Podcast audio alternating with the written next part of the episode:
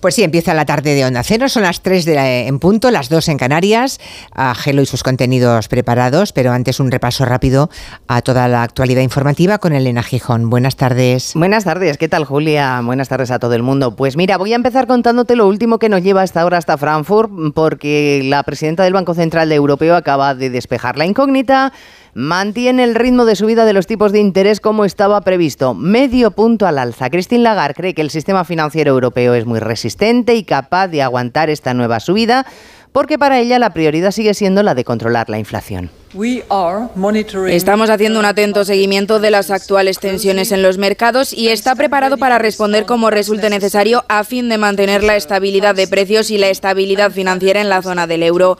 El sector bancario de la zona del euro tiene capacidad de resistencia y posiciones de capital y de liquidez sólidas. La inflación sigue siendo para ella el objetivo, pese a los efectos que pueda tener esta subida en el sistema bancario. Vamos a ver ahora cómo se toman las Contengamos el esta decisión. la respiración. Bueno, hoy además, Julia, ha habido Consejo de Ministros. No es habitual, es jueves, pero el Gobierno quería aprobar cuanto antes la reforma de las pensiones que ha pactado solo con los sindicatos. El ministro Escriba ha defendido las bondades de la reforma que, según él, consigue blindar una de las patas del estado de bienestar y ha contestado además al líder del PP, Núñez Feijóo, que hoy ha dicho que esto es un PowerPoint, que es simplemente un parche.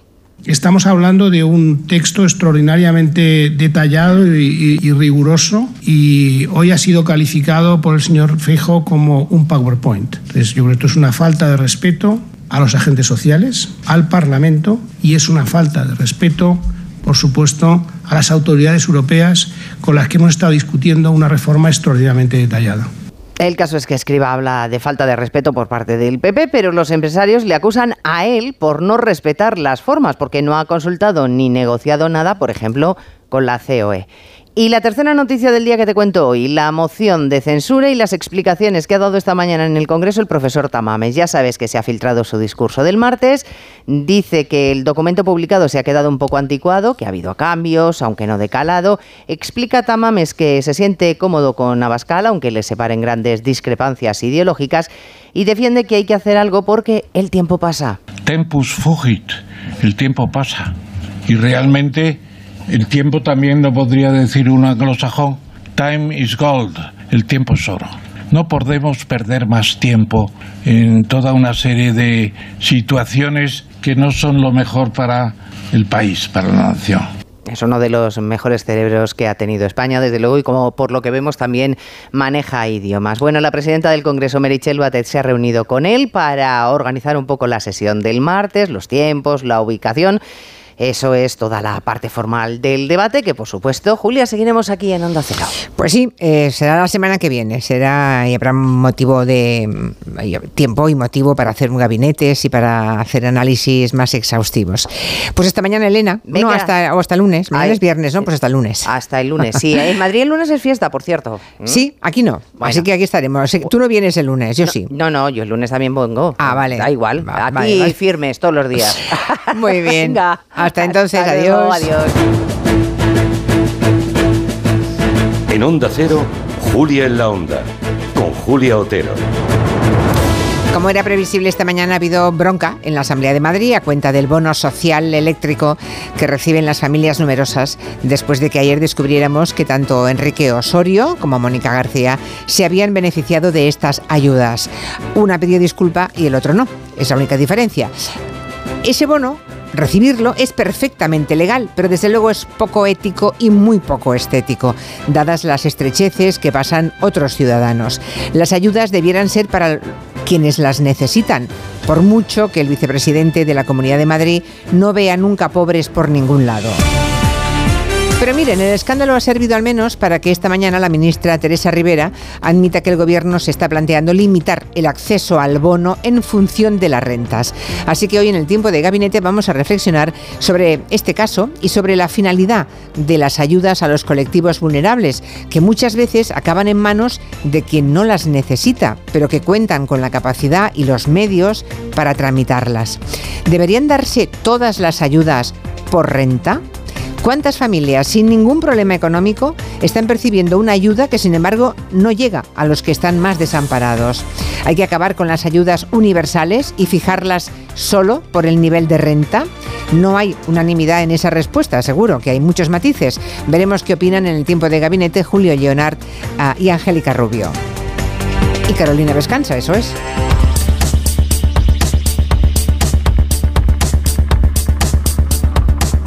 La agenda internacional está marcada por esas turbulencias en el sector bancario. Primero fue la quiebra del Silicon Valley Bank, ayer con el desplome en bolsa de Credit Suisse que ha pedido ayuda a su Banco Central, Banco Central Suizo, y parece que recibirá liquidez. Por eso hoy las bolsas europeas han remontado. Vamos a analizar qué repercusiones tiene esta sospecha de crisis bancaria en la política internacional en el tiempo de orden mundial con los analistas Eduardo Saldaña y Fernando Arancón. También nos visita una mujer que sabe mucho de enfrentarse a tormentas y turbulencias en la vida. Nos acompañará la empresaria y diseñadora Vicky Martín Berrocal, que acaba de publicar un libro en el que habla de su historia. El libro tiene un título muy elocuente, lo explica todo ya en realidad. La felicidad no tiene ni talla ni edad. Las 5 montan aquí su chiringuito las personas físicas. Ya saben que los jueves Raquel Martos, Ruge de Gracia y Pedro Vera cierran la semana repasando las cosas más bizarras y más curiosas que la actualidad ha dado de sí.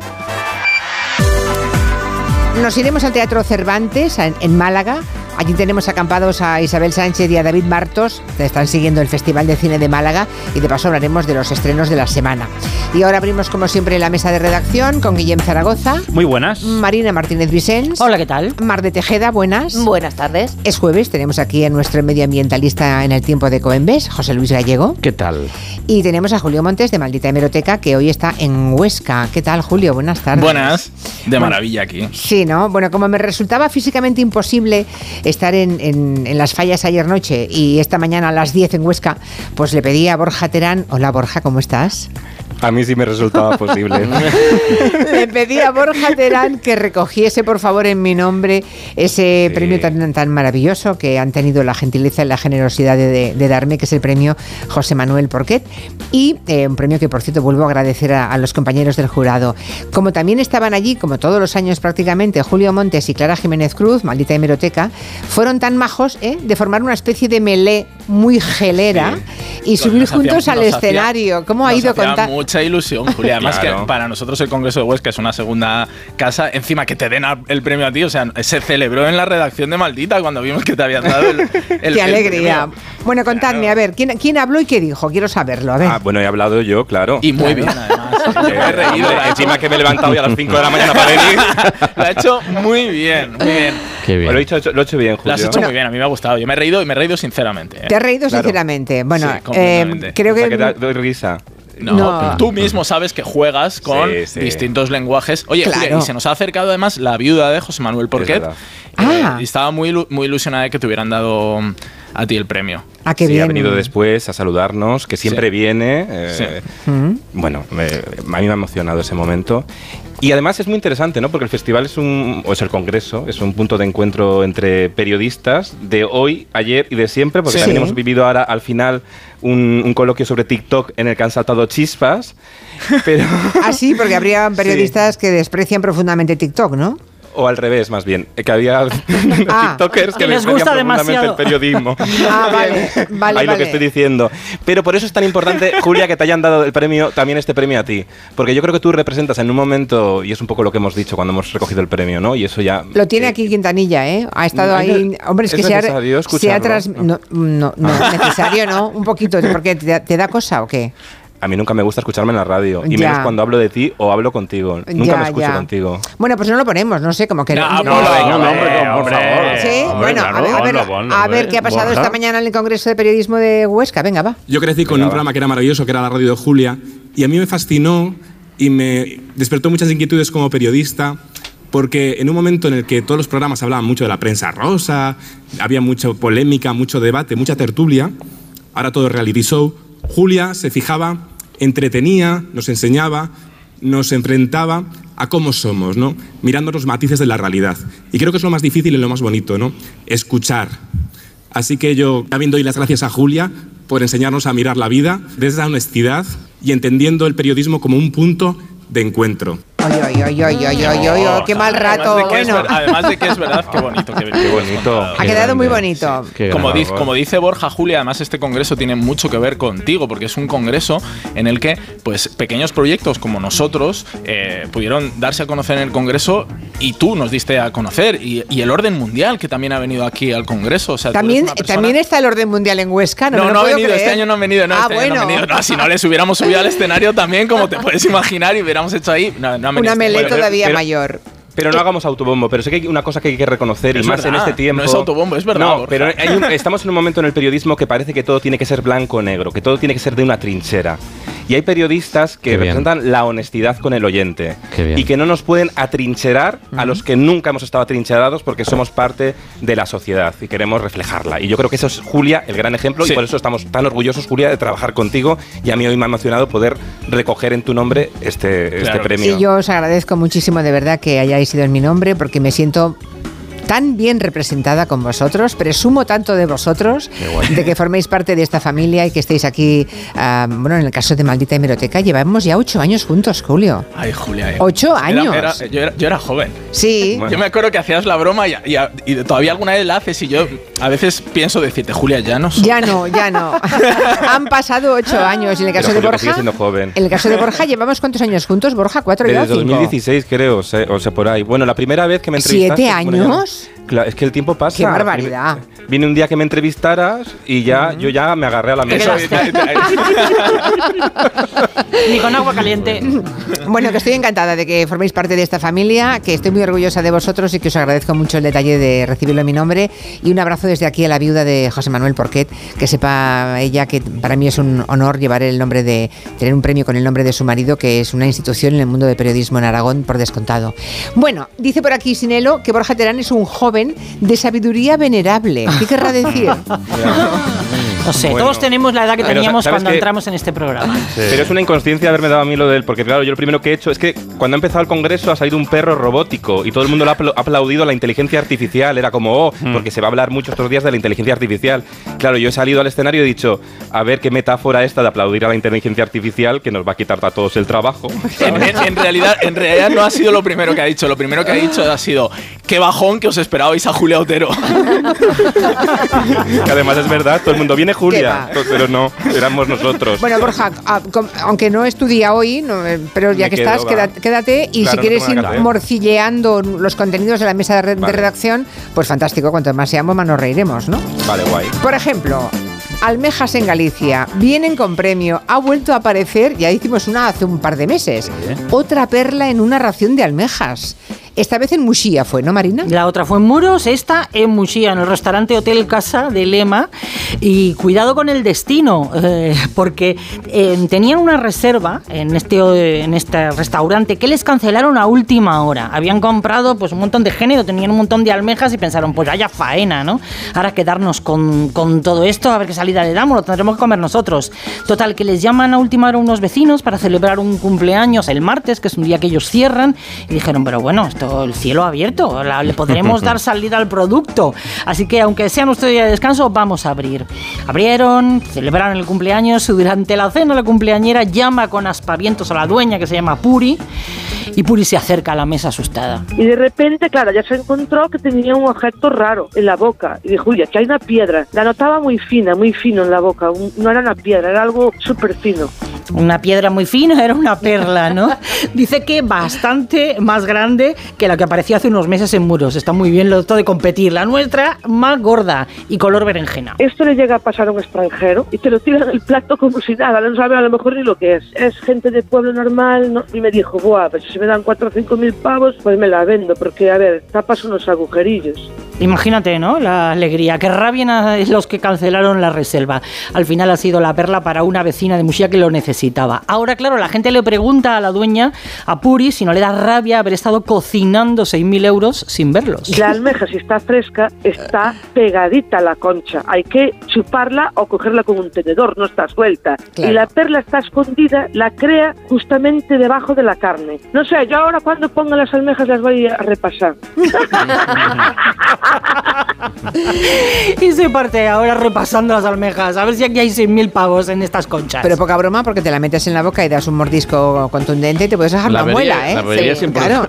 O, te, dejas ahí una funda de almeja buenísima. Te dejas de nácar, ¿no? De nácar. Bueno, qué curiosidad. Por cierto, estamos en el tiempo de Coembes, nuestro espacio de medio ambiente en compañía de Coembes, la organización que nos ayuda a cuidar del planeta con el reciclaje de los envases. Hoy nos vas a contar una historia Preparen el pañuelito, eh, van a llorar como magdalenas, ya se lo digo porque yo también cuando lo he leído... Por tu culpa, me la pasaste tú. Bueno, yo me enteré de un poquito, yo, yo sabía cuatro cosas de la historia, pero tú has indagado y lo que, lo que vienes a contar es un historión. Es que es, es muy bonito. Es que no tiene otra palabra.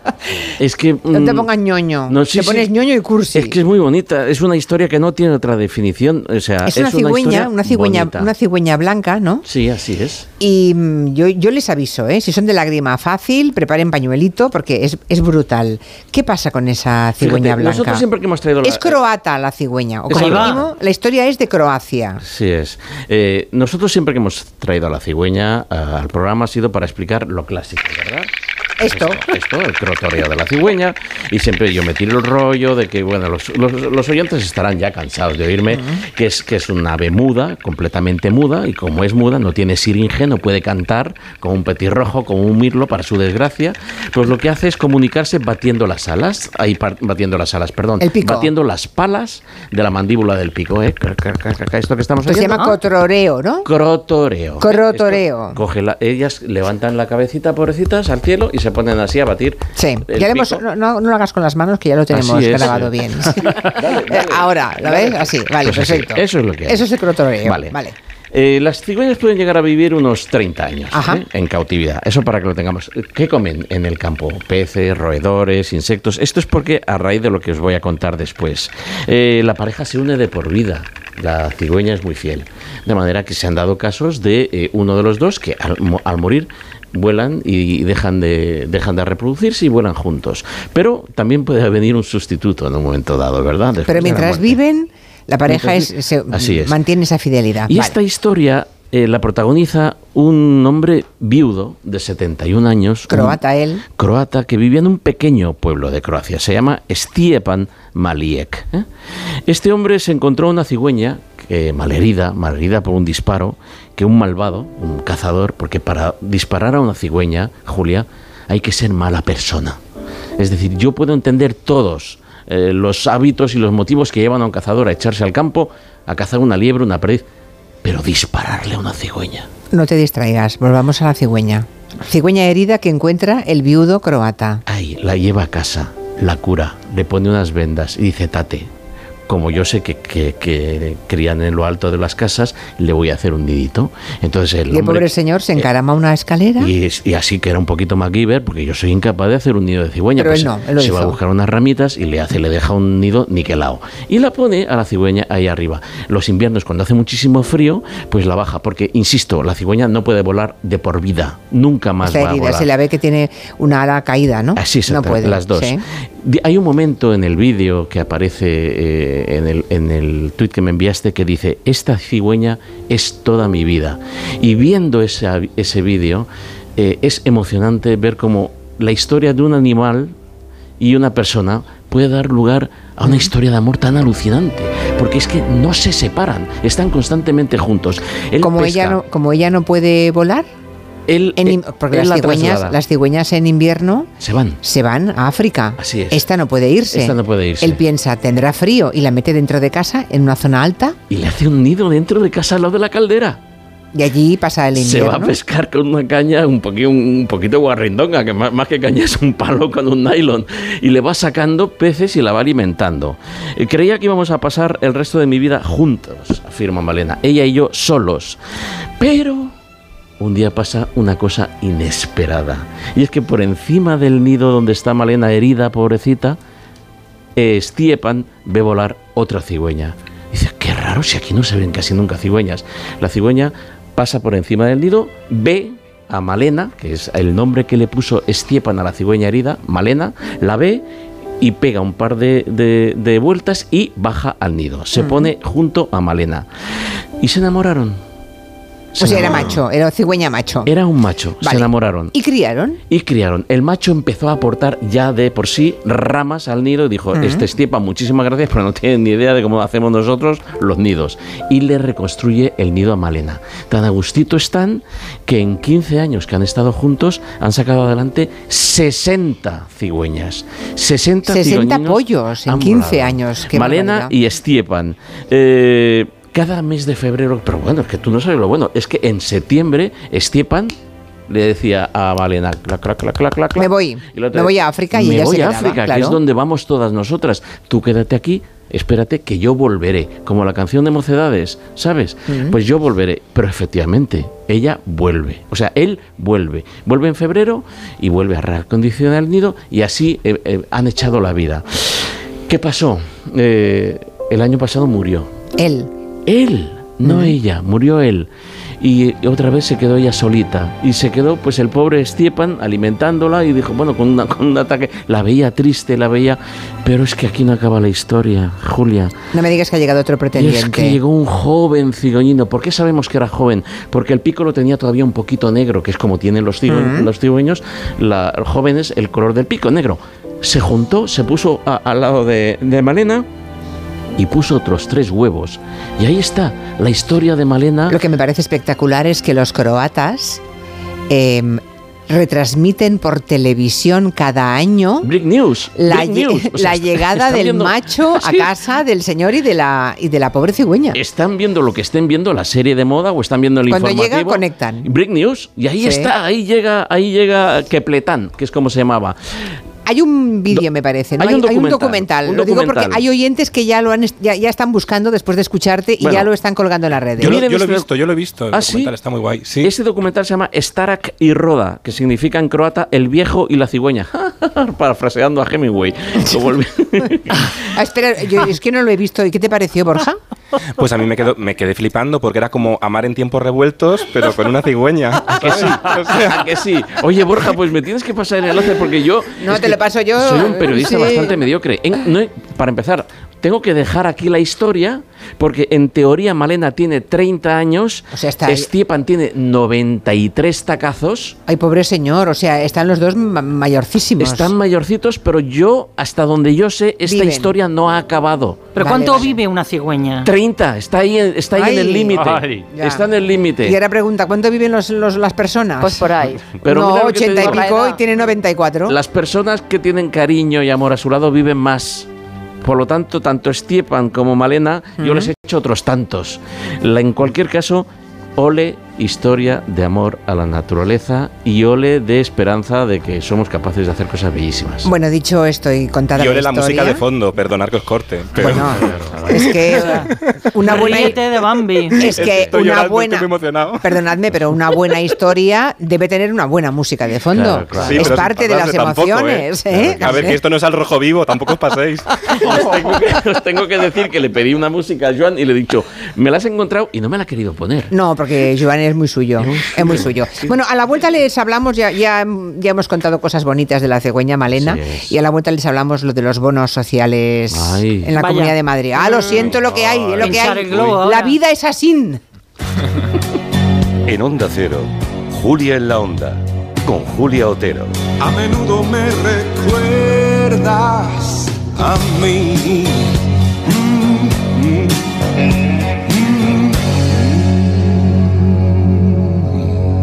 Dos cositas. La primera, con los tiempos que corren no nos das facilidades de pago. La segunda, nosotros nos vamos a la mutua. Vente a la mutua, paga en tres meses sin intereses y además te bajamos el precio de tu seguro, sea cual sea. Llama al 91 555 5555. 91 555 5555. Por esta y muchas cosas más, vente a la mutua. Condiciones en mutua.es. ¿Sabes cómo se dice optimismo en alemán? Optimismus. Fácil, ¿verdad? Pues así de fácil te lo pone Opel si eres empresario o autónomo, porque llegan los días pro empresa de Opel. Solo hasta el 20 de marzo condiciones excepcionales en toda la gama Opel. Descubre la tecnología alemana del futuro. Ven a tu concesionario o entra ya en opel.es. Una guitarra eléctrica bajo una tormenta eléctrica suena así. Y un coche eléctrico asegurado por línea directa, así. En línea directa tienes un todo riesgo para eléctricos e híbridos enchufables por un precio definitivo de 249 euros y tu moto eléctrica por solo 119 euros. Ven directo a lineadirecta.com o llama al 917-700-700. El valor de ser directo. Consulta condiciones. Con viajes el corte inglés y Sol Tour, asómate al verano. Adelanta tu reserva y consigue grandes ventajas y los mejores destinos. Disfruta del Caribe en hoteles Bahía Príncipe o de las mejores playas de Cabo Verde y Albania. Reserva ya sin gastos de cancelación y llévate hasta 500 euros de regalo en cupón del corte inglés. Consulta condiciones. Cuando un seguro te promete un precio muy bajo por asegurar tu casa o tu coche, no me lo pensaría si fuese para este coche. O para una casita de muñecas. Para tu casa y tu coche elige AXA, elige en quién confiar y disfruta de un seguro de calidad por menos de lo que imaginas. Elige AXA. Visítanos en uno de nuestros 7000 puntos de venta o entra en axa.es.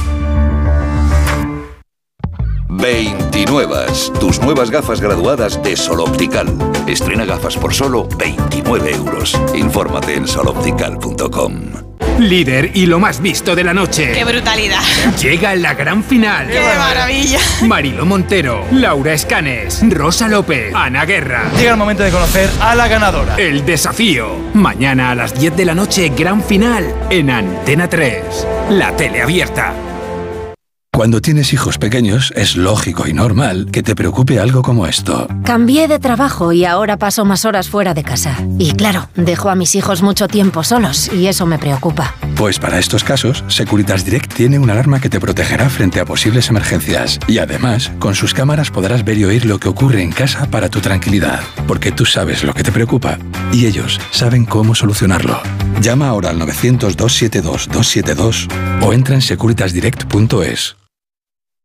Él siempre lucha por conseguir darnos lo bueno a un precio sin igual.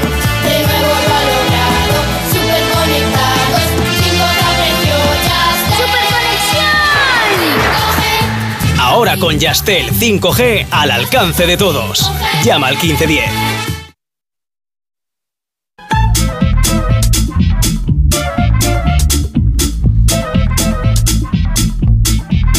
Pregunta Felipe en Twitter. ¿Los croatas también ¿Crotoran? ¡Qué barbaridad! Eh, estaba escrito que tenía que pasar. y le contesta.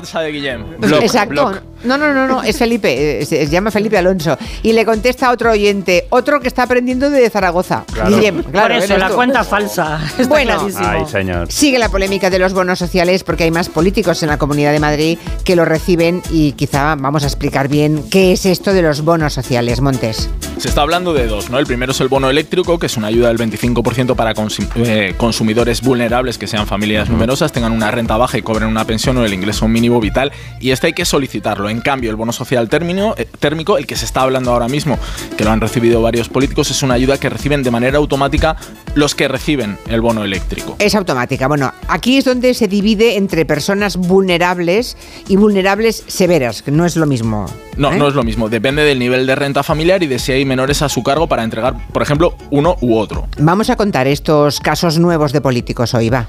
Lo decías al principio del programa, la líder de Más Madrid, Mónica García, ha reconocido que su familia también recibía el bono social por ser familia numerosa. Se ha disculpado, esto es importante porque ha lo dicho ha que lo devolverá si puede, sí. Sí, y un error y va a intentar devolverlo porque dice que, que nada más, claro, que no lo necesita de haber sabido que esto lo cobro y que hay alguna manera de devolverlo, lo hubiera devuelto. Y de hecho es lo que voy a intentar. Horas antes de saber que ella también recibía el bono social porque se cobra automáticamente, Mónica García puso un tuit pidiendo la dimisión de Enrique Osorio. Claro, ella decía que no era tolerable su falta de ética pública y horas después pues tenía que reconocer que se había precipitado poniendo ese tuit. La política es rápida, a veces es precipitada, eh, puede ser que me haya precipitado, pero que, insisto, yo creo que la dimisión del señor Osorio tiene también más que ver con su ejemplaridad pública. Mm. Bueno, eh, hablemos del bono. Eh, es el bono que hemos explicado para vulnerables, que es por familia numerosa.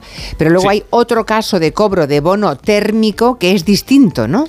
Sí, que le ha pasado, que lo, que lo ha cobrado el número 2 del PP de Madrid, Alfonso Serrano, que en cuatro contaba pues que él, eso, que cobraba también ese bono térmico. De que yo, como familia numerosa que soy, igual que por lo visto, según he leído hoy, la Mónica García, tiene ese bono térmico. Bueno, pero ojo, porque en su caso, el caso de Alfonso Serrano, según publica Infolibre, él recibe la ayuda destinada a personas vulnerables severas, no vulnerables, sino muy vulnerables, vulnerables severas es el epígrafe.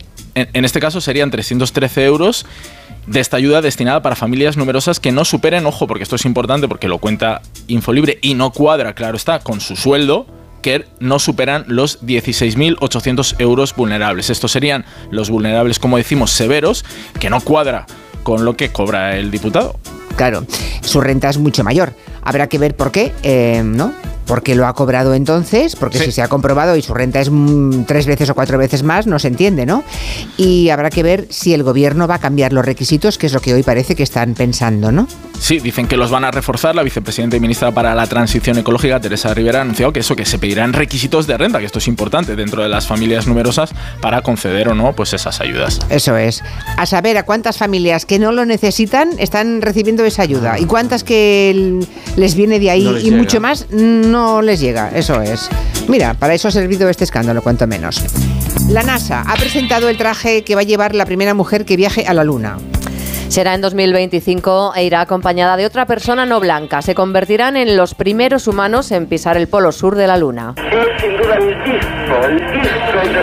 Estamos escuchando a Jesús Hermida narrando el 20 de julio de 1969 la llegada del primer hombre a la Luna de Neil Armstrong. 20 millones de españoles estuvieron pegados al televisor para ver ese histórico momento. ¿Cómo ha cambiado el cuento? Porque ahora mm, las presentaciones de la NASA y las futuras llegadas del hombre a la Luna pues no serán tan multitudinarias porque son instantáneas. 50 años ha tardado la NASA en reanudar la investigación lunar y claro, el traje de Armstrong se ha quedado antiguo. 40 años lleva la NASA sin renovar vestuario. El nuevo ha costado 228 millones de dólares y lo firma Action Space, la primera mujer que pisará la Luna.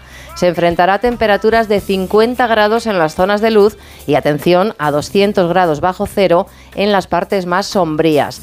Los nuevos trajes serán auténticas naves espaciales individuales a las que se entra por una escotilla trasera y que incluyen todos los sistemas para mantener a los exploradores confortables y a salvo de la temperatura, la radiación y el fino regolito lunar. Aunque ayer lo vimos de color negro y naranja, el de la misión Artemis 3 será de color blanco. Bueno, hasta ahora los trajes de astronauta estaban pensados para la anatomía y la fisiología de los hombres. Claro. Es, que no podían, no se podían ni plantear enviar una mujer porque es que los trajes de astronauta no podían hacer pipí las señoras. O sea, mm, esto eh, lo, supe preparando un espacio con Sara García, ¿no? El, de, la tele, eh, con Sara García, la, que puede ser la primera astronauta española, ¿no? Ah. Es curioso, claro, todo eso ha cambiado ahora. Todo, incluso los chalecos eh, antibalas de la policía. Claro, claro, claro. No tenían, la, al, pecho femenino. Una pregunta para Gallego. ¿Pregunta o comentario? No lo sé. Jolín, buenas tardes. Para Gallego, sigo con la duda. ¿La caja de madera de las frutas, dónde va? Vamos, de las fresas en particular. Eh, para deshacerte de las fotos antiguas que son de reveladas, eh, hay un punto específico para deshacerse de ellas y al igual las diapositivas que tienen el marquito y la cosita es ahí con la película. Buenas preguntas, ¿eh? Para empezar, la caja de fresas, la caja de fresas en concreto, porque ha pedido al contenedor amarillo sin duda. Siempre. Siempre al contenedor Aunque sea madera, va al amarillo. Se ha habilitado, es un envase, vale. y se ha habilitado una cadena de valorización. Y si no es de fresas y es un poco más grande, también. Por supuesto. si esas cajas Esas cajas de frutas, tanto si son de fresas como si son un ¿Eh? poco mayores, van al, contenedor amarillo. Vale. Eh, Fotos antiguas y diapositivas. Al punto limpio. Yo, en mi caso, yo tengo diapositivas. Estoy convencido que muchos oyentes conservan diapositivas. Yo tengo diapositivas. Claro, Todo el mundo. Y carretes. Antes se llevaban a revelar las fotos y te guardabas los negativos. Los negativos. Yo tengo miles de negativos. ¿Qué, hago con ellos? No, no, yo no los tiraría, sinceramente, porque no vaya a ser, yo tire mi tocadiscos. Soy uno de los que tiraron. Pero ¿Qué quieres hacer con los negativos? Pues conservarlos, porque eso sí que no da ningún tipo de problema. Las radiografías es otra cosa. Las radiografías hay que llevarlas cuanto antes al punto limpio. Pero es que además tienen materiales, em, tienen oro, tienen plata, tienen cobre, es decir, son valiosos. Yo recuerdo que aquí en Barcelona había un drapaire, un trapero que recogía eh, eh, radiografías, y te daba dos pesetas por radiografía. O sea que era una pasta. Déjame que pregunte aquí a los más jóvenes del equipo. Borja y Julio Montes, ¿tenéis en casa negativos de fotografías? Fotografías o ya no tenéis yo nada? Yo también. sí. ¿Y que los guardáis o no? Sí. Hay que guardarlo porque nunca sabes. Además, eh, los recuerdos analógicos se destruyen a veces, o sea, se destruyen más difícil que los digitales. Entonces, a veces creemos que lo tenemos todo en internet o en, un disco duro y lo perdemos. Y es mucho mejor tener un vinilo. Es mucho mejor tener un vinilo, que eso es para siempre y siempre lo puede heredar alguien y va a cobrar un peso con los años. Yo tengo una diapositiva de mi chica delante de las Torres Gemelas, por ejemplo. Por ejemplo. Fíjate. Ah, yo también tengo diapositivas delante de las Torres Gemelas. Claro. ¿Qué, valor tiene eso? ya, ya. Diapositivas mías de niña de dos, tres años y no pienso tirarlas nunca jamás. jamás. O sea que a la señora que ha llamado, a la oyente que ha llamado preguntando qué hago con las diapositivas fotos antiguas, guárdelas. guárdelas. En una caja mona. Y, y además es muy divertido coger una diapositiva y con la linterna del móvil apuntar a una pared. Un dios con y, y, ves ¿Ah, una foto ampliada. Voy a probar esta tarde. ¿Ah, de tu abuela Carmen, eh, yo qué sé, haciendo una paella. Qué bonito. Yo me, yo me hice un mural en la pared. Con, yo en mi casa tengo un mural en la pared detrás, eh, puse una luz y las diapositivas delante. Y es una cosa así artística muy bonita. Contando? Qué bueno. Claro, hay que, hay que invertir en recuerdos. Y las diapositivas son recuerdos, no tires qué diapositivas. Gelo Diógenes, parecéis todos hoy. De todas maneras, no hemos quedado en que Julio y Borja no son jóvenes ya desde hoy? O sea, hay, que terminar con esto de una vez. Yo tengo hasta pósters de Julia Otero guardados. ¡Qué bueno eso! Como vaya Julia por tu casa, te lo tira todo. Dice por aquí un oyente que, eres un cursi gallego, efectivamente, que hay que contar las cosas de otra manera. Dice, la cigüeña es una vieja roquera marchosa y el viejo es el colega del alma. Venga, también. el coleguita, el coleguita, ¿sabes? Entonces se puede contar así también, quiere decir. Vale. El INE, Instituto Nacional de Estadística, acaba de publicar el padrón de españoles que viven en el extranjero y pásmense, ya hay 3 millones de compatriotas que viven lejos de España. 3 millones. Hola, soy Guille. Encantado. Pasen, pasen, pasen. Venga, mira. ¿Esto qué es? Españoles por el mundo. Ah, vale. No, no, complicada, madre mía. qué que llevas. despedido, Por favor, no cortemos al No, 2.790.317 españoles los que viven fuera de España. Es un 1,1. ¿Qué, qué barbaridad. Qué risas, los jóvenes. Dejad que el chiquillo os cuente la noticia, hombre. No podemos. Malos. A ver, hay datos muy curiosos. Por ejemplo, que hay eh, más españoles viviendo en América que en Europa. En concreto, 1,6 millones residen en América frente a apenas un millón. No, Juan, no quites la música, que, es que me gustaba. Ay, va. Lo corta todo. Bueno, eh, hay más datos. Ya, te has perdido. No, no me he perdido. Venga, va, encuéntrate. Que hay, más españoles en América que en Europa. Luego entre África, América y Oceanía suman apenas 100.000 españoles empadronados. Y este dato es eh, fantástico, ¿eh? Fantástico. Hay más españoles en Alemania que alemanes en España. ¿A que no lo sabía de esto, Julia? Mm, no exactamente, no, claro, no tenía la certeza, pero no me parece tan raro, ¿eh? Yo es que creo que hay muchos alemanes en España. Bueno, pero todos los que migran. Hay más españoles. Allí, claro. En Todos los que En el top 5 queda así. En el número 1 está Argentina, que tiene 477.000 españoles. Gallegos, son gallegos. Son gallegos, Estados Unidos, Alemania y Reino Unido. Y por sexos hay más mujeres que hombres de nacionalidad española viviendo fuera de España. 1,4 millones son mujeres y 1,3 hombres.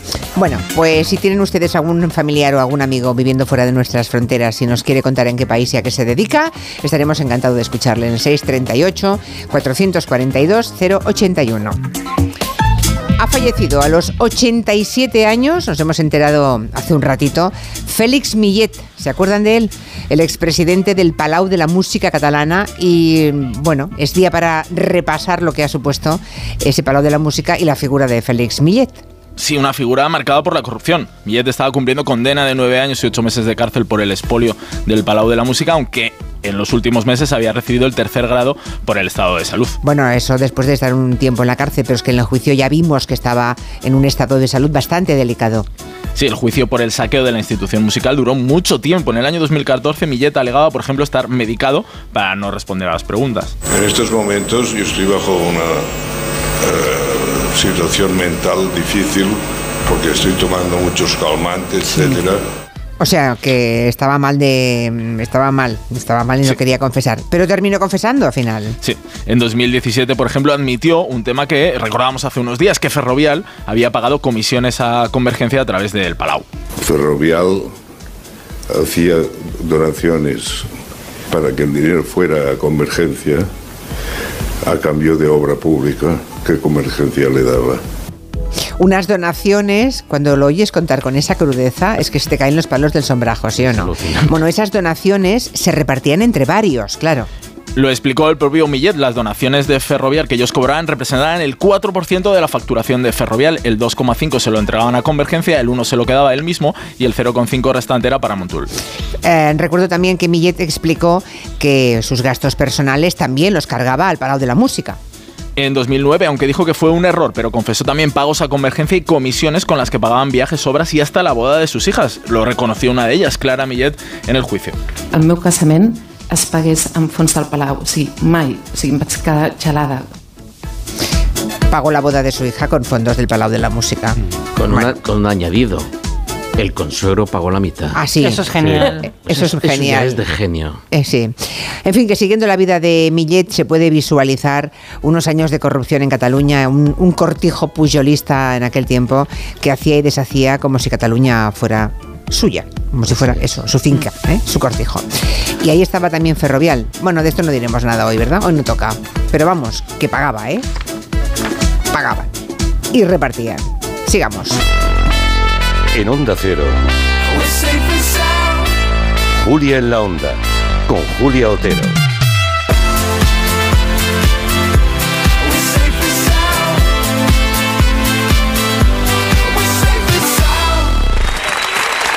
Dos cositas. La primera, me he quedado tirada y has tardado en venir a por mí. La segunda, yo me voy a la mutua. Vente a la mutua y además de un gran servicio de asistencia en carretera, te bajamos el precio de tus seguros, sea cual sea. Por esta y muchas cosas más, vente a la mutua. Llama al 91 555 5555 91 555 5555. Condiciones en mutua.es.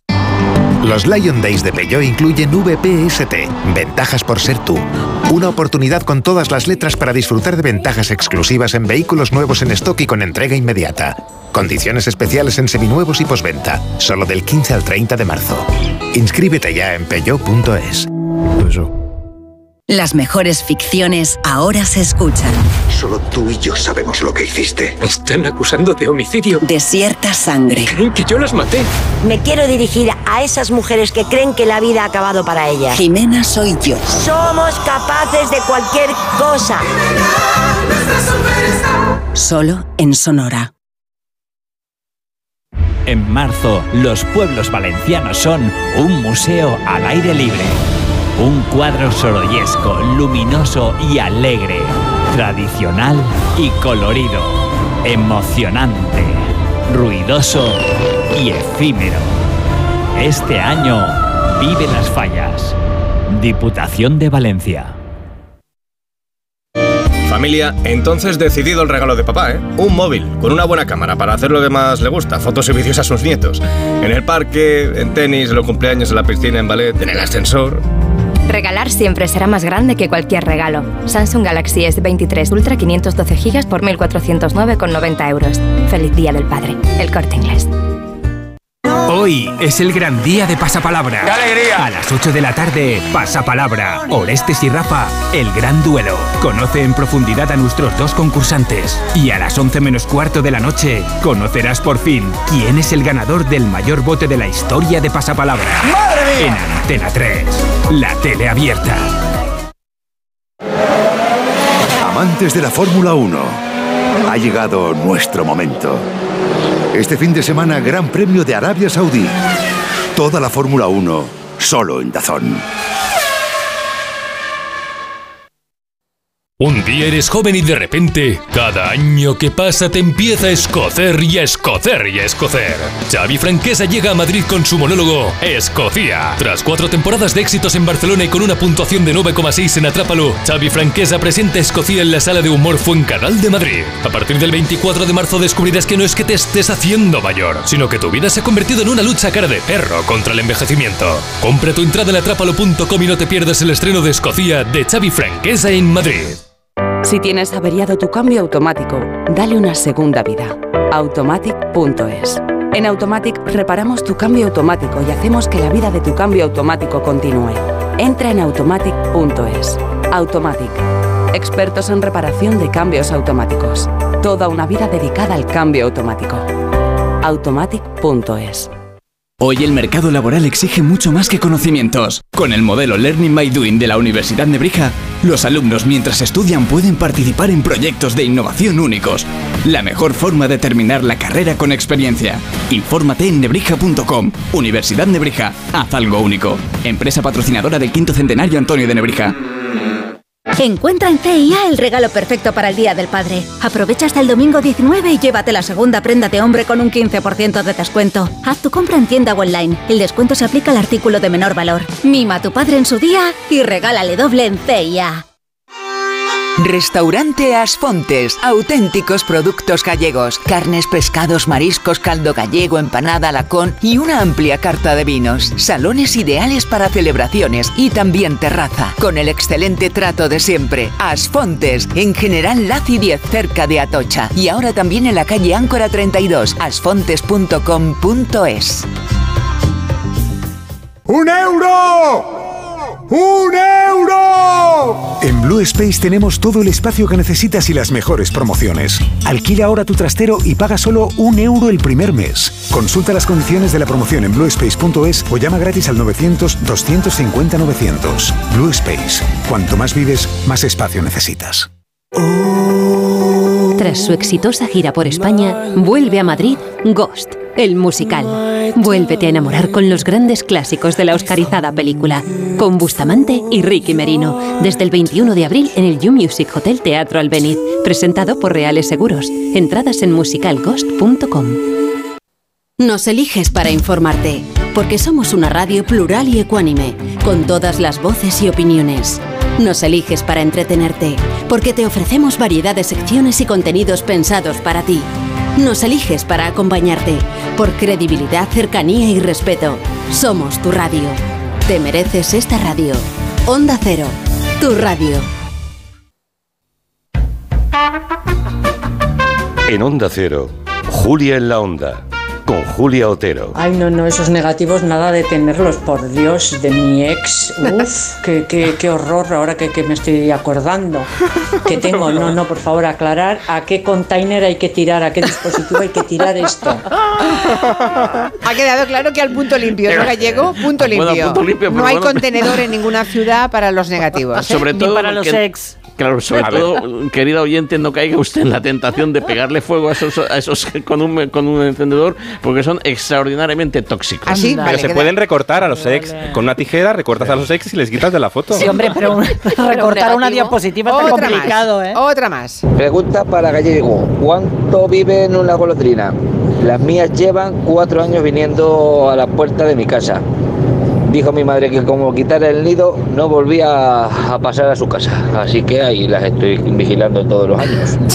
Hasta 11 años te van a estar ahí, pues te pueden llegar hasta los 11 años. No van a, pero si llegan, ¿eh? es decir, que tampoco. mm, Pero Eso se han dado casos. En el supuesto de que los, sean los cuatro primeros. Igual Sí, tenían ya ocho años o siete o no. Efectivamente, ¿no? Y estaban ¿no? en sus últimos años. Así es, por eso Ya. yo cuando he dado, cuando he dado la, la edad de nuestra cigüeña Malena, yo he creído que ya le he echado un par o tres de años de cuando nació. Pero esas, esas golondrinas, lo que sí que está claro es que cuando um, acabe esa pareja, difícilmente te va a venir otra, ¿eh? ¿Ah, sí? O Es decir, los hijos no ocupan el nido de los padres. O sea, cuando se van, se van. No, Ah, se bueno, van, se igual van. pasado el tiempo aparece otra pareja, pero Otro, que o- si no... o parecen gorriones o aviones, pero no van a, no va- no van a venir, no Como los pienses que es- humanos. exacto. Yo estoy esperando que me... Bueno, yo, eh, mi papá moscas está esperando un macho. Así. Tengo una papa moscas en casa. Qué. Yo no sabía lo que era, pero le envié una foto a... Bueno, la que se viene, montó Viene por la el- noche a dormir a casa, a un de- rinconcito. sí, sí. Y entonces, pues está esperando a, a ver si liga, a ver si encuentra un macho, porque no hay muchos en Barcelona, ¿eh? Es que, claro, es que es muy, muy, improbable. va a ser difícil que encuentre novio. Qué curioso, es que te pasan cosas A mí de muy- verdad, a mí muy o raras, sea, lo sí. tuyo es muy fuerte. ¿Y qué se pone en la ventana de tu cuarto, por ejemplo, algo así? No, no, no, ¿Cómo es está en, una, en un, en En un un alero, rinconcito, en un alero. alero, sí, donde hay Ah. una tubería ahí, en un rinconcito. Un día por casualidad levanté la mirada y me la encontré allí. Nos, nos encontramos mirándonos fijamente a los ojos y bueno, allí sigue. Entonces, como no sabía, no sabía qué pájaro era, ya, sabía, ya se ve que no era un gorrión, Muy que no era... muy bonita, con unos Sí, ojos muy pequeñita, negros. muy pe- tiene nombre todo, ya tiene nombre. Ah, qué- Sí, ya está. Qué bonito. Ya está. Bueno, mm, oyentes que dicen que mm, 3 millones de españoles fuera son los que están inscritos, pero que hay muchísima gente Bueno, claro. que Claro, se va a vivir a Alemania, a Francia, a Reino Unido y nunca pasa por el consulado a inscribirse. Pero de es modo que hablamos de los datos del INE. O sea, Sí, por del eso digo, instituto, los que sí. no pasan por allí, ¿no? La reflexión es, si 3 millones nos parecen muchos, que sepan que hay muchísima gente que nunca se ha mm, pasado a inscribir a la embajada y por tanto no están contabilizados en los 3 millones. Hay una, por ejemplo, Mariela, que dice que está en la Selva Negra y que lo que hace es pintar piedras que recoge del río Rin. Y la ¿Qué verdad es que piedras? mm, bonito. auténtica artesanía. No. sé yo si en el río Rin se pueden coger las piedras, porque precisamente de eso les vamos a hablar.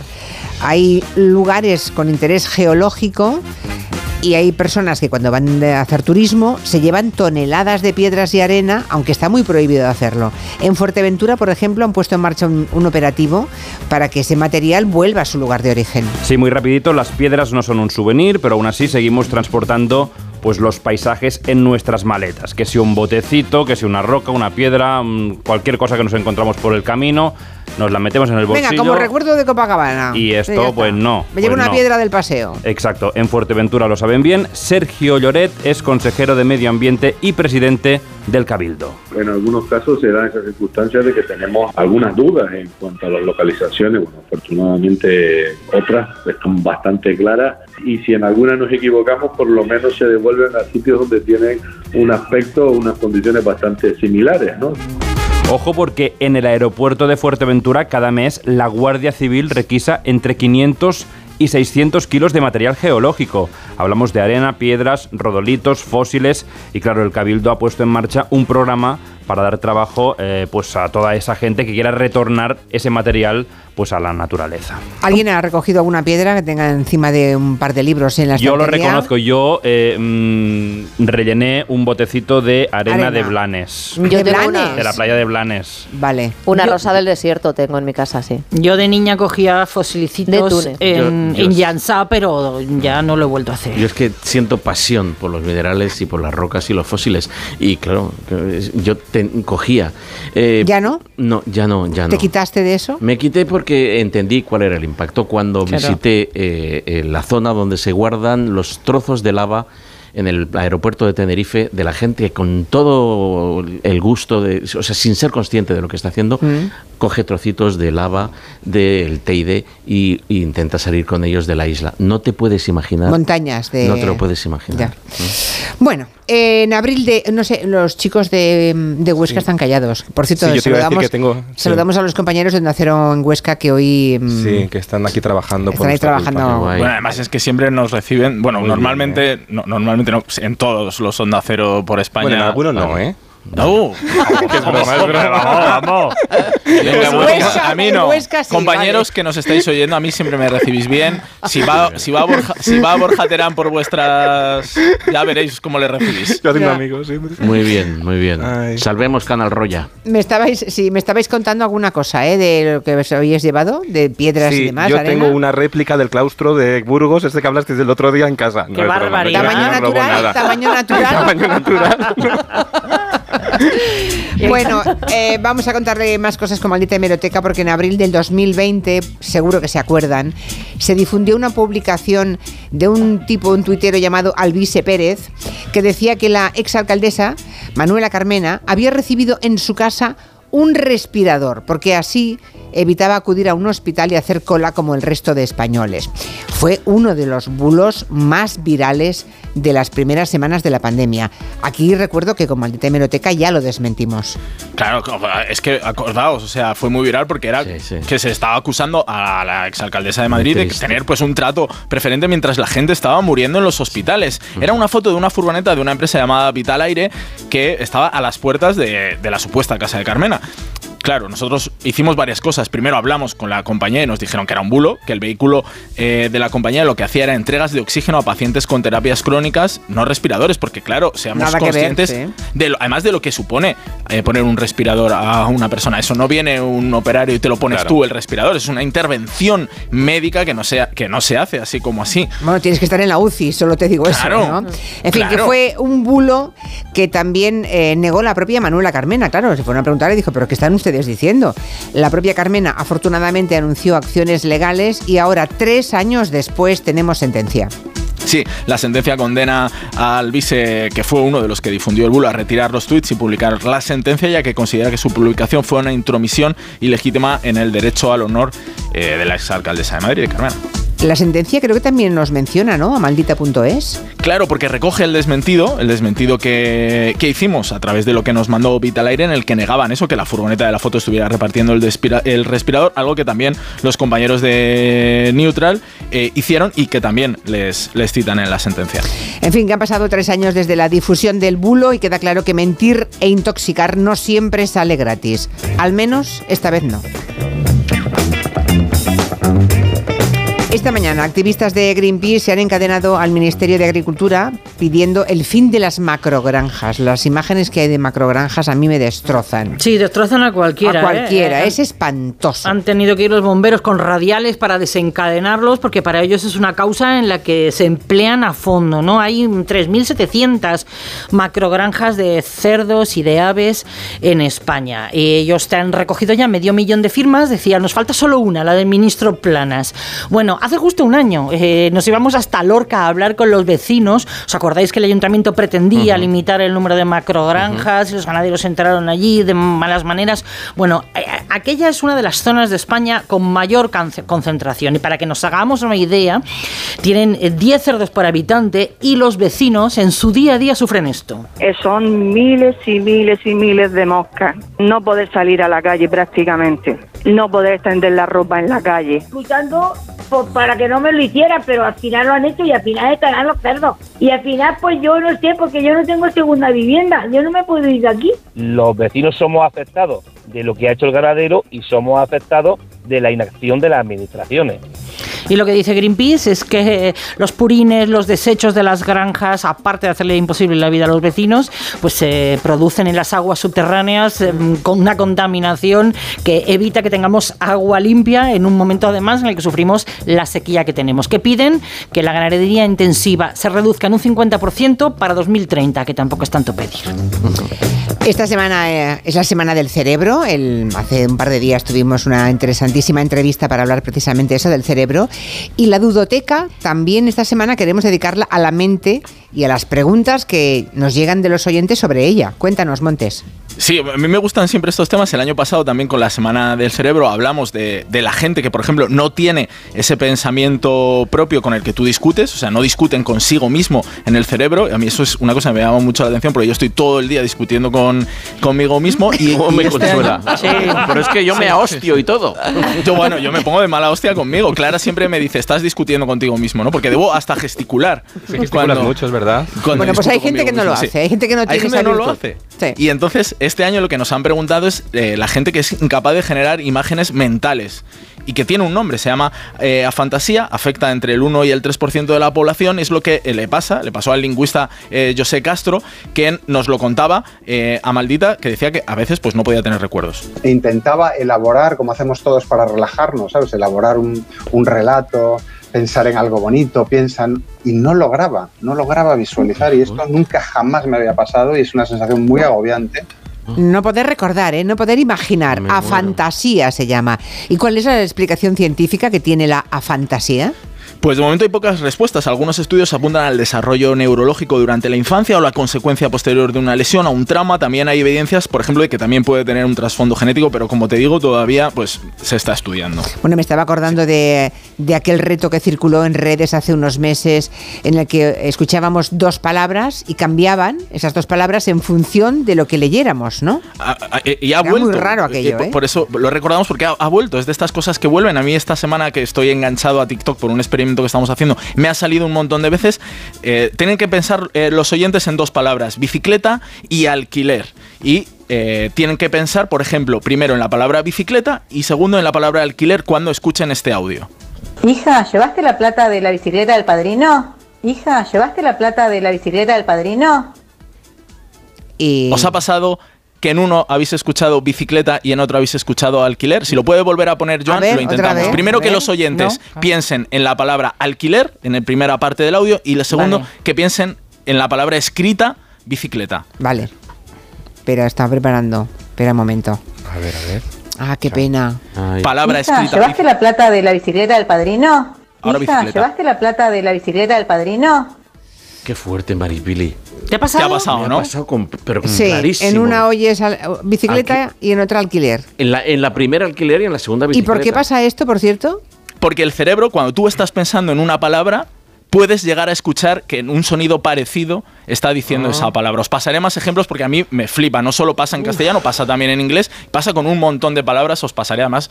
Es, es muy curioso. Recordadlo. Si en la primera ya. escuchas, en la primera piensas muy fuerte bicicleta y en la palabra escrita bicicleta, vas a escuchar bicicleta. Si en la segunda. Ahora de repente es Anthony Blake. Despedimos a los amigos de Ecoembes. Ha sido un buen día, así que pides una pizza, metes la caja en el contenedor azul y su cartón se transforma en algo nuevo, como una caja de galletas de alguien que ha tenido un buen día, y recicla la caja y su cartón se transforma en algo nuevo, como una caja de galletas de alguien que... Cuando reciclas, formas parte de un mundo que no deja de girar. Ecoembes. Reduce, reutiliza, recicla. Esto es como lo de los aquel vestido que unos veían gris, Sí, otros sí. azul, Sí. ¿no? Oh. Algo así. Sí, a mí sí. esto me pone muy nervioso. Muy nervioso. Nos están llegando muchas fotos de nidos de golondrina. Sí, ¿eh? qué Est- bonito. Están llegando. Sí. Por favor, lo- si los queréis tirar porque os molestan, no esperaros un añito. Quietos ahí. Quietos, dejad que críen, ¿no? Exacto. Vale, dejad que críen. Venga. Bueno, no criéis mucho, ¿eh? Los de Huesca. Nada. Nada. Borja, muchísimas gracias. Besos. Adiós, Julio Gracias. Montes. Adiós. Hasta luego. Hasta luego. Noticias de las 4, 3 en Canarias.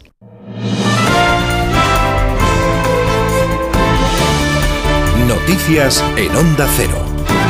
Buenas tardes. La presidenta del Banco Central Europeo, Christine Lagarde, argumenta su decisión de subir los tipos de interés medio punto, explicando que el sistema financiero europeo es resistente y que la inflación va a seguir siendo elevada durante mucho tiempo más. Pese a las fuertes tensiones en los mercados que podrían agravarse con esta decisión, Lagarde prioriza el control de la inflación, no se sale del guion previsto para controlar los precios y asegura en todo caso que el organismo está preparado para inyectar liquidez en el sistema si fuera necesario. En todo caso, el BCE cuenta con todos los instrumentos de política monetaria necesarios para suministrar apoyo de liquidez al sistema financiero de la zona euro si fuera necesario y preservar la transmisión fluida de la política monetaria. Tras la decisión del Banco Central, que sigue su hoja de ruta, el foco está puesto ahora en lo que hará la Reserva Federal en su reunión de la semana que viene. La secretaria del Tesoro de los Estados Unidos comparece hasta ahora en el Senado con la crisis bancaria que ha sacudido los mercados muy presente en su intervención. Janet Yellen asegura que el sistema bancario es sólido y que los ahorros están a salvo. Corresponsal en Estados Unidos, Agustín Alcalá. La secretaria del Tesoro acaba de repetir ante el Comité Financiero del Senado que el sistema bancario de Estados Unidos es sólido y que los norteamericanos podrán tener acceso al dinero que tienen en sus bancos siempre que quieran. Puedo asegurar a los miembros del comité que nuestro sistema bancario es solvente y que los estadounidenses pueden confiar en que sus depósitos estarán disponibles cuando los necesiten. Las acciones tomadas esta semana demuestran nuestro absoluto compromiso para asegurar que nuestro sistema financiero sigue siendo fuerte y que los ahorros de los depositarios continúan estando seguros. El mensaje de Janet Yellen no ha tranquilizado a los inversores de Wall Street que en este momento están castigando a otro banco, el First Republic Bank, que pierde el 75% de su valor en bolsa y que muchos analistas consideran será el próximo que tendrá que ser salvado por la administración. En Francia, el presidente Macron aprobará su polémica reforma de pensiones por decreto. No tiene el apoyo garantizado en la Asamblea Nacional y ha optado por ahorrarse el debate y la votación de esta tarde. A las puertas de la Asamblea Francesa en París está el corresponsal Álvaro del Río. En una Asamblea Nacional caótica entre las marsellesas entonadas por los diputados de izquierdas y los gritos de dimisión, la primera ministra Elisabeth Borne ha anunciado la adopción sin voto de la reforma de las pensiones como permite la Constitución, una suerte de decretazo y es que las cuentas no salían con la mayoría relativa de Macron en la Asamblea y la derecha dividida. Había mucha incertidumbre, ha dicho la primera ministra, por lo que no han querido correr riesgos, pero esta opción abre la puerta a varias mociones de censura. Los sindicatos que están concentrados aquí en los alrededores de la Asamblea Nacional prometen que el pulso continúa en la calle y advierten de que las protestas pueden incluso radicalizarse. Rusia ha cometido crímenes de guerra y contra la humanidad en Ucrania. Es la conclusión de una investigación de la ONU que hoy se ha publicado en Ginebra. En el documento elaborado por expertos independientes se enumeran asesinatos, casos de tortura y deportaciones de niños, violaciones del derecho internacional, ataques indiscriminados y desproporcionados. Se denuncia además en el informe la falta de colaboración de las autoridades rusas en esta investigación. Y contamos además que en Coruña se está investigando un intento de rapto de una menor. Según la denuncia, la niña estaba en un área de juegos de Betanzos cuando un hombre trató de llevarse la redacción en Galicia. Pilar Ozores. Presuntamente los hechos ocurrieron el pasado martes por la tarde. La menor se encontraba jugando en un área infantil cerca de la conocida zona del Parque del Pasatiempo, cuando un hombre habría intentado llevársela. Tras tener constancia de esta denuncia, la Guardia Civil ha abierto una investigación para determinar las circunstancias. Por ahora no han trascendido más detalles sobre este suceso. Deporte con Esther Rodríguez. Se completan los octavos de final de la Liga Europa con el Sevilla un paso en la siguiente ronda que se sortea mañana tras su victoria sobre el Fenerbahce. En la ida, bien distinta es la situación de Betis y Real Sociedad obligados a remontar ante Manchester United y Roma respectivamente. En la Conference League, Villarreal recibe al Anderlecht con el empate a uno de la ida. Miramos también a la Liga tras conocer las designaciones arbitrales y saber que de Burgos Bengoechea será el encargado de pitar el domingo el Barça Real Madrid. También se ha confirmado que la Federación Española de Fútbol se persona en la causa del caso Negreira, un asunto, el de los pagos del Barcelona al ex vicepresidente del Comité Técnico de Árbitros, que preocupa a Gianni Infantino, recién reelegido presidente de la FIFA. Eh, nos preocupa y se van a analizar, se tendrán que analizar en España, por, por ejemplo, y por supuesto lo que, lo que se pasó. Hemos tenido crisis en, en, en varios países, en Italia también en este momento, eh, con grandes clubes involucrados. Esto no es, no es bien por el fútbol. Tenemos tres partidos de Euroliga con representación española. Madrid desde la segunda posición de la tabla recibe al Armani Milán, Basconia visita al Maccabi en Tel Aviv y Valencia Vázquez se mide al Fenerbahce en la Fonteta. Además, Carlos Alcaraz tiene una cita con una de sus bestias negras. El canadiense Félix Oyer se enfrenta en esta madrugada por una plaza en las semifinales de Indian Wells. Actualizamos la información a las 5, las 4 en Canarias. La brújula, toda la actualidad del día y su análisis. Fijaos cómo está decandente la actualidad en estos momentos en Brasil. Tres de los grandes problemas que tiene España son que los diplomáticos creen que la política mejorar la estructura de ingresos de la seguridad social. ¿A ti qué te suena la torre? Hay dudas de que esa nueva ley, habiendo una más favorable, quizá tampoco arreglaría nada. ¿Acaso luego le preguntamos a ver a nuestros expertos de la brújula de la economía? La brújula, el informativo que dirige Rafa La Torre, cada tarde a las 7 y siempre que quieras en la web y en la app. Aquí se dicen las cosas como son. Te mereces esta radio. Onda Cero, tu radio. Julia en la Onda. Formas sensatas de invertir tu tiempo. ¿Invertirlo jugando con tus hijos? Sí. Pero en una lista de espera para una cita de ginecología, no. Con Vivaz, el seguro de salud de Grupo Línea Directa Aseguradora, tienes acceso directo a más de 50.000 médicos especialistas, consultas presenciales ilimitadas y más de 1.000 centros y hospitales. Desde solo 17,50 euros al mes sin copago. Porque si en salud no hay tiempo que perder, perderlo en una lista de espera no tiene sentido. Ven directo a vivaz.com o llama al 917-400-400. Consulta condiciones. Sabemos lo importante que es sentir a alguien cerca. Por eso en CaixaBank queremos estar a tu lado protegiendo lo más importante y manteniendo el precio de tus seguros y tu alarma de Securitas Direct sin subidas durante tres años. Infórmate en tu oficina o en caixabank.es. CaixaBank. Tú y yo. Nosotros. Para los seguros MyBox. Me levanto a las 7, a las 9 entro a trabajar, salgo a las 6, pongo la lavadora, la compra, la cena. Con Revital puedes con eso y con mucho más. Revital con jalea real mantiene tu energía a lo largo del día. Revital de Pharma OTC. ¿Qué tengo que hacer si presencio un caso de violencia de género? Lo primero, siempre llamar al 091. Y mientras llega la policía, ¿es mejor intervenir o no? Si actuando no se agrava la situación, hay que ayudar a la víctima, pero nunca hay que intervenir si el agresor está armado.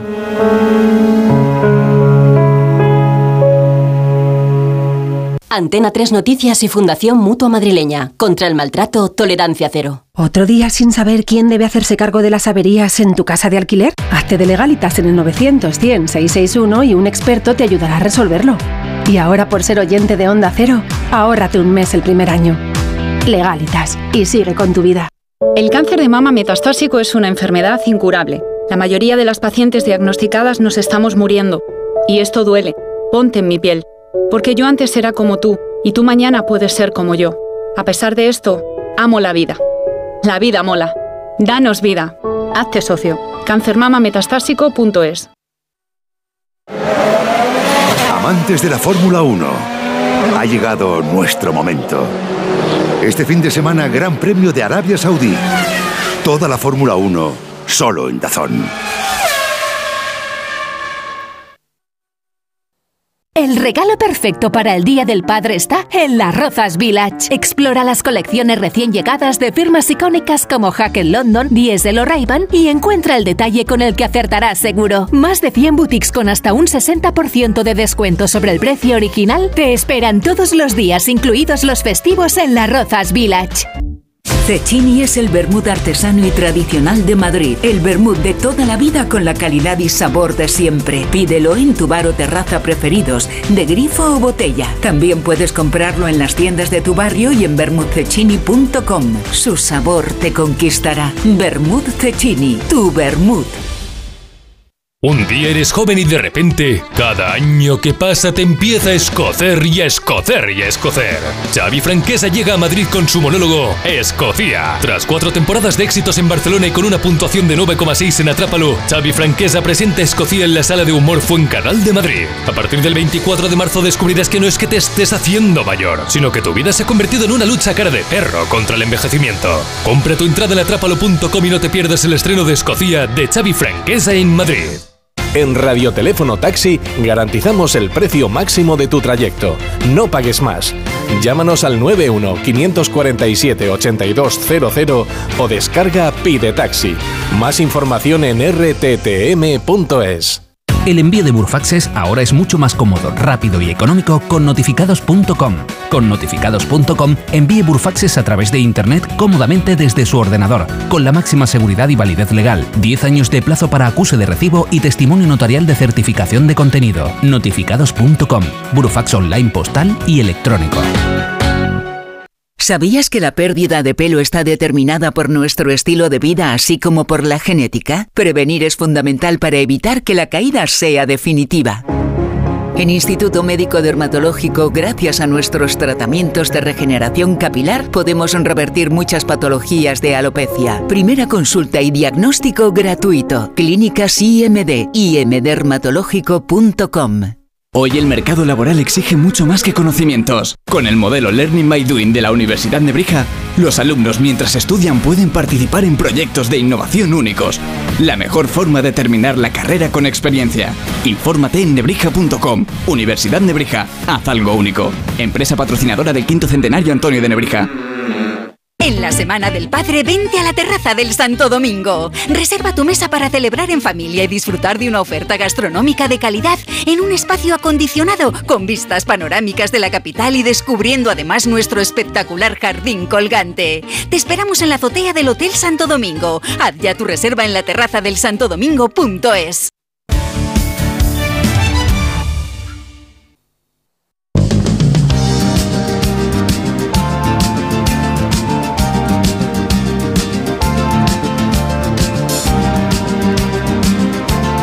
En Onda Cero, Julia en la Onda, con Julia Otero. Son las 4 y 11 minutos, una hora menos en Canarias. En un rato estaremos con Arte Mundial, con Fernando Arancón y Eduardo Saldaña, hablando de cuestiones internacionales. Y hablamos de cine, podemos hablar incluso antes con ellos porque ya están sentados en nuestro estudio. ¿Cómo estáis, Fernando y Eduardo? Hola, Julia. Buenas tardes. Con noticia de última hora, ¿no? Parece que Macron, viendo que no tenía garantizada la mayoría en el Parlamento, ha decidido sacar adelante esa reforma de las pensiones, así por decreto y sin que lo apruebe el Parlamento. Es una prerrogativa presidencial que tienen en, en Francia, ¿no? Ha sacado el plato de las lentejas, Julia, pero a ver, a ver si no le sale demasiado caro el Sí. movimiento. Pero Hombre, sí, sí. una huelga se le intentaban parar, Macron ha dicho, esta es la mía y ahora os lo coméis. Sí, sí, sí, Sí. pero atentos a Francia porque va a haber movilizaciones. Sí, porque los franceses son muy franceses y muchos franceses, ¿eh? Esa es la verdad. Y hay paros constantemente, huelgas generales, no quieren aceptar pasar de 62 a 64 años para jubilarse, así que veremos qué ocurre. Pero que por decreto decide Macron que ni Parlamento ni nada, que lo aprueba y punto pelota. Bueno, hablaremos de esta y de otras cuestiones con orden mundial.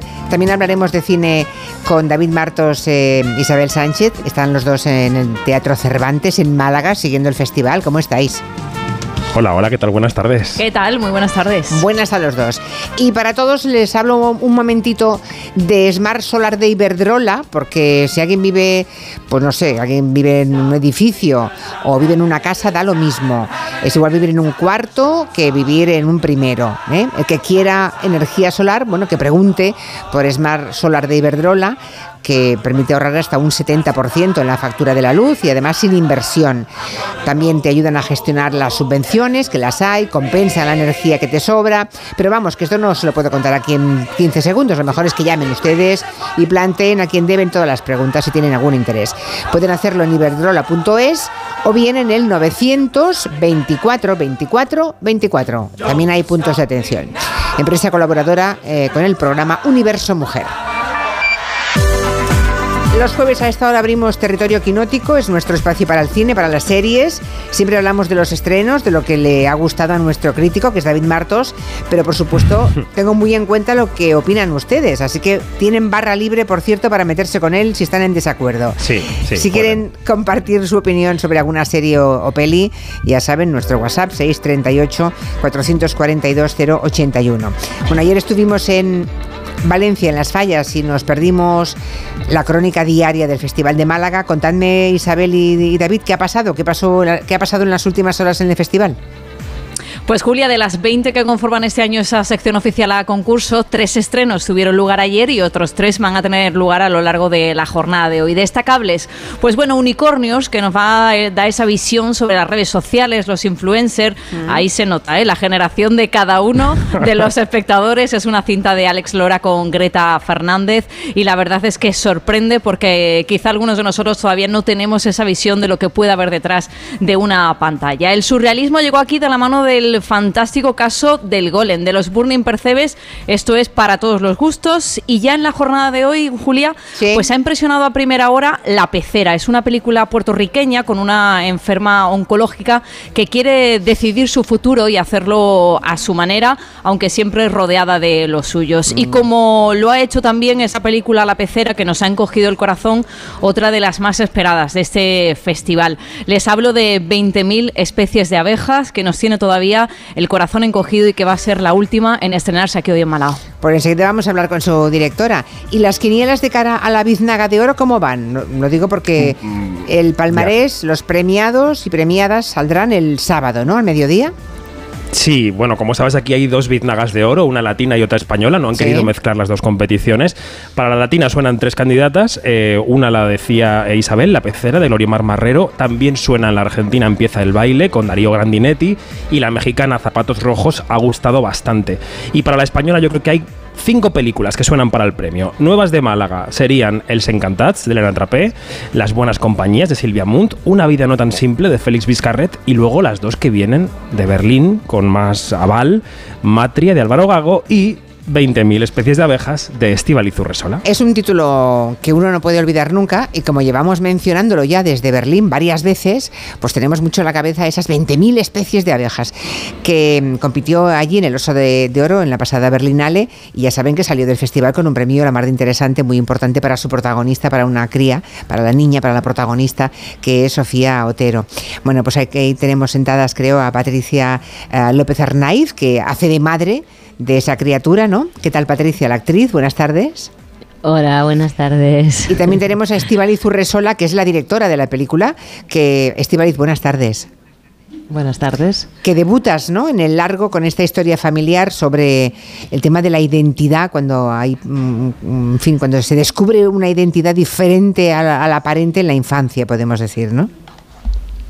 Sí, eh, es una mm, historia que toma como personaje central al personaje que inicia siendo Aitor o que arranca la película siendo leído como un niño por parte de la familia y que en este viaje de vuelta a casa, a la casa de la madre, ¿no? a la casa materna, pues irá adquiriendo como las herramientas y el lenguaje y, y las y entablando las relaciones que le proporcionarán la fuerza para poder expresar quién es y, y cómo se siente, ¿no? Y en este viaje de, de expresión lo que va a ir sucediendo es que todas las, las miembros de esta familia, de esta colmena familiar, van a ir siendo también interpeladas y transformados todos los vínculos de, de la familia, de alguna forma para llevarles a un nuevo lugar, a un estadio de, de mayor comprensión mutua y propia. Mm. Supongo que venir del Festival de, de Berlín con esa buena noticia del premio para la actriz pequeña, ¿no? Para, para Sofía Otero, y viendo lo que ocurrió después con Alcarrás o con Cinco Lobitos, llegas a Málaga un poco, mm, un poco venida arriba, espero, Estivaliz, ¿no? O sea, con buenas previsiones, ¿no? Con buenas percepciones. Cuéntame cómo lo llevas. Yo de verdad que intento eh, constantemente ante las expectativas que se vierten siempre sobre la película, intentar relativizar el valor de los premios, ¿no? También lo vimos con Alcarrás justamente Mm. en los Goya, eh, entonces creo que just- es, una, es una cuestión el tema de los premios y esa dinámica de competición entre las películas que, que nos lleva a hablar de vencedoras y vencidas, que no es eh, que no es lo más apropiado. Creo que la cultura no debería competir entre sí eh, y creo que cada película realmente tiene un valor único y conecta con audiencias específicas. Mencionabas también antes unicornios y cómo puede conectar con una audiencia que quizás sea distinta a la mía y un premio en ningún momento convierte una película mejor que en otra, ¿no? Ya, no, no, es- eso es evidente, pero en cambio lleva a más gente al cine, ¿no? Que ayer Eso me ha- lo- Didi. Hmm. No, que el- la selección en un festival sí que te coloca en ese, en Claro, ese lugar. claro. Y para mí es el el mayor premio es haber estado seleccionada en Berlín, estarlo aquí en Málaga y que la película consiga esta, esta atención y este foco, ¿no? Y que la gente que, vaya a verla, porque bueno, aún falta, ¿no? La estrenáis es. en abril, pero sería estupendo que hubiera gente que regresara al cine, porque me parece, ¿verdad que fue ayer, eh, David? Que en Málaga se dijo que el 40% de los espectadores Sí. que iban al cine en el 2019 nunca han vuelto después de la pandemia. Es que es mucho el 40%, ¿eh? Es mucha gente y sobre todo corresponde a la audiencia más adulta que quizás sería un público al que le interesaría 20.000 especies de abejas. Me parece que estamos en las vías de la recuperación, pero son muy lentas. Hay una franja de la población, el 40%, 4 de cada 10 que compraron una entrada en España en 2019 no lo han hecho en 2022. Habrá que ver qué pasa este año. Habrá que ver, 23. habrá que ver. Patricia, ¿cómo, ¿cómo te has planteado, cómo has creado el papel de la madre, que debe ser fundamental? Yo no he visto la película, ¿eh? Yo hablo de oídas, de lo que me van contando, yo aún no he visto 20.000 especies de abejas, pero sí, por lo que he leído, el casting para encontrar los personajes ah, fue muy arduo, luego le, luego le preguntaremos a, a Estíbaliz cómo, cómo escogió a Sofía, ¿no? Pero sé que he hablado con muchas familias, con niños o niñas trans. Bueno, supongo que para ti componer esa madre no habrá sido nada fácil. Bueno, no ha sido fácil en, el, en el sentido de que, mm, de que había muchísimo material. O sea, el guion es un, uno de los guiones más ricos que he leído nunca, lleno de, de capas, de matices, de... O sea, algo que, mm, que al final se acerca mucho a la realidad porque miraras donde miraras podías entender, ¿no? Todo, el, todo con mucha coherencia, mucha lógica eh, a la hora de describir las relaciones, ¿no? De, bueno, pues con mi madre, con mi padre ausente, con mi tía, o sea, en el fondo podría describir la, la relación con cada una de las personas de la colmena y mm, cómo todo eso se, se influye, se afecta, co- qué me pasaba con la profesión, con la maternidad, con mi relación como hija, o sea, había muchísimo material y eso era, para mí ha sido muy complejo, pero eh, a la vez hay algo que paradójicamente mm, hace que, que- que- resulte fácil porque al estar tan bien escrito y con tanta coherencia no es que tengas que atar hilos y que sean un montón y tengas que ir buscando cómo tejer eso, sino que está tan, tan bien tejido que una vez que lo vas incorporando con todos los ensayos que hicimos, que fue un trabajo súper interesante de, de improvisaciones y de ir generando eh, la memoria de la familia y, y todo esto, al final te sentías casi pues, eh, como si hubieses invocado a este personaje que ya te había poseído y que ya estaba Ya. de una manera muy real y con muchos matices ya por dar, ¿sabes? Es muy fácil trabajar con eso, O sea, hubo muchísimos, con ese bagaje ya. Hubo muchísimos ensayos, me consta, ¿no? Ah, Mm. Creo que Estivaliz, la directora, te has entrevistado con un montón de familias con niños y niñas trans y que te habrán pedido seguro que muchas cosas, ¿no? Es- es- deben esperar mucho de la película. Bueno, yo creo que mm, en realidad eh, están tan agradecidos como yo les estoy a ellos y a ellas. Están tan agradecidos de que alguien haya, en su momento también, 2018 no era el mismo momento que estamos viviendo ahora, ¿no? Claro, claro, Y claro. quizá en aquel momento se sentían mucho más desatendidos eh, y sus reclamos y sus necesidades no estaban tan protegidas como puedan estarlo hoy. Y, yo creo que el agradecimiento que sintieron solo por, por ser escuchados, que al final también es de alguna forma de lo que va la película, ¿no? De cuando alguien intenta expresar quién es y, y ser escuchada, es lo único que, que cuenta, ¿no? Y, y estamos, es un agradecimiento mutuo, la verdad. Bueno, ellos, es- a mí y yo a ellos de haberme abierto sus vidas a esos niveles de intimidad. Son la historia de una familia vasca, ¿no? Y cómo esa familia pues va reaccionando a cómo va eh, cambiando o evolucionando pues uno de uno de sus mm, miembros jóvenes, que es Aitor, empieza por Aitor, que empieza a renegar de su nombre, ¿no? Eh, he visto que en alguna entrevista dices que no quieres poner etiquetas, no te gusta hablar de niños trans ni de, o de niñas trans, que no eh, vale, Estivaliz, pero es que la realidad hay que nombrarla porque si no cómo la explicas. Bueno, eh, las etiquetas tienen ese sentido también, ¿no? Claro. Y vienen a, a nombrar lo que quizás hasta ese momento ha sido eh, innombrado e innombrable. Y, Pero ya no, y- ahora ya se puede, ¿no? O sea, ya Bueno, ahora todavía queda, pienso que mucho trabajo para seguir defendiendo los derechos eh, que, que aplican a muchos ámbitos de la vida de estas personas, ¿no? Pero cuando digo que intento rehuir de esa etiqueta me refiero sobre todo a que cuando he entrevistado a estas familias, en ningún caso ninguno de los niños y niñas que estas familias tenían eh, se ha nombrado a sí mismo como una niña trans o un niño trans. Ellos simplemente dicen ser un niño o ser una niña. Y esa etiqueta de lo trans es la que viene viene puesta desde Ya. fuera, desde, desde esa mirada adulta. Vale, vale, vale. Bueno, decime, yo no he visto, insisto, la película, pero David, David y Isabel sí, supongo. Isabel también, David lo sé, pero ya la vio en Berlín. Isabel la tiene súper reciente, además Ah, la ha sí. visto esta mañana Ajá, y sigue, vale, sigue vale. emocionada con la película. El pase de prensa, Julia, ha sido a las doce y media y os digo que ha recibido doble aplauso. Primero cuando finaliza, luego siguen unas imágenes y otro nuevo aplauso. El jurado estaba presente. Eso sí Mm. también lo, Como dato, lo digo. como dato. Muy, ver, muy aplaudida y además llena la sala. ¿Y como dato? Ah, no, era ese que estaba No, no, llena. como ah. dato lo del jurado, Ah, eso, vale, que vale, el vale. jurado de presente, pero que lo dejamos ahí, ya está. Vale, vale, perfecto, perfecto. Bueno, pues nada, estaremos muy pendientes a ver si conseguís o no, si consigues o no, eh, Estíbaliz, la biznaga de oro, o Patricia, ¿eh? la película, eh, 20.000 especies de abejas. Gracias a las dos, a Patricia López Arnaiz y a Estíbaliz Urresola. Hasta pronto. Gracias, a ti. Julia. un Gracias. Hasta luego. Recomendaciones de la semana. Venga, hoy tenemos menos tiempo, pero vamos Venga. a pedirte que des alguna pista sobre la cartelera de fin de semana. A ver, ¿qué hay que, qué hay que ver de lo nuevo, de lo que se ha estrenado?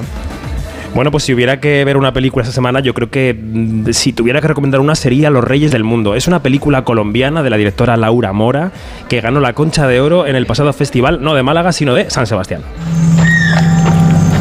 Un día todos los hombres se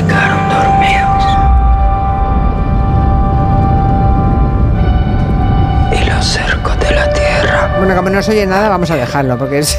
Es que es un susurro del, del Es un- protagonista, que es, es un chaval que, que hace un viaje junto a un grupo de amigos, todos de extracción social muy baja a lo largo y ancho del país, y buscan una herencia. Él, él no tiene nada y se entera de que tiene una herencia, unas tierras en la otra punta del país. Y esa herencia es un poco el gancho en McGuffin, ¿no? que va siguiendo en todo el viaje de la película. Una película en la que además haces tú el viaje con los personajes en la butaca, y es muy recomendable. Los Reyes eh, del Los Mundo. Reyes del Mundo de Laura Mora. Muy bien. Ah, ¿Se estrena alguna de Málaga o no?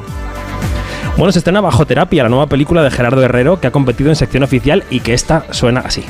Hola a todos. Os he citado a las tres parejas porque la sesión de hoy la vais a dirigir vosotros. Supongo que todos habéis oído hablar de las terapias de grupo de parejas. En la mesa hay varios sobres que tendréis que ir abriendo en orden numérico. ¿Esto qué es? Otro misterio. No deberíamos presentarnos antes. Lo digo porque Bueno, está basada en una obra de teatro de Matías del Federico, cuenta la historia de tres parejas a las que su psicóloga cita en un lugar, ella no aparece y lo que encuentran las parejas son un montón de sobres que tienen que ir siguiendo, ¿no? Con instrucciones. En el reparto están Alexandra Jiménez, Malena Alterio, Fele Martínez y es una de apetece mucho, películas- apetece verla de entrada. No sé yo si... Sí, sí. ¿no? Vale.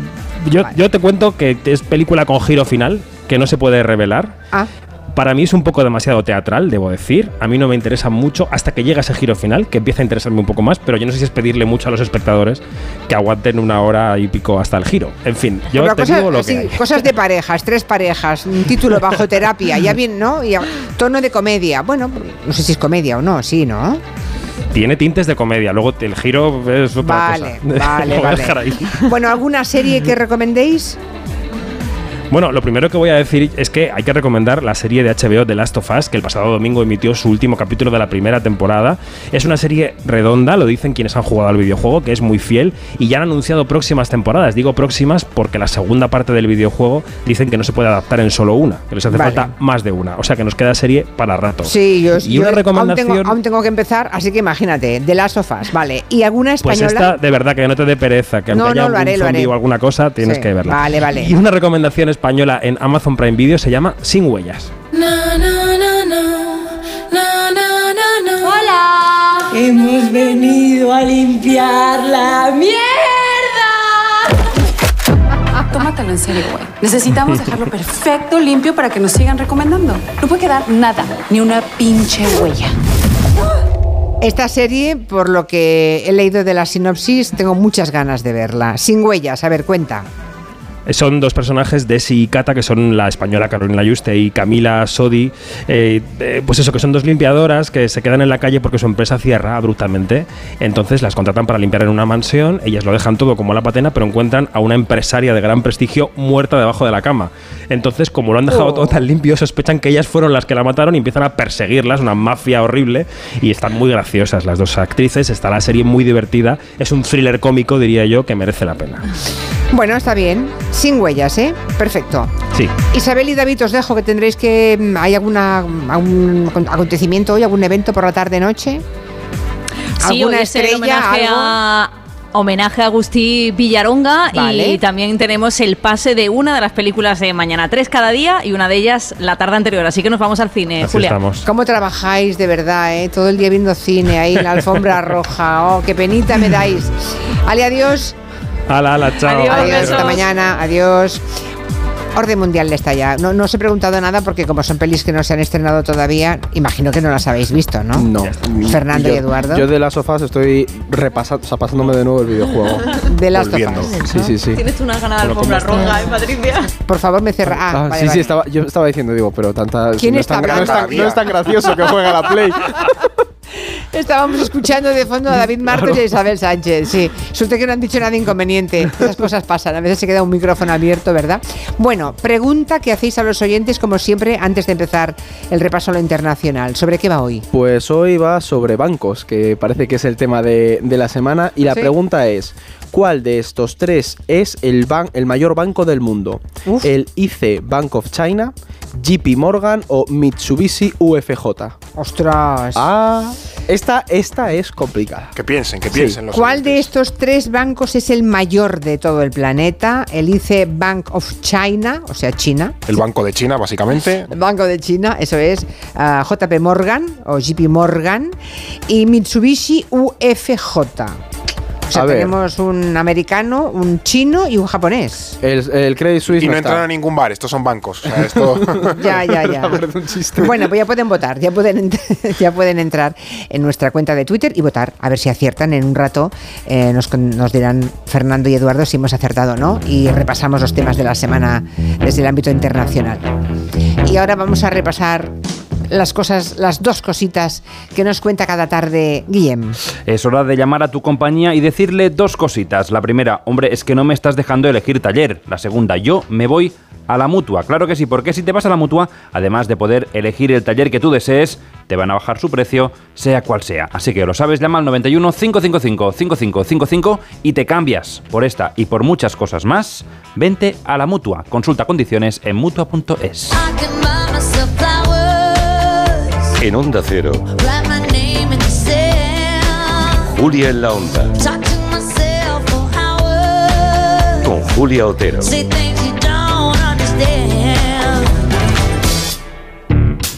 Me toca la revisión del coche. Eurorepar Car Service. Necesito un taller cerca de casa. Eurorepar Car Service. Quiero la mejor relación calidad-precio. Eurorepar Car Service. Tu taller multimarca de confianza es Eurorepar Car Service. Eurorepar Car Service. Ahora, ven a descubrir las ofertas del 20 aniversario. Si tienes más de 60 años, en Viajes El Corte Inglés eres joven más 60. Te proponemos que disfrutes de la ilusión de viajar.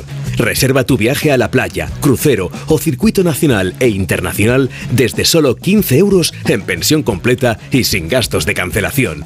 Además, consigue un 20% de descuento en artículos de viaje en el corte inglés. Infórmate en Viajes El Corte Inglés. Ahora es tu momento. Aprovechalo. Dos cositas. La primera, no tienes seguro de coche eléctrico. La segunda, yo me voy a la mutua. Vente a la mutua y además de las mejores coberturas para tu coche eléctrico, te bajamos el precio de tus seguros, sea cual sea. Por esta y muchas cosas más, vente a la mutua. Llama al 91 555 5555 91 555 5555. Condiciones en mutua.es. Soy David de Carlas. Si tienes un impacto en el parabrisas, no esperes a que se rompa por completo. Entra directamente en carlas.es, elige día y hora y te lo repararemos en solo 30 minutos. Carglass cambia, Carglass repara. Con un rasca de la 11 siempre rascas algo. ¿Algo? ¿Y para ti qué es algo? Pues por ejemplo, unas risas, algunos buenos momentos y puede que muchos euros. Hasta un millón. Entonces dame un rasca. Con los rascas de la 11 puedes ganar momentazos y premios de hasta un millón de euros. Rascas de la 11. Rasca el momento. A todos los que jugáis a la 11, bien jugado. Juega responsablemente y solo si eres mayor de edad. Cuando tienes hijos pequeños, es lógico y normal que te preocupe algo como esto. Cambié de trabajo y ahora paso más horas fuera de casa. Y claro, dejo a mis hijos mucho tiempo solos y eso me preocupa. Pues para estos casos, Securitas Direct tiene una alarma que te protegerá frente a posibles emergencias. Y además, con sus cámaras podrás ver y oír lo que ocurre en casa para tu tranquilidad. Porque tú sabes lo que te preocupa y ellos saben cómo solucionarlo. Llama ahora al 900-272-272 o entra en securitasdirect.es. 29. Tus nuevas gafas graduadas de Sol Optical. Estrena gafas por solo 29 euros. Infórmate en soloptical.com. Me levanto a las 7, a las 9 entro a trabajar, salgo a las 6, pongo la lavadora, la compra, la cena. Con Revital puedes con eso y con mucho más. Revital con jalea real mantiene tu energía a lo largo del día. Revital de Pharma OTC. Líder y lo más visto de la noche. ¡Qué brutalidad! Llega la gran final. ¡Qué maravilla! Marilo Montero, Laura Escanes, Rosa López, Ana Guerra. Llega el momento de conocer a la ganadora. El desafío. Mañana a las 10 de la noche, gran final en Antena 3. La tele abierta.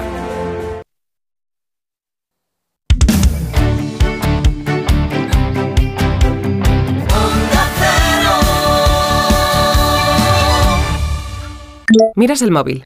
¿Alguien te ha dado me gusta? ¿No le conoces? ¿Cómo ha llegado a ti?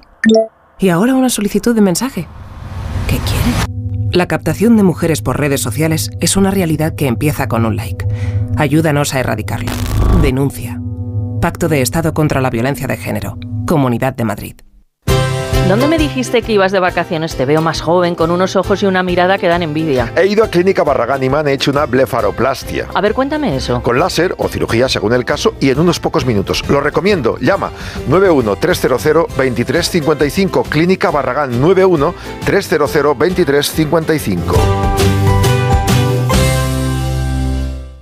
Si es que ya lo digo yo siempre, dúchate que sale económico, pero eso sí, hazlo en un plato de ducha de duchamanía. Hazme caso, ¿no ves que una bañera tiene más peligro que meter los dedos en un enchufe? Y mira que son bonitos los platos de ducha de duchamanía. Oye, con suelo antideslizante, sus mamparas para entrar a vivir, pues eso, dúchate que sale económico y llama a duchamanía, que no me enteré yo que no lo haces. En Madrid, Paseo del Molino 6, 91 468 4907 y Fuenlabradaloft.com. Ya quedan muy pocos. Fuenlabradaloft.com. Loft contrastero en Fuenlabrada por menos de 100.000 euros. Fuenlabradaloft.com. Muebles Adama. Renovar sus muebles es renovar su vida. Venga a conocernos y le sorprenderá todo lo que podemos hacer por usted. La más amplia variedad de muebles de calidad y diseño a un precio increíble. Muebles Adama. Ver a la calle General Ricardo 190 o entra en mueblesadama.com.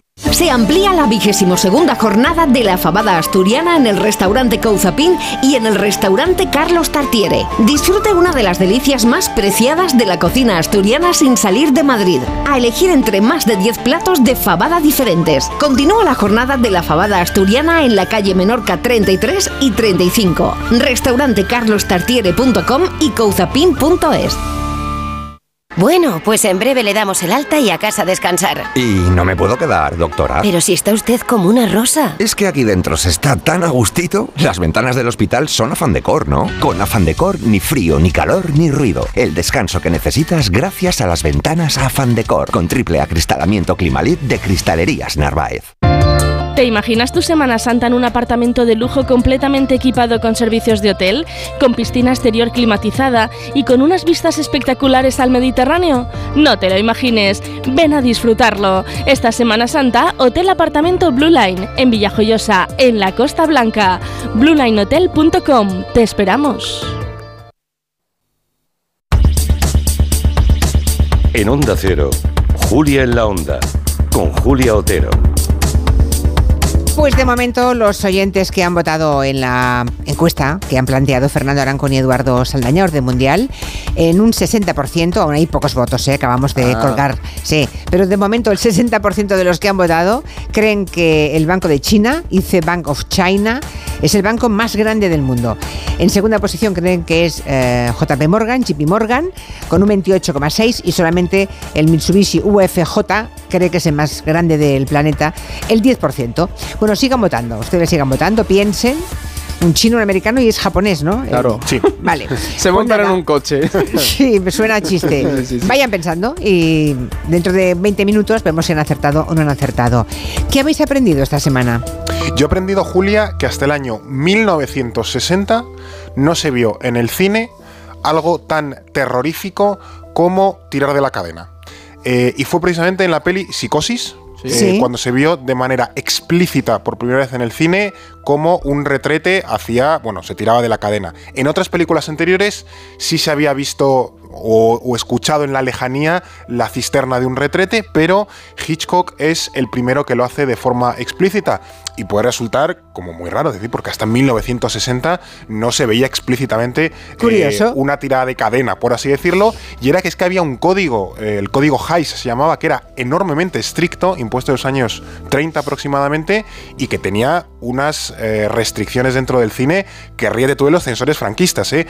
Había, y evidentemente afectaban a todas las películas de Hollywood, y era enormemente estricto en cuanto a qué tipo de eh, cosas de moral dudosa, por así decirlo, podían mostrarse en el cine, que era ca- prácticamente todo, desde Ya, ya, besos a sexo, desnudo, Que- palabras Pero malsonantes. vamos, que un váter tampoco se podía Un váter tampoco, No se podía. Esto Eso no se podía ver. no se podía ver. Hasta ¿vale? 1960 no se Eh, pudo ver. Los años, los años 50 fueron una época muy, del conser- macartismo. claro, Sí, muy eh, conservadora. este código en los años 30, por lo que he leído, era progresista en tanto que intentaba visibilizar problemas sociales, pero esto en los años 50 se le dio la vuelta y entró toda la moral conservadora. El auge y- evangélico es esa época. Claro, y, Ya. y entonces se metieron este tipo de cosas como no tirar de la cadena o que no se viese un beso. Madre mía. ¿Y tú, Eduardo, qué has aprendido? Pues yo he aprendido, Julia, que la masa de todos los materiales producidos por el hombre en 2020 ya igualó a la masa de toda la vida en el planeta, decía, toda la biomasa de la Tierra. Y me ha alucinado. Es decir, todos los materiales, acero, hormigón, asfalto que hemos producido ya han, han igualado al peso de- junto de todos los árboles, los animales ¡Qué que hay, barbaridad! que hay en la Tierra. Y esto salió en, en la revista Nature publicado hace, hace ya casi, bueno, dos años, porque salió en diciembre del 2020, y se estima que para el 2040, si seguimos al ritmo de producción de edificios de uso de hormigón, haya duplicado todo el peso de la biomasa de, de la Tierra. Es increíble por el impacto del ser humano en, en nuestro entorno. El me- tema me- es hasta dónde puede resistir el planeta, que sigamos levantando cantidades ingentes de masa. O sea, yo lo leí y me quedé a cuadros. Dije, madre mía. O sea, Bueno, pues ahí estamos, ¿eh? Sí, sí. Vivimos en este mundo. No tenemos otro de momento. Muy interesante. Las cosas que aprendéis durante la semana, esas cosas así eh, aparentemente pequeñitas, nos dan mucha información. Sí, la No, verdad es que verdad. o sea, lo tonto es. el- además, Sí, hemos, empezado a tener dinámicas de yo las apunto, ¿sabes? Yo leo algo y digo, ah, pues mira, esto está muy curioso, pum. Ya, ya, está sí. muy bien. La semana pasada estuvimos aquí hablando del grupo Wagner, ya saben, esas empresas de seguridad privada que ahora ha contratado a Putin para que sean ellos los que hagan la guerra, ¿no? Lo de la privatización de la guerra. Uno de los oyentes que tenemos nos mandó una pregunta muy interesante y que yo os planteo a vosotros. Dice este oyente, ¿qué pasaría si Estados Unidos atacase al grupo Wagner cuando está el grupo Wagner en Ucrania. Eso se podría considerar, dado que son mercenarios y no representan al Estado ruso, ¿se podría considerar un ataque contra Rusia o no? Pues Julia, yo he de confesarle a este oyente que es una muy buena pregunta y que de hecho hemos estado hoy por la mañana debatiendo sobre ello en la, en la oficina porque... Ha habido más de un cortocircuito mental. Claro, porque es un, es un tema muy complejo, mezcla derecho internacional público, derecho humanitario y al final es un escenario que puede darse, ¿no? Y es que de hecho ya se dio un choque entre fuerzas de Wagner y militares estadounidenses, pero no en Ucrania, sino en Siria. Y digamos que nos hemos basado un poco en ese caso, porque esto fue en 2018, en la batalla de Kashan. Ahí las fuerzas estadounidenses acabaron con hasta, ojo, 200 mercenarios rusos de Wagner. Y aquí, por ejemplo, no hubo polémica, ¿vale? Porque el propio Kremlin lo que hizo es un poco la vista gorda, porque al final estamos hablando de una compañía privada que teóricamente no tenía ninguna relación con Moscú, ¿no? Entonces, reclamar eso, pues no quedaba muy bien. Sin embargo, en el caso de Ucrania, lo que. O sea, eran muertos que les salían baratísimos a los rusos. Claro, y, pero tú tampoco puedes decir han muerto porque internamente mucha gente, de hecho, ya en el momento lo que se señaló, había políticos que le pedían responsabilidad a Putin de hasta qué punto estos son hombres rusos que están muriendo en esa guerra, ¿no? ¿Qué hacían los rusos ahí? Y los rusos decían, ¿qué hacían los estadounidenses ahí? Decían, bueno, entonces nadie ha estado aquí. Miraban para otro lado. Sin embargo, en el caso de Ucrania, sí que creemos que podría ser distinto, sobre todo por el contexto en el que se da. Es decir, Rusia sí que podría decir que Estados Unidos, por ejemplo, ha llevado un ataque en el territorio anexionado que para el Kremlin es parte oficial de Rusia, ¿no? Y podría interpretarlo como una violación de la soberanía. Y también está la opción, que esto aquí ah, tendríamos que consultar ya en mayor profundidad con un, eh, abogado de derecho internacional público o algo así, que plantearan que se ha atacado a ciudadanos rusos y que intenten apelar a la responsabilidad de proteger la R2P para justificar un ataque. Pero vamos, de todas formas es muy muy improbable que en la guerra de Ucrania se dé este escenario porque tanto la OTAN, Julia, como Rusia están midiendo muchísimo eso. E incluso controlando al propio Wagner, claro, porque ninguno quiere que el conflicto escale y se vaya de las manos. Es decir, es una guerra proxy y están controlando mucho que se quede circunscrito a un territorio. Así que, pero la pregunta es muy buena porque si se diera, o si a Wagner le da por atacar territorio polaco, por ejemplo, mm. eso es un escenario muy complicado que realmente, yo no sabría decirte cómo van a reaccionar. Hombre, si, si atacara territorio polaco, obviamente la OTAN entraría, ¿no? En Polonia. Claro, pero claro, como contamos la semana pasada, Wagner técnicamente no es un grupo ruso, tampoco porque están prohibidos en Rusia. Entonces es como se queda ahí en una zona de en un limbo. Claro, pero muchos países les han eh, catalogado como organización terrorista. entonces, ¿qué pasa? Sí que es probable que a lo mejor a Rusia pues se le pudiera sancionar como país promotor del terrorismo o algo por el estilo, ¿sabes? Pero están en un limbo muy complicado. Bueno, otro de los temas que ha marcado toda esta semana, toda la agenda internacional, es el tema bancario. Primero fue el colapso de Silicon Valley Bank y lo que se produjo, ¿no? lo que eso eh, produjo en las bolsas de medio mundo. Está claro que el dinero es muy miedoso y que el pánico que tienen los inversores puede desencadenar una catástrofe financiera, aunque nadie la, la viera venir, ¿no? Y puede que no ocurra. Claro, después de una pandemia, después de una guerra, que vuelvan los escalofríos por un tema bancario y que nos vuelva a rememorar la crisis bancaria del 2008, da, da yuyu, ¿no? es muy desagradable. Han vuelto estos días muchos fantasmas que ya pensábamos olvidados. Pero es cierto que la quiebra del Silicon Valley Bank es sobre todo por una mala planificación. Tiene muy poco que ver con el caso de eh, Lehman Brothers, con activos tóxicos. No, no tiene nada que ver con eso. el, el, SVB, esta quiebra, básicamente es de, es de torpes. Lo explico un poco rápido. Eh, cuando los tipos de interés en Estados Unidos estaban al 0%, es decir, el dinero era gratis, eh, esta gente del Silicon Valley Bank, que invertía sobre todo en startups de la, de la zona, de estas tecnológicas de, California, decide también hacer como una rentabilidad más conservadora y, lo, y mete muchísimo dinero en eh, bonos del, Tesoro de Estados Unidos, que claro, como el dinero valía 0%, pues los bonos daban un 1 o un 2 como mucho, es decir, daban poquita rentabilidad. Entonces, cuando los tipos de interés de la Reserva Federal de Estados Unidos suben, esos bonos eh, también ganan en rentabilidad. Los nuevos bonos que va sacando Estados Unidos ganan en rentabilidad y los que tenía el Silicon Valley Bank pues pierden valor en términos relativos porque ya no los quiere nadie, porque tiene una rentabilidad más baja.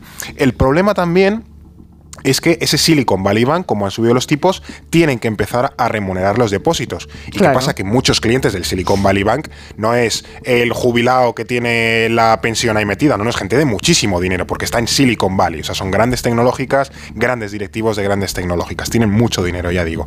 Y, y esos clientes, pues dicen, oye, dame rentabilidad. Pero el Silicon Valley Bank, recordemos que su dinero está metido en un sitio con muy baja rentabilidad. Bueno, pues intenta sacarlo de los bonos del tesoro, se tienen que, por así decirlo, comer una pérdida, y entonces eso se empieza a rumorear entre los clientes Mm. del, del banco y dicen, bueno, yo me voy a llevar el dinero de aquí porque, porque, porque no me fío. ¿Y qué pasa? Como son clientes de muchísimo dinero, con unos poquitos clientes que ya querían sacar todo su dinero, el banco se queda sin liquidez y quiebra. Y ahí es cuando tiene que eh, entrar esa eh, Reserva Federal, el gobierno de Estados Unidos, a avalar un poco. El problema es que el, el dilema que tenían era, uno, si salvar al banco o no, que era también el dilema que hubo con Lehman Brothers, y segundo, qué hacer con los depósitos de esos ahorradores millonarios, porque Estados Unidos, como también tenemos en España, cubre hasta 250 mil dólares los depósitos. Pero claro, a lo mejor había allí personas que tenían 5 millones, Prácticamente 10 todo, millones. la gran mayoría de los clientes tenían más de 250.000 euros de Claro, entonces Claro. como eso está para cubrir al americano medio, pero no para cubrir a ese tipo de cliente que tiene el banco. Entonces,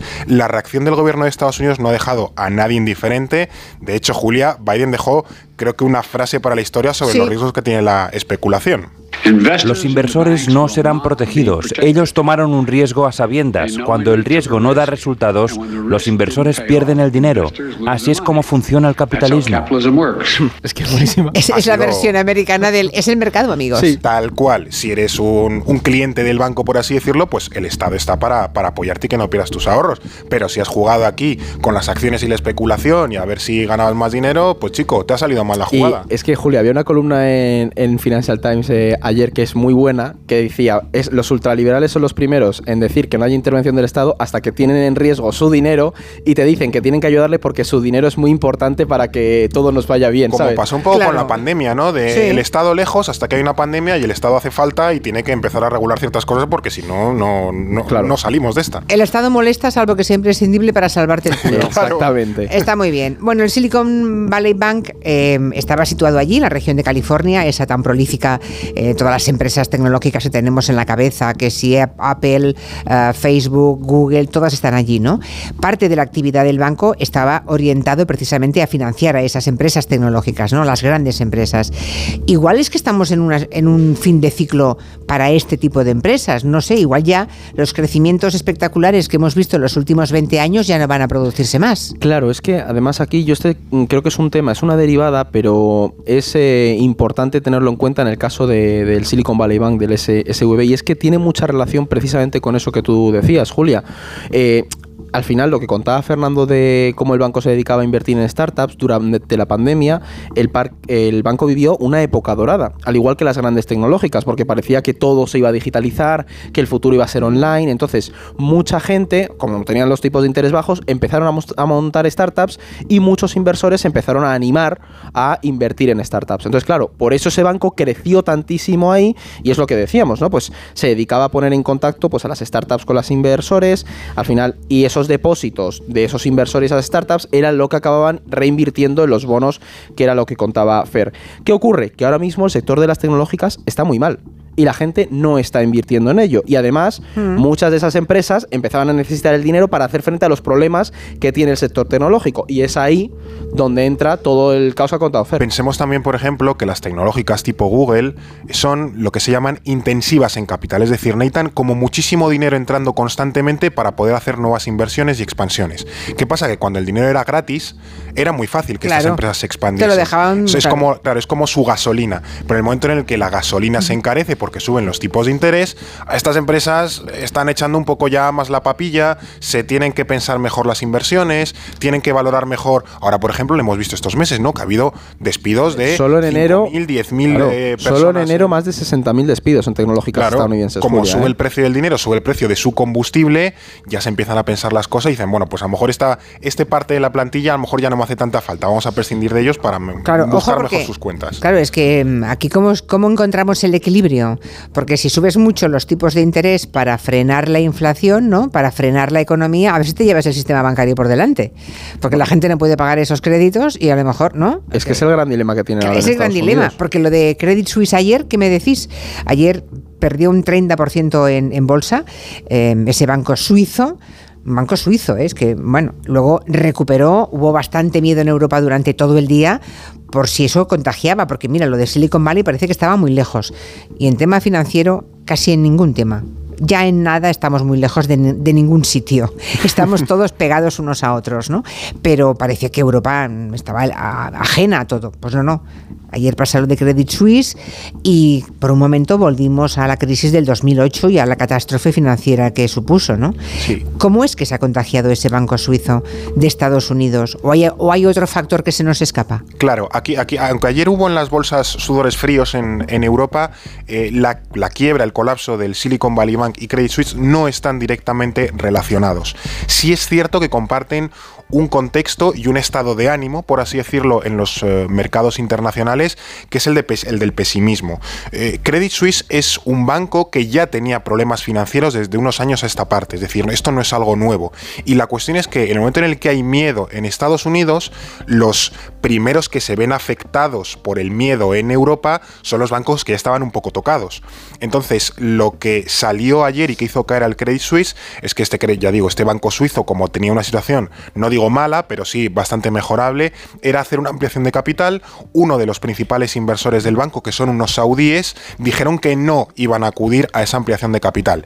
Y lo que es, el, el mensaje que entendió todo el mundo es, uy, este banco entonces está fatal, los saudíes no quieren mojarse, el banco se va a la porra, yo me quito de en medio. Y ahí tienes el gran eh, bajonazo en, en Pero es bolsa. tremendo, ¿eh? O sea, que, que lo que deduzcan o sea, no, no se corresponde con ninguna certeza.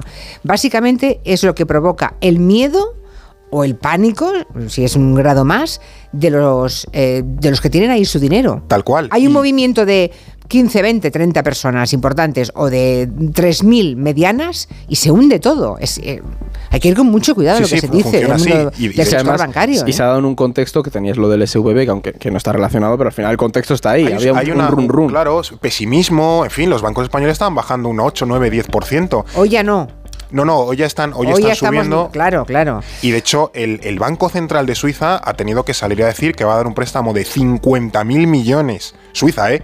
Que, Sí, sí, que es un sí, país sí. que tiene un poquito más de la mitad del PIB que, que España. 50.000 millones a este Credit Suisse para intentar eh, reflotarlo. Recordemos que aquí Claro, eh, claro. Bankia creo que se rescató con 45.000 45.000, aproximadamente. sí. Claro, o sea, que está, se está rescatando con más dinero que eh, eh, Bankia. O sea, que y ahora también se rumorea con que pueda ser absorbido por algún otro tipo de banco, porque a lo mejor Credit Suisse no aguanta mucho Hablan, más. ¿no? hablan Ya- de VS. Claro, ya se ha llevado el primer golpe, a lo mejor se ha conseguido como estabilizar al paciente, pero esto ya hay que solucionarlo a largo plazo, ya no va a aguantar más. Por eso hay que actuar con responsabilidad, ¿verdad? Porque mm, el dinero es especialmente miedoso y hay gente que, mm, que disfruta de, de dibujar situaciones apocalípticas y Claro. generar el miedo eh, en, en la comunicación. Hay que ser responsable con lo que se publica, no engañar a aquel que te lee o te escucha o te ve, no engañar, pero tampoco a, mm, eh, no- no- convocar el apocalipsis y el, y el fin de la humanidad prácticamente, ¿no? O sea, al final la Las crisis... dos cosas son importantísimas y a veces políticamente los que están instalados en el cuanto peor mejor usan esa arma que es muy peligrosa y muy irresponsable. Sí, sí, totalmente. Además, también hay que entender, Julia, que la crisis de 2008 sigue estando muy cerca y la gente sigue teniendo preocupación por, por lo que ocurre. Y luego lo que señalaba Fer no es moco de pavo. Al final es verdad que este miedo va a hacer, por ejemplo, que se mire con más lupa las cuentas y l- un poco la actividad de otros bancos. Antes hablábamos nosotros viniendo para acá del Deutsche Bank, que sí que lleva años con rumores ahí, pues yo no descarto que se empieza a mirar y, y es- y hay miedo de que se pueda Y expandir. hace un claro. par de horas, por ejemplo, que creo que ha sido Lagarde la que ha anunciado verdad. subida de 50 Sí, puntos, de medio que no punto sé por yo así si decirlo. conviene mucho en este contexto. Cla- ¿eh? Claro, había gente que le pedía, mira, esta vez que no sea de 0,50, sino que sea de 0,25, Sí, para eso. darnos un poquito de respiro. Pero el Banco Central Europeo ha sido, ha seguido la hoja de ruta y, por ejemplo, han vuelto un poco los fantasmas de la crisis de 2008 porque en la crisis de 2008 hubo, cuando es- explota Lehman Brothers, el Banco Central Europeo como que baja los tipos de interés y cuando parece que nos estamos recuperando en 2009-2010, los vuelve a subir y eso provoca la segunda crisis. Entonces lo que ahora intuyo que no se quiere es que el Banco Central Europeo, por seguir con su velocidad de crucero, fuerce una crisis que ahora mismo podría ser evitable, ¿no? Hmm.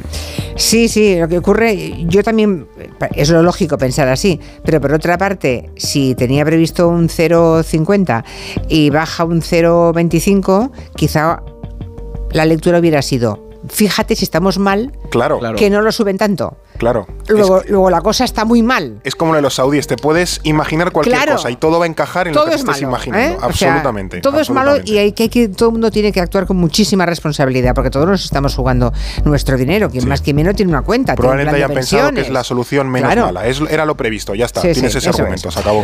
Bueno, eh, hoy ha, ha llegado Robert Calvo. ¿Qué Hola. tal? Me vas a hablar de legalitas, ¿verdad? Sí, porque- De, a quién acudir a sus abogados para solucionar cualquier problema que no controlemos. Sí, pu- puedes consultarles por teléfono o internet sobre cualquier asunto y siempre que lo necesites.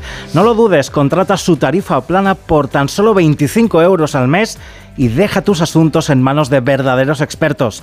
Hazte ya de legalitas en el 900 100 661 y ahora por ser oyente de Onda Cero, ahórrate un mes el primer año. Legalitas y sigue con tu vida. Vamos a seguir con orden mundial, pero no mucho más, porque apenas nos quedan un par de minutitos. Había otros temas interesantes. Os pregunto por la sequía que está sufriendo Argentina, creo que es la peor de 60 años, ¿verdad? Y es un tema del que mm, queríais hacer alguna mención, como mínimo. Sobre todo que no nos olvidemos porque la sequía en Argentina, además de hacerles caer tres puntos de su PIB, este país tiene eh, este año elecciones y Con ojo una también, ya disparada. por ojo sí. también porque Argentina es uno de los mayores productores de soja, que es también uno de los elementos fundamentales en el pienso de la ganadería mundial. Si sube la soja, sube el precio de la carne y tenemos una inflación en los alimentos disparada. Todo está conectado. Exacto, mira lo que decíamos antes, todo está interconect- interconectado, lo que ocurre en la otra punta del mundo nos afecta directamente, en la cesta de la compra en este caso. Así que ojo con esa sequía brutal que está sufriendo Argentina. Y lo de mm, el dron, el dron estadounidense en el Mar Negro, Pues eso, Julia, los oyentes lo habrán estado viendo. Hoy se ha publicado, el vídeo. sí, sí, hoy ha salido el vídeo y se ve claramente que era lo que decía Estados Unidos, el jet, o sea, el, el hay un caza ruso, ¿no? que pasa cerca Un- de él varias barrigazo. veces. Claro, y ahí golpea el dron. Al final, esto lo que nos tiene que, o lo que vemos es que estamos en un contexto en el que puede, conforme aumenta la actividad militar, puede haber momentos de peligro. puede haber cualquier accidente en cualquier momento, Claro, liamos, ¿eh? Estados Unidos Mm. ha reaccionado y Rusia han- con bastante cautela diciendo esto es un accidente y no han escalado, pero no olvidemos que Cuidadín con estamos, los accidentes. Claro, ¿eh? estamos, en conflicto y es la primera vez que tienen un choque, nunca mejor dicho, entre Estados Unidos y Rusia en el contexto de la guerra Pregunta de los oyentes, por favor, que me quedan 30 segundos, 20 segundos. ¿Cuál de los tres bancos es el mayor del mundo? ¿El Banco de China, el JP Morgan o Mitsubishi UFJ? Y los oyentes insisten en un 59% que es el Banco de China, seguido en un 33% por JP Morgan y por último un 7,5% Mitsubishi UFJ. La respuesta es el IC Bank of China, el Industrial and Commerce Bank of China. Han acertado esta vez, ¿eh, Julia? Pero, Pero- yo creo que por volumen, porque ha dicho China es muy grande, pues será Claro. más Si- grande. Si sale China, son ellos. Pero ojo por porque gente. JP Morgan también es bastante, bastante grande, ¿eh? Ya. Uno de los principales. Os sí, han sí, sí. pillado, os han Esta pillado. vez sí, no hemos Como podido. Como decía un oyente hace un momento, burro grande, ande o no Tal ande. cual. Eso es. De entrada, de entrada tiras por lo chino. Así que sí, el Banco de China, eh, IC Bank Aunque of cada uno China. ponga una pesetica en el Banco China. ya son- Flores. claro. Eso es. Pues nada, que han acertado, os han pillado. Gracias y hasta la semana que Adiós. viene. Adiós. Adiós, noticias de las 5, 4 en Canarias y a continuación las personas físicas.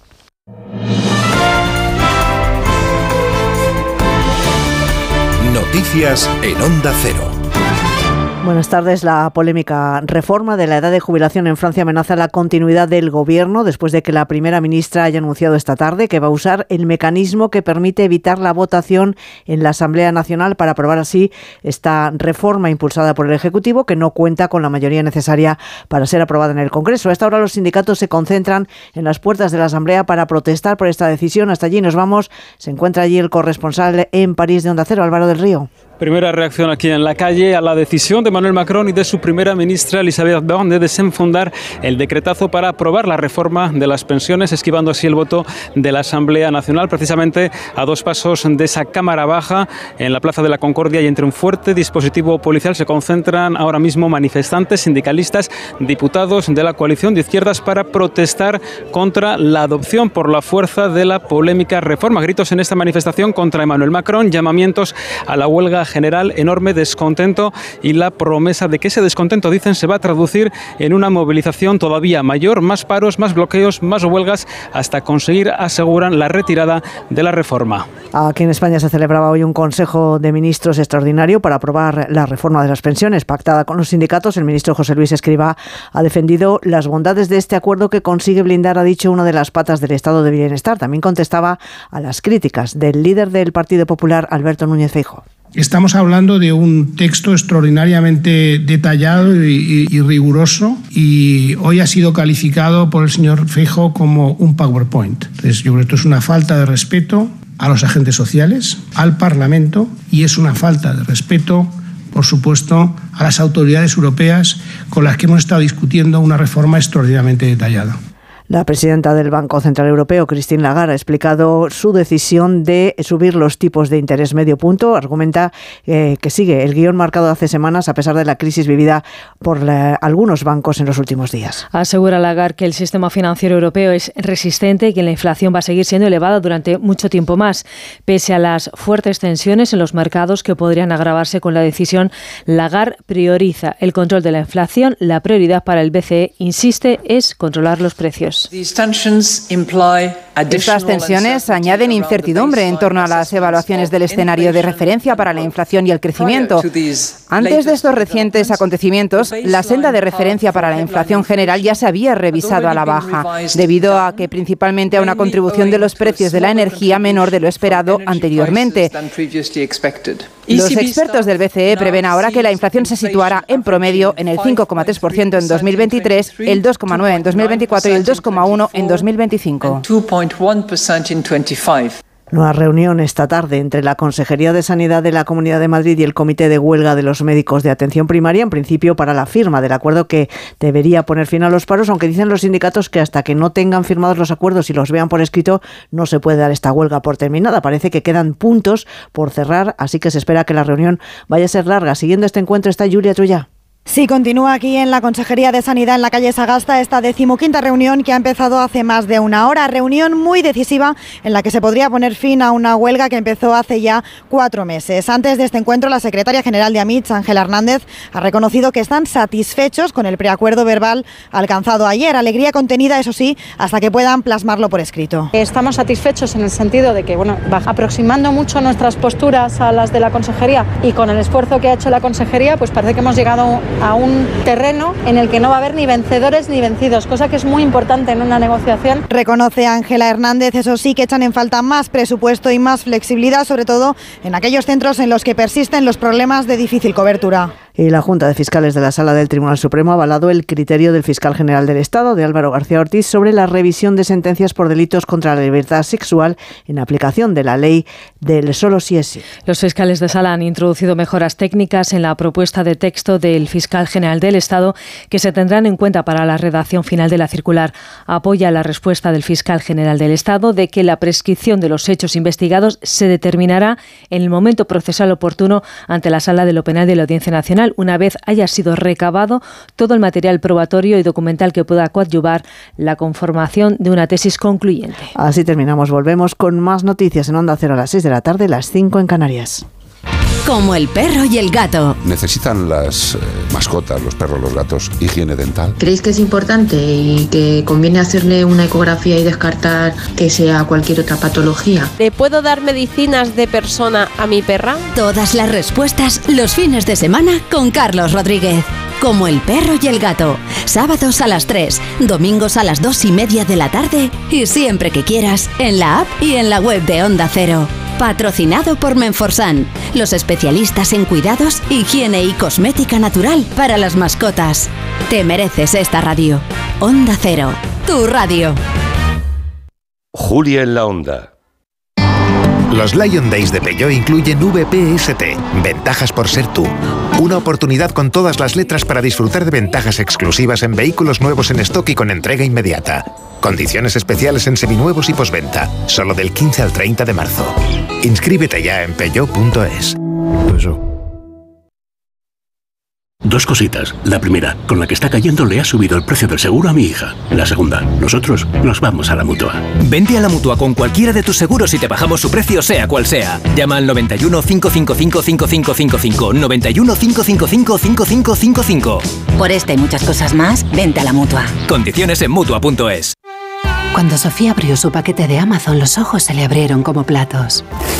Botones sensibles al tacto y sensor de presión inteligente. Era el cepillo de dientes eléctrico de sus sueños por un precio menor del que jamás habría imaginado. Cinco estrellas de Sofía. Empieza a buscar en Amazon hoy mismo. Super jamón, el regalo perfecto. Pídeselo a papá desde tu jamón directo. Haz como los G, los G de Guijuelo, 984 1028 o tujamondirecto.com. Un regalo de padre y muy señor mío.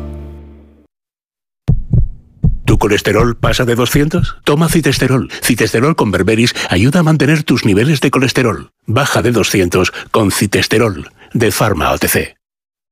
Seguimos con el gran renove en MediaMark. Tú quieres renovar tu viejo móvil. Nosotros te descontamos 50 euros en un smartphone Samsung A34 de 256 GB 5G por solo 399 euros. Ya en tu tienda en MediaMark.es y en la app. Amantes de la Fórmula 1, ha llegado nuestro momento. Este fin de semana, Gran Premio de Arabia Saudí. Toda la Fórmula 1, solo en Dazón.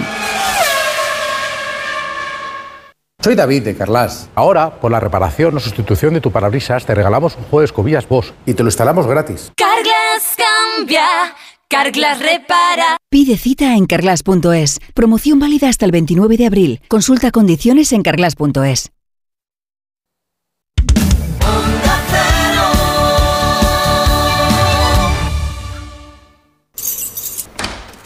Mamá, mamá, mamá.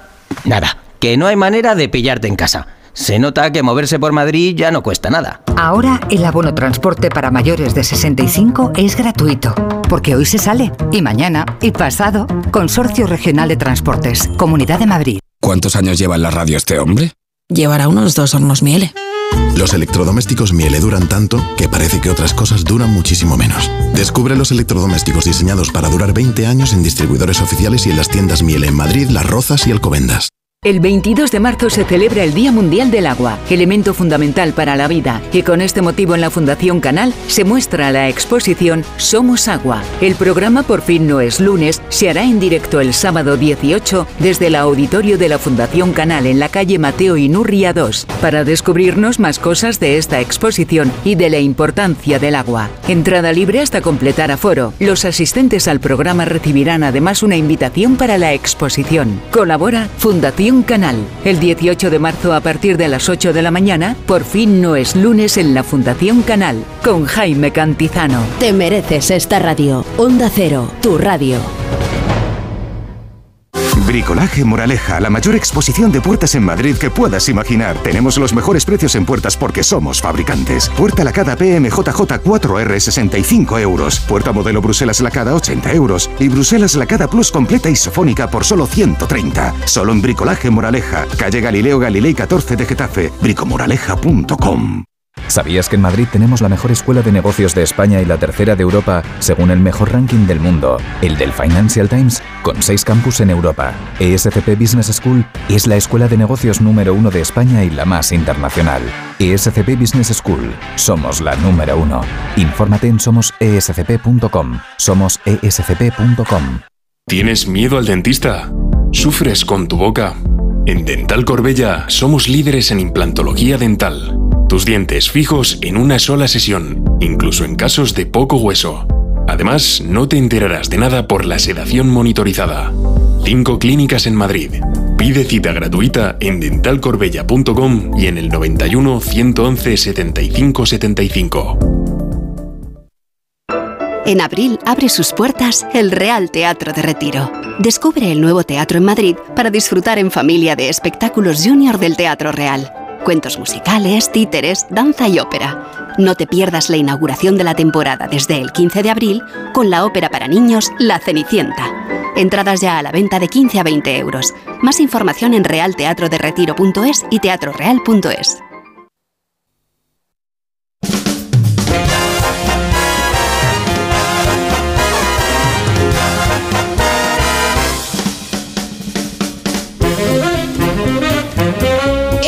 hora, es el día, es la música. Tenemos aquí a tres personas físicas que son Raquel Martos, buenas tardes. Hello people. Ruge de Gracia, buenas tardes. Buenas tardes. En Tirantes. Oh, qué calor. Oh, qué calor como el programa. Oh, qué calor. Qué horror, nadie se acuerda de ese, de ese programa basura. Yo sí, yo por, sí. Por favor, te debió pillar adolescente. y ver- Era arándano. Madre mía, sí. Y Pedro Vera, buenas tardes. Hola familia, ¿qué tal? Hola, ¿tú también te acuerdas de ese programa? Pues, claro. ¡Qué horror! ¿Qué estabas haciendo cuando.? Bueno, no queremos. Bueno, voy a limpiar un poquito Calla, la calla. antena. ¡Qué calor! Por favor, sí. Venga, Quita la caspa. A ver, que se espase un poco la tontería y la caspa mientras me cuenta Nuria eh, lo de Sonora, que hay muy buenas series y muy buenos documentales con la recomendación de Sonora. Sí, hoy os queremos contar cómo el mejor talento se está pasando al audio. Actores como Luis Tosar, Ana Castillo o Roberto Álamo, que acaba de estrenar Idiota, un thriller distópico con toques de comedia. Escritores como Espido Freire, que estrenará pronto su primera ficción sonora. O grandes personajes como Andrés Calamaro, que estrena la semana que viene un programa de entrevistas. Haz como ellos, pásate a Sonora y disfruta de ficciones, true crime y documentales originales en la app o en www.sonora.com. Y ahora el podcast de personas físicas en directo. Aquí estamos. Porque Vamos. hacemos, aquí ya saben que Gelo es un podcast de cuatro horas, de 3 a 7 de la tarde. O sea, y hay para todos los gustos. Mm, Os habéis enterado que se ha muerto Félix Millet, ¿no? Supongo. Mm, El expresidente del Palau de la Música, Sí. protagonista del caso conocido, mira, merecería un, un- un capítulo en Sonora, ¿eh? El saqueo del Palau. Bueno, ¿algún sonido te guardaste de aquel momento, Raquel? Pf, Quizá, quizás es que de todo, cuando se supo que había pagado la boda de su hija con dinero público y Bueno, ojo, con que dinero además del el Palau, sí, sí. Sí, y ojo, que es que el consuegro había pagado su parte. O sea, Sí. él, la parte del consuegro pagó su parte y luego eh, Millet recuperó todas las partes, porque como eso lo pagó todo eh, con dinero No, no, del Palau, ingresó, bueno, ingresó pasta para él, claro. sí. Yo no le veo el problema en ninguna claro. parte. A ver, es que mira, en el fondo es un poco el dicho del padrino de no he perdido una hija, he ganado un hijo, Sí. cobraría otro significado mm, en este caso. Y esto, este es el sonido, preguntabas, este es el sonido, es lo que dijo su hija. Las despensas de la boda.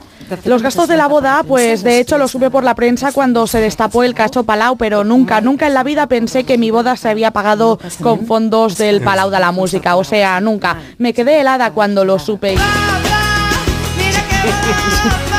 Sí, sí, pues sí, pues sí. Bueno, aquí por cercanía geográfica, yo necesito que Roger de Gracia haga Sí. un comentario sobre el caso Palau, sobre el caso de la boda pagada con dinero del Palau. No sé, todo esto a ti que te sugiere. A mí me consta, Julia, Sí. que el señor Millet estaba eh, recogiendo el dinero Sí. para devolverlo. Ya lo tenía casi todo Ah. en monedas muy pequeñas, la estaba contando Ya. y no le dio tiempo. Ah. Era esto. Era eso lo que Pero pasaba. ya lo tiene todo ya. Ya, ya, ya. Si es que de verdad. De a céntimo, ¿verdad? ¿Por qué mal pensáis siempre? Un día más tenemos aquí a Roger preocupado por la economía mundial, hoy con razón, porque siguen las noticias, acabamos de comentarlo en orden mundial, el tema de Credit Suisse, que lo va, por lo visto, lo va a inyectar el Banco Central Suizo. Tú te has asustado, ¿no, Roger? Mucho, Veo. mucho, Es que esas cuentas que tienes por ahí. Claro, yo ah, tengo, tengo allí mis Ya, moneditas ya, y todo. ya, Hace días cayó el Silicon Valley Bank, ayer se desplomó el Credit Suisse, con lo que amigos, los titulares de los periódicos de ayer y de hoy son de miedo. Joan, pon música de mucho miedo. Y es que soñaba. ¿Esto? ¡Uh! Este es el thriller, el original, de Luis y Toledo. Madre mía. Y es que soñaba. Música de miedo. El país titulaba Pánico financiero en la zona euro. Los mercados esperan que el BCE aplaque la crisis. Que tan solo. El mundo titulaba El IBEX se desploma y pierde hasta 22.000 millones. Conclusión. Todo pinta estupendo. Que vamos, que la liado parda, ¿sabes?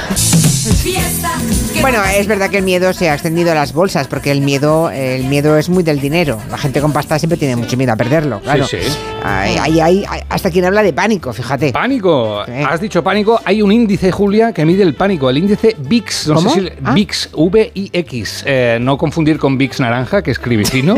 Con V, vale. ¿Vale? Sí. El índice del pánico, atención, llegó esta semana en Wall Street al 95% Uh. de Ay. Para que lo entendáis, eh, un 30% de pánico es cuando el GPS te dice en la siguiente rotonda salga la cuarta salida, que te agobias, tienes un sudor frío. Sí. No lo pillas. Sí.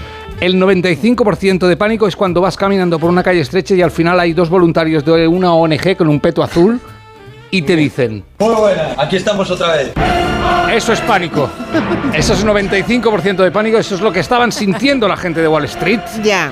Y con este pánico ayer los directivos del Credit Suisse perdieron los nervios, evidentemente. En una reunión secreta con mucho trabajo de investigación en personas físicas hemos conseguido el audio.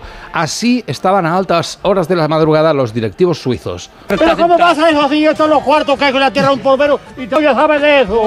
¿Verdad que eso sí? Está la tierra un Eso polvero. sí. A ver, Dice que no. no, ya. Eh, ah.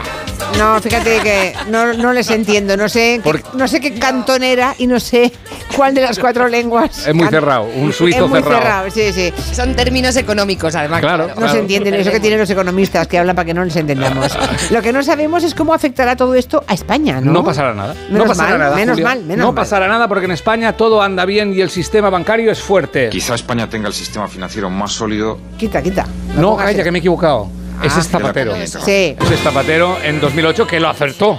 Acertó. quita, ¿Eh? sí, el sí, pronóstico sí, era sí. bueno. Era muy bueno, sí. el, pro- Bueno. el presidente actual, Pedro Sánchez, dice que ahora sí, el sistema bancario es fiable. Ahora sí. Y Sánchez ha actuado rápido y en un discurso internacional en inglés ha propuesto un plan de emergencia. Well, our position and our opinion is that uh, Los bancos Spain, españoles van muy bien y además and en España somos muy solidarios y por eso hemos decidido implementar un plan de urgencia de ayuda a la to banca the suiza.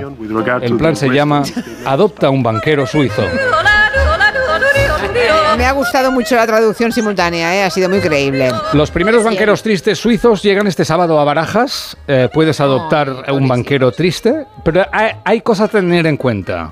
Por ejemplo, el banquero suizo come gruyère tres veces al día, Ah, sí. a primera hora de la mañana en formato fondue. Si no, no lo quiere. Ya. Durante el día, Qué especialito. claro, no se debe hablar de dinero con el banquero suizo porque se agobia. Si se juega al remigio, se hacen apuestas, debe ser con garbanzos. ¿Por qué? Porque no quiere dinero, no quiere verlo. Anda, no quiere están, dinero. están en plan de desintoxicación. Hay que sacar al banquero suizo a pasear al parque una vez al día. Si le tiras una pelota, tiene que ser de golf. Y la más importante, no lo olvidéis nunca, después de medianoche, no le deis nunca de comer Toblerone. Se pone Vale. como un gremlin. ¿Vale? Vale. Pedro Sánchez también ha dicho. cosa. Dime. ¿Hay que recoger las cacas? Sí. Bueno, yo creo que no voy, Siempre, a, ¿no? no Vale. voy a adoptar a un Adopta, banquero suizo. adopta. No, no, no. Vale. Pedro Sánchez también ha dicho que a los banqueros suizos se les va a ayudar a reciclarse con consejos fiscales de primer nivel como esto. Y invertir a- en una en vivienda a tipo fijo hoy es ahorrar.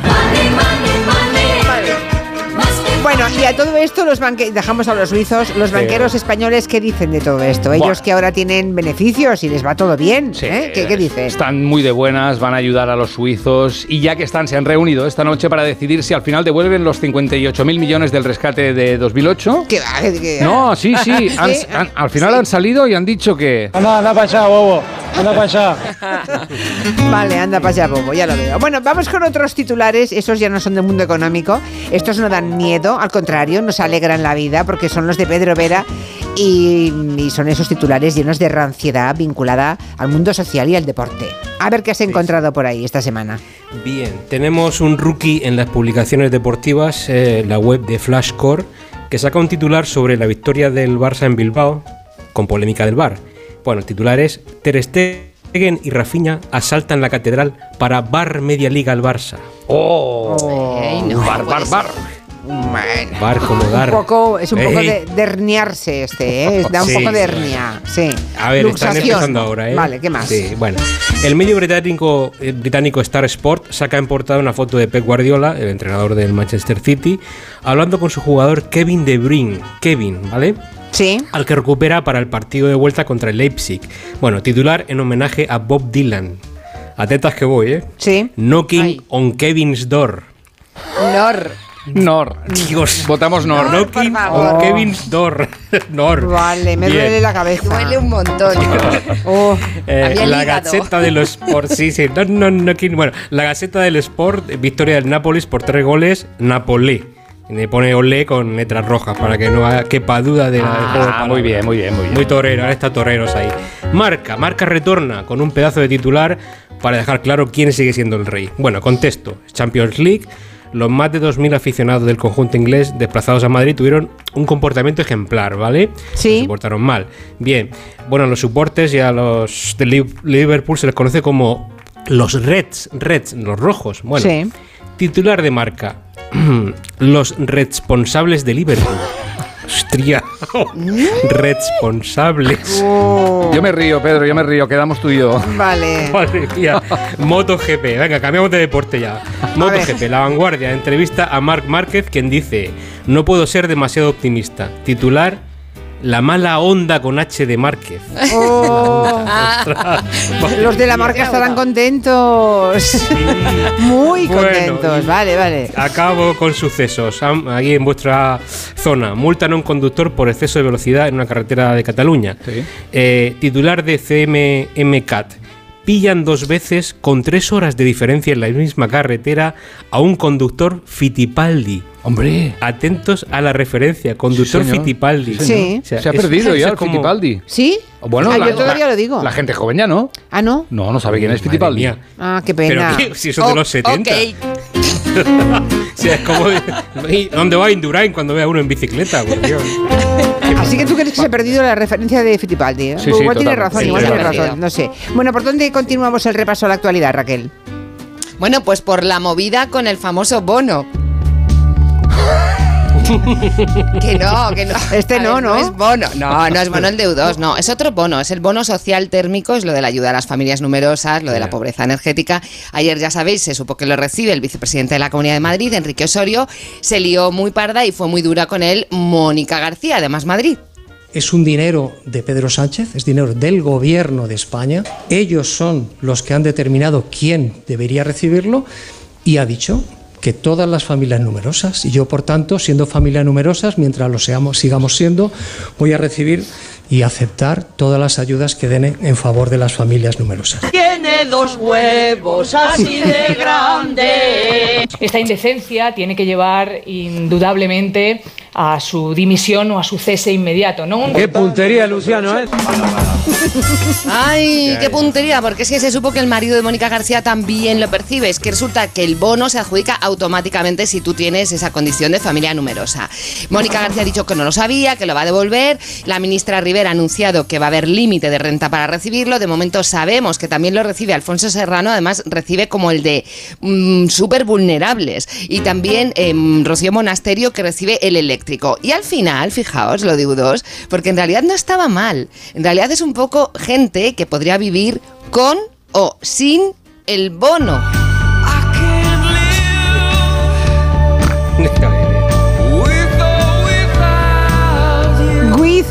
Without you. Muy bien, muy bien traído, muy bien traído. En fin, eh, de- al tema vamos a seguir dedicándole el tiempo de gabinete, no se lo pierdan, porque como lo hemos anunciado a las 3, hay un montón de opiniones ya en Twitter y casi todo el mundo es partidario de que sea la renta la que decida, la renta de cada familia o de cada particular la que decida si puede o no cobrar una ayuda del Estado. La renta, no se tienen más Pues o sí. menos hijos o otra cosa. Nada de bonos universales, por renta. Es Igual que las veo. multas, las multas también tendrían que ser así. Si tienes mucho dinero, ¿qué te importa pagar 100 euros de multa? Digo, ¿eh? lo dejo ahí. Ya, Para bueno, gabinete, eso para ya gabinete. es otro melón. Es otro melón que no podemos abrir. En cambio tenemos el mundo del fútbol, esto que ha ocurrido, ¿Qué? que mm, ¿Qué ha pasado? en el Barça van a llevar el logotipo del Motomami de Rosalía por Sí. lo del Spotify. Claro, Sí. está confirmado el Barça jugará con el Motomami de Rosalía en algunos partidos clásicos y además se ponen a la venta las camisetas con este logo. ¿Cuánto valen las camisetas? Pues atención, con las firmas de los jugadores valen 1.999,99 euros. Qué baratas, ¿no? ¡Baratísimas! Poco me parece. Me las Para quitan que de te las cojan manos. lavarla, sí. Y sin firmas 399,99. Oh. ¿Cómo lo veo yo que soy catalán y un poco rata? Malamente, lo, lo veo malamente. Lo ves malamente. Malamente porque el céntimo es un rollo. Pero quién se... 99,99, lo veo muy mal. No sé qué hacer con el céntimo. ¿Quién no se gasta 2.000 euros en una camiseta? Pues seguro que ya están vendidas algunas. poco me parece. Claro, claro, Como pan caliente. En este contrato hay letra pequeña no publicada, os la cuento. Los jugadores, además de vestir estas camisetas, deberán jugar con uñas de gel doradas de 5 centímetros. Ya. Todos han, todos han dicho que sí, menos Ter Stegen, que no lo ve claro. ¿Vale? Y un jugador, eh, otra, otra cosa que tienen que hacer cuando jueguen con la camiseta del Motomami, por ejemplo, si un jugador del Barça lanza un córner al segundo palo para indicarlo a sus compañeros, se le dará un micro y dirá, Demasiadas noches de travesura. con la altura. Ya. Tiene que cantarlo. Si no canta, Si no, canta, vale. no, vale, está bien. Vale, es un patrocinio muy sencillo, ¿no? Sí, si Xavi sale en la zona mixta y quiere protestar por el bar o por el árbitro, debe ponerse peluca morena y decir, si no, se- el contrato se cierra. Bueno, no sé si está de moda poner nombres de artistas, se podría extender a otros equipos de la Liga Española, ¿no? Hombre, por es favor, bonito es esto. muy bonito. Claro. Debería, debería. La Sí. línea de camisetas estilo Motomami debe extenderse. Propuestas, por ejemplo, de artistas para el Real Madrid, Raquel. ¿Sí? ¿Quién? eh, tranquila. Una frase de Julio Iglesias para prepararse para la próxima derrota. Tropecé de nuevo y con la misma piedra. Vale, ya, sal- ya salió el culé. Oye, pero, pero escucha, No, que no, también te no, vale no, de no, los no te Beatles. escucho. te vale de los Beatles. En este que caso te las- vale de Liverpool. Que te de los calles. De los Beatles. En este Como ya no estáis en la Champions. Ah, que no que te oigo, no te escucho, Beatles. caracartucho. En este caso, las camisetas con la firma valdrán 300 euros y las camisetas con la frase de Julio, pero con un pelo pegado detrás de Julio para saber si eres hijo suyo, Sí. pues puedes hacer 600.000 euros. Vale. El Valencia, el Sevilla, todos pueden poner eh, frases en las camisetas. No tiene por qué ser frases de artistas. Puede ser de, de políticos, por ejemplo, frases buenas. ¿Así? El Celta de Vigo, por ejemplo, no tiene frase. Pues Feijóo es del Celta, no se sabe. No se sabe. Pero, no eh, como buen gallego, no se sabe. Pero podríamos poner una frase aquí, en el pecho, que ponga. Cuando uno no sabe lo que le pasa, normalmente es lo que le pasa. Es larguita. Que no sabe lo que está pasando. Esto es una opción. Está en el pecho. este. Esto en el pecho. Vale, en ¿alguna otra? En el dorsal, en el dorsal, la versión eh, internacional. Chieftain de Chieftain. De Chieftains. ¿Vale? Vale. Oye, hablando del Celta, Sí. eh, que ya tienen quien les escriba el himno del centenario. Esto sí que va en serio, ¿eh? Sí, esto va en serio. Zetangana se propuso él mismo contratando una lona enorme en un edificio de Vigo donde preguntaba, ¿puedo intentarlo? Pues eh, él dice que su padre es muy forofo del Celta y hoy el club confirmaba que él era el elegido con un tuit que decía, dale pucho. Que cómo te lo tengo que decir. Está muy bien, ¿eh? Que Tangana. no. Bonito, ¿eh? Está muy bien. Además, toda la historia de lo de Tangana para llegar a hacer la letra del himno me parece estupendo. Bueno, la letra, el, el himno. Hacemos un, un pequeño un mini alto en el camino para que nos cuente un par de cositas y vamos luego a el resumen de la semana. A ver, cuéntanos. No, no, no. Ah, sí. Ahora sí, Ahora sí. sí. Bueno, ¿sabes Venga. por qué funciona? Porque tienes que llamar inmediatamente a tu compañía y decirle dos cositas. La primera es que no me dejas elegir taller. La segunda, yo me voy a la mutua. Porque si te vas a la mutua, además de poder elegir el taller que tú desees, te van a bajar su precio, sea cual sea. Así que ya lo sabes, llama al 91 555 5555 y te cambias. Por esta y por muchas cosas más, vente a la mutua. Consulta condiciones en mutua.es. Vamos a la ruta de lo rancio que nos ha preparado también Pedro Vera, es una especie de guía del ocio, ¿verdad? Para este fin de semana. A ver qué has encontrado sí, por sí. ahí, Ahí. Pedro. Venga. Bueno, venga, el martes 14, eh, pasado martes, se celebraba el Día Internacional del Número Pi. Bueno, pues empezamos nuestra ruta gastronómica en un bar especializado en carnes de Salamanca, llamado de, artículo inglés, de Pi, símbolo Pi, picoteo, de picoteo. Ah, No está mal, es finito, es bonito. está finito. bien. Es finito, bueno, sí, es- está bien. Es visual. Sí. Bueno, ingenioso, pero a años luz de la pizarra de la terraza de un bar de Murcia, subido por mi paisana Cris Alcázar. Y pone lo siguiente, se ha descubierto un láser que cura la depresión. Láser Besa, las tenemos bien frías. Seguro. Me La cerveza. por favor. Bueno, bueno, Oy, no, oy, ya es que oy, no oy. mola. Bueno, qué- qué publicidad, de estómago. publicidad de aloe vera. Aloe vera, A que ver. siempre mi equipo. ¿eh? Eh, hola, soy Aloe. Me encanta estar a tu vera. Venga, hasta luego. Vale. Bueno, sigamos. Eh, reporta- reportaje publicado en el español sobre la nueva clínica capilar de Cristiano Ronaldo. Es este, el titular. La clínica capilar de Cristiano Ronaldo se desmelena en Alicante. Cogemos 50 respuestas al día. O sea, me, me pilla ya mal. Se bueno. ¿Y la última? Alcarrás. Oh, Al-. Alcarrás, la película de Carla Simón. Sí. Sabéis, ¿no? Sí. Oso de oro en Berlín. Sí, Pues claro. sirve a Lidl para marcarse una publicidad rancio premium. Bueno, la imagen es preciosa. Se ve un bonito campo de trigo bañado por el dorado sol del atardecer y en el primer plano un cuenco de alcaparras. Ojo, ojo, ojo. No. Y el título es Alcaparrás. El entrante es solo el principio. Una receta dirigida por Ana Cardo. Y, Dios, y en letras chiquitinas en la parte superior los típicos comentarios de los críticos. Muy suculenta, cocinero sincero y paladar y tomar. Madre Oh, mía. Dios Bueno. mío, Por favor, qué despliegue de creatividad, de guapo. Y por ¿eh? Bueno, para terminar la cuenta Masters of, of Naming me etiqueta en un folleto de Eroski que sacó por San Valentín, que contiene rancidades tan, rancidades tan románticas como las siguientes. Se ve una foto de latas de atún y bueno, yo ya con esto cierro y me voy me tiro por la ventana. Vale. Latas de atún, ¿eh? vale, vale. Yo te ayudo. Ahí va. Que va, que lo suelto, ¿eh? Envía el vídeo. A tu, vale. a tu lado, a tu lado me siento seguro. Oh, a tu Dios, lado. lado, me siento seguro. Chao. Adiós. Adiós. dos minutos y resumimos la semana. Oh, cógeme, cógeme que, que lo tiro.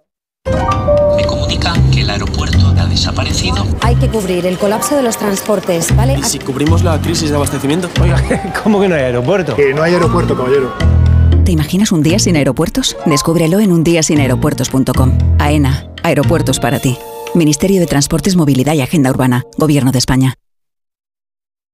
La tormenta Juana destrozando tu antena suena así. Y tu cuñado Juan intentando arreglarla, así.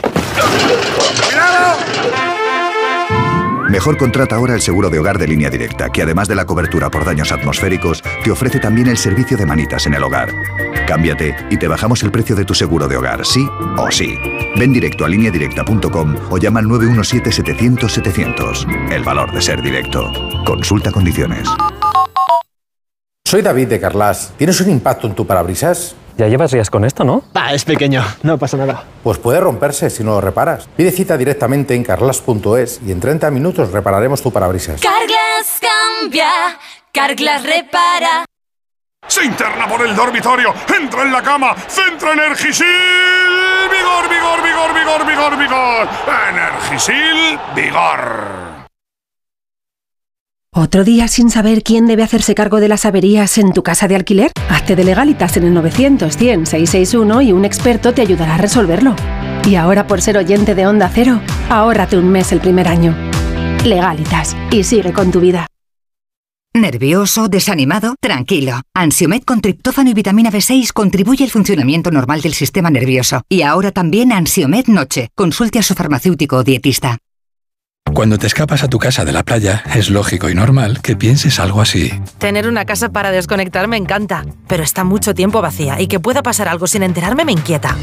Securitas Direct te entiende. Por eso su alarma detecta si alguien intenta entrar en tu casa activando su tecnología Zero Vision, un humo denso que expulsa al intruso en segundos para que no se quede allí. Porque tú sabes lo que te preocupa y ellos saben cómo solucionarlo.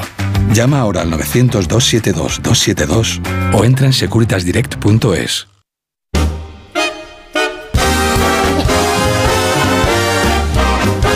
momento de resumir la semana. Se ocupa Raquel Martos. A ver, ¿cómo lo haces? Venga. Es que hay muchísima movida esta semana. Ya, ya, ya. Para resumir, mucha movida. Valdría el título de la peli de moda. Todo a la vez en todas partes. Lo ultimísimo de hoy, Teo García Egea se va del Congreso, se va del todo justo en estos días cuando la Fiscalía Europea cerró el caso de las mascarillas del hermano de Ayuso. Con eso empezó todo. Hoy, episodio final, Teo deja la política. Hoy les he convocado aquí porque hoy es mi último pleno. Hoy es mi último pleno porque yo siempre he defendido la vida política como una carrera de relevos hay que dar el máximo mientras uno está en pista y pasar el relevo al siguiente cuando toque. Y creo que ese momento ha llegado.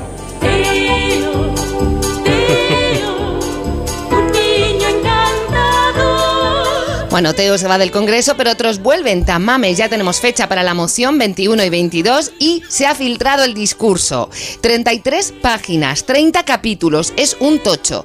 Eh, tenemos en exclusiva al presidente del gobierno, Pedro Sánchez, leyéndoselo muy Y deprisa. dice, ¿por qué no te vas a contar una? Porque lo que pasa es que dice la verdad que como allá en la casa no había estufa de gas y no pagó de leña, me le dice la verdad que que que... Claro, es que cerramos la semana, además, eso sí, con un acuerdo, gobierno y sindicatos, para la reforma del sistema de pensiones. Y el ministro Escriba se ha venido arribísima. Yo creo que la comisión también ha aprendido de nosotros. Y al aprender, estoy convencido que esta, esta reforma va a ser una referencia internacional. La aproximación metodológica en distintos aspectos que incorpora esta reforma tan novedosa y, yo tan moderna, ya verán cómo va a ser un referente eh, internacional. apartar, por favor, porque aquí estoy yo. Sánchez también está muy contento y lo dice de corazón. Y lo hemos conseguido, lo hemos logrado. Dentro del gobierno de coalición, parece ser además que podemos contar con una mayoría parlamentaria que lo permita prosperar y con el apoyo, en este caso, de los sindicatos a los cuales quiero agradecer de corazón Este lapsus eh, hemos descubierto que es muy de Pedro Sánchez, porque al menos también lo escuchamos en esta sección otra vez. Fijaos, porque fue el 3 de junio de 2020. Quiero agradecerles de corazón Bueno, Más claro decoración- todavía, sí. sí, será decoración la moción, porque Tamames ya sabemos que quiere adelanto electoral para el 28 de mayo. El resto de los detalles están en ese documento que os he dicho, el discurso que ha sido filtrado, 33 páginas, 30 capítulos. Parece que van a subir a la tril Pedro Sánchez y Yolanda Díaz, o sea que también tenemos en exclusiva a Yolanda Díaz leyéndoselo muy rápido.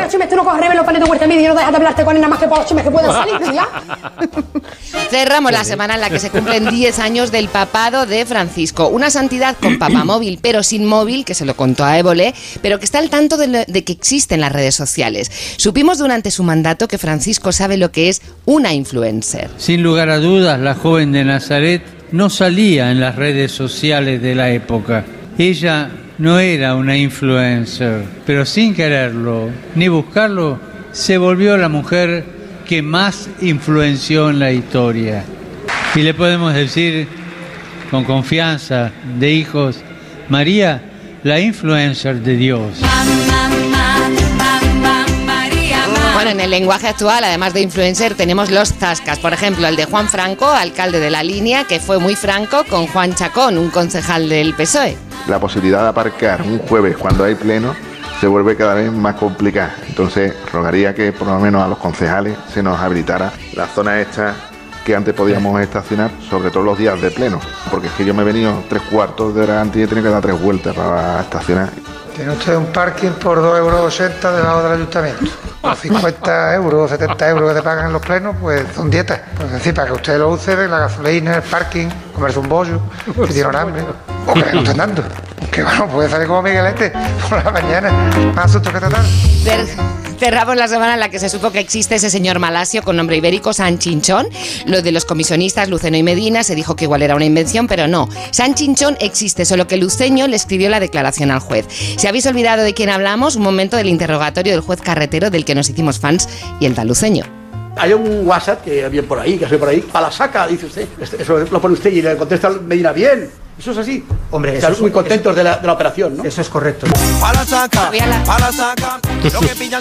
Me queda un minuto, Raquel, así que escoge una forma de acabar. Mm, Vale, pues nada, pues cerramos la semana eh, con la princesa Leonor. Ya sabemos que va a recibir formación militar. Estará igual un poco nerviosa porque el mundo militar es otro mundo distinto al de Palacio, pero tampoco los altos mandos, que no se preocupe, hablan como en la chaqueta metálica. no tontería ninguna! ¡Como se le ocurra a alguien! Sois una cagada, lo más bajo y despreciable de la tierra. Ni siquiera algo que se parezca a un ser humano. Solo sois una cuadrilla de desgraciados, una panda de mierdas inútiles pasados por agua.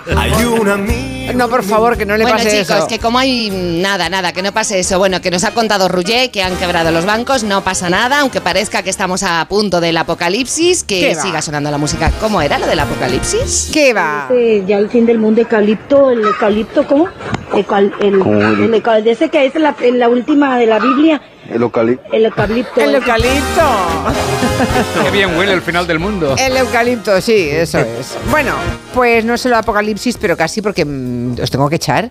Es que me está esperando. Vicky Martín Berrocal, por favor, desde hace cinco Corre, minutos corre, ya. corre. Vale, vale. Ale, buen fin de semana. Vale. Adiós. Adiós. Adiós. Adiós. Enseguida hablamos con Vicky de este libro que se llama La felicidad. Ni tiene talla ni tiene edad. Nuestro sueño era revolucionar el sistema alimentario para hacerlo más sostenible y eficiente. Y lo estamos haciendo. Somos de la generación de los que sueñan y hacen. Con los fondos de la Unión Europea, miles de sueños como el de Aura de Groots Hydroponics se están haciendo realidad. Entra en plan de y haz el tuyo posible. Gobierno de España.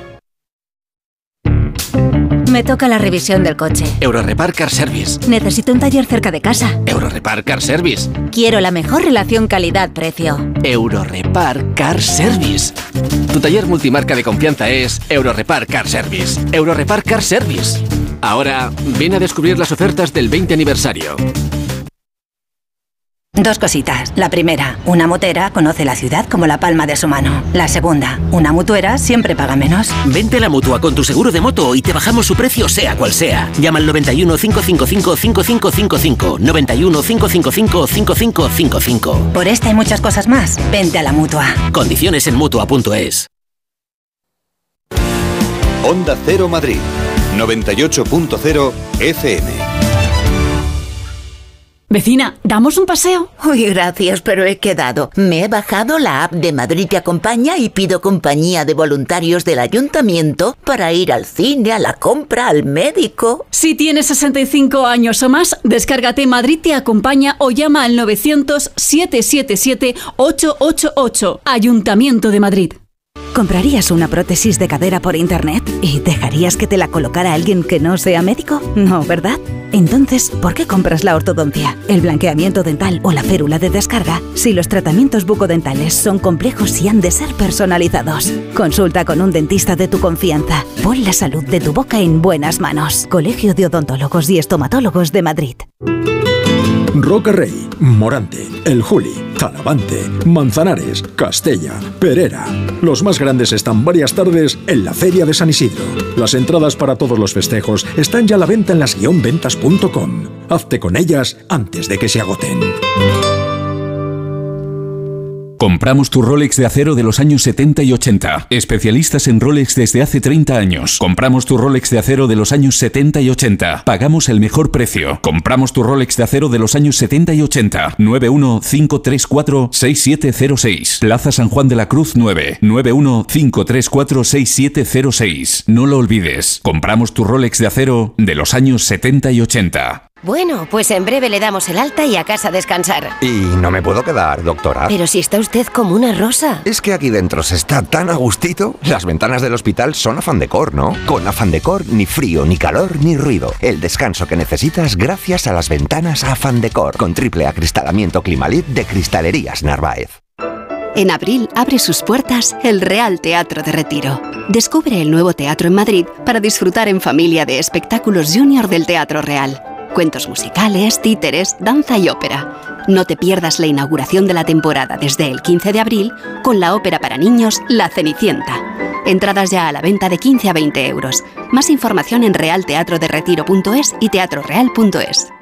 ¿Alguna vez has soñado con ser más alto? Con los zapatos másaltos.com podrás crecer hasta 7 centímetros sin que nadie sepa cómo. Diseño, calidad y comodidad de altura. Solo tienes que visitar www.masaltos.com y elegir los que van más con tu estilo. Recuerda, ya puedes ser más alto sin que nadie sepa cómo. Masaltos.com Encuentra en CIA el regalo perfecto para el Día del Padre. Aprovecha hasta el domingo 19 y llévate la segunda prenda de hombre con un 15% de descuento. Haz tu compra en tienda o online. El descuento se aplica al artículo de menor valor. Mima a tu padre en su día y regálale doble en CIA.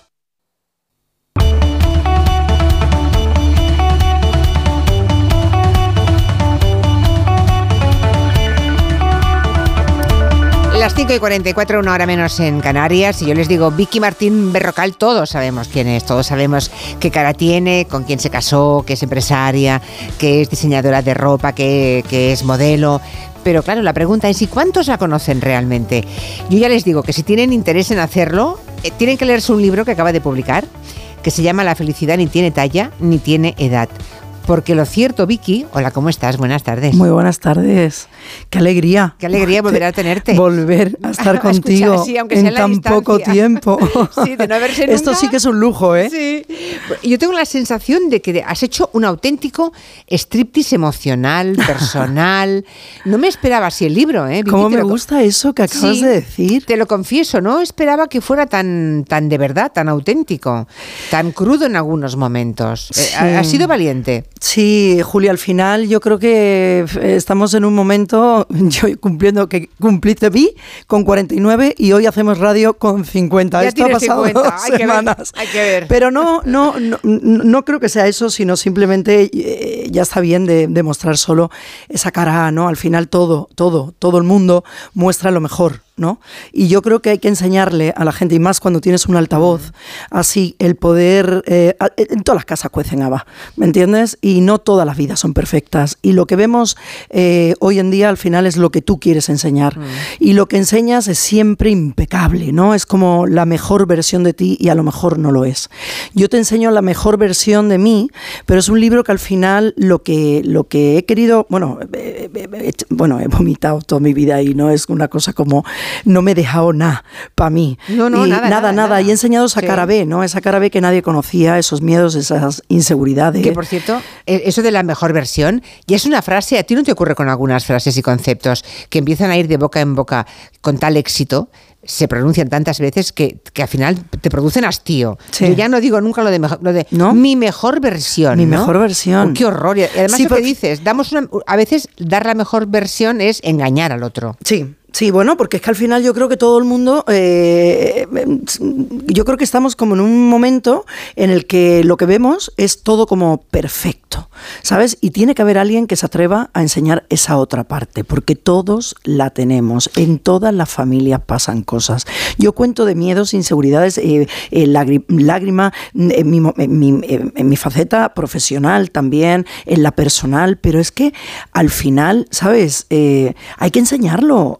No hay Es- que tener miedo a, sí. a- contar estas cosas. Eso forma parte de estos 50 años vividos, Mm. ¿sabes? Y tenemos partes buenas y partes malas. Es curioso porque hay cosas que cuentas que mm, cuando las leía pensaba, jo, Vicky, ¿no? Qué, qué ejercicio de sinceridad, qué necesidad de contar esto. Pero luego recapacitas y dices, nunca nadie podrá agredirla descubriendo tal cosa porque como ya lo ha contado ella antes, aunque parece que te pongas, mm, que te abras en canal, en realidad eres más vulnerable si mantienes en secreto cosas que no te gustan. Totalmente. Mira, en el libro siempre digo, y en mi vida digo, mira, antes de que alguien se ría de ti, ríete tú.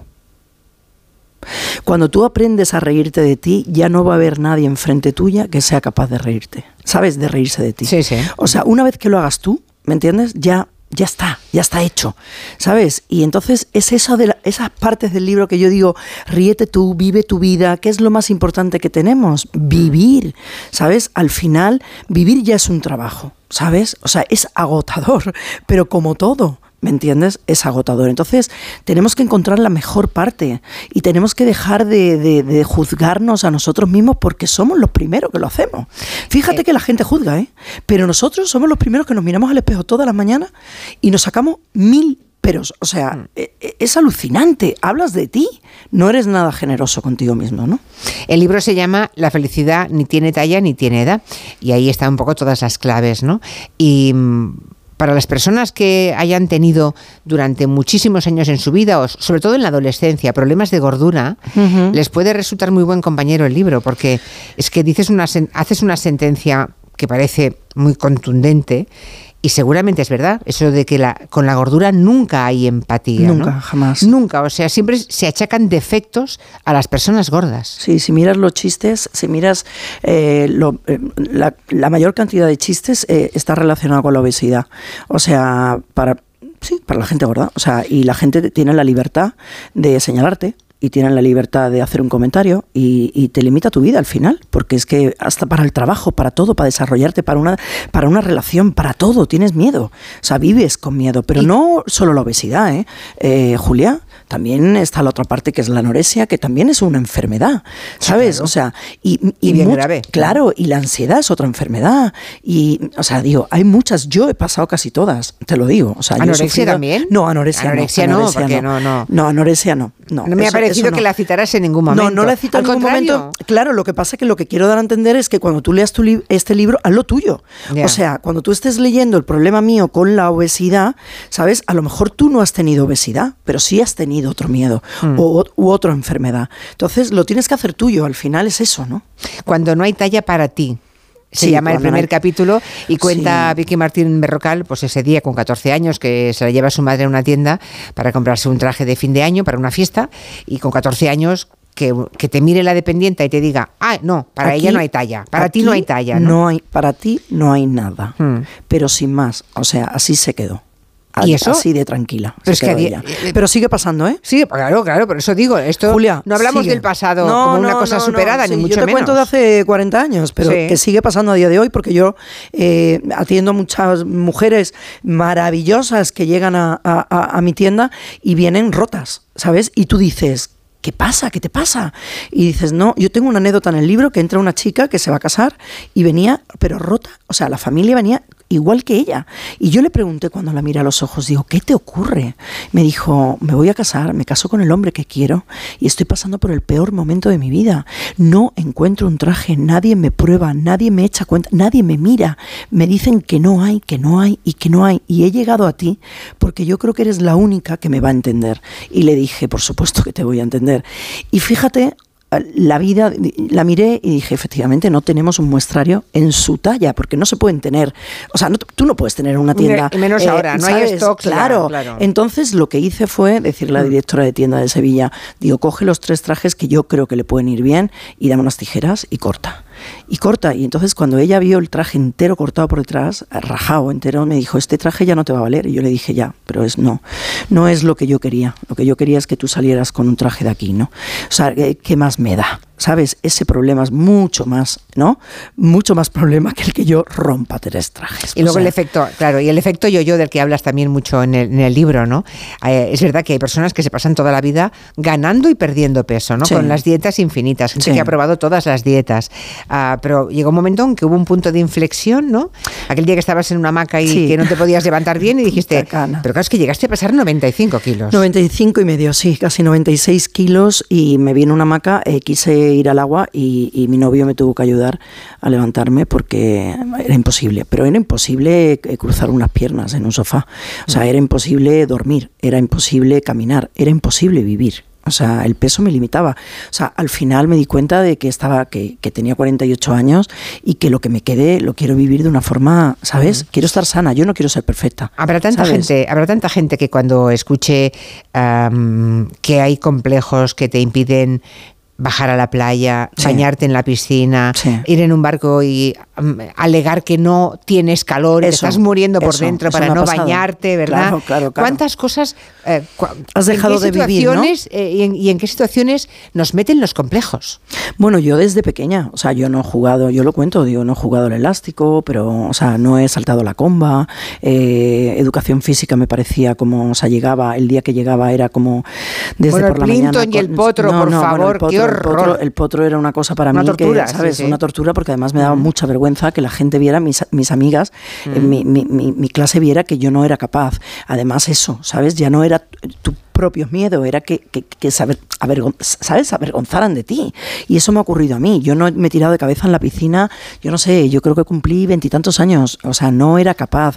Yo no he podido esquiar porque me daba miedo caerme y no levantarme. Yo no he podido tantas cosas, pero está bien que se digan, ¿sabes? Yo lo grito porque no hay que tener, tenerle miedo a nada. O sea, esa he sido yo, ¿sabes? Y no tengo por qué avergonzarme. Yo ya viví con eso, ¿vale? Entonces, la gente que me escuche, yo lo que quiero es que entiendan que no pasa nada. Cada uno tiene que ser lo que quiera ser y nadie tiene que juzgarte. Pero, pero con una condición que hay que evitar el abandono. Por supuesto. Hay un capítulo que lo cuentas muy bien y es, hay un momento en que da igual eh, 50 que 100 y no, ese momento que te tiras por la pendiente, entras en barrena, es lo que, es lo que hay que evitar, ¿no? Sí, hay que evitarlo. Yo, yo recibo mucha... Hay que traer de vuelta a esas mucho- sí, personas. Sí, no, y además, efectivamente, que, que- que- que es- no es sano. ¿Sabes lo que te digo? Es que no, no... Pero hay mucha gente que no sabe por dónde dónde tirar.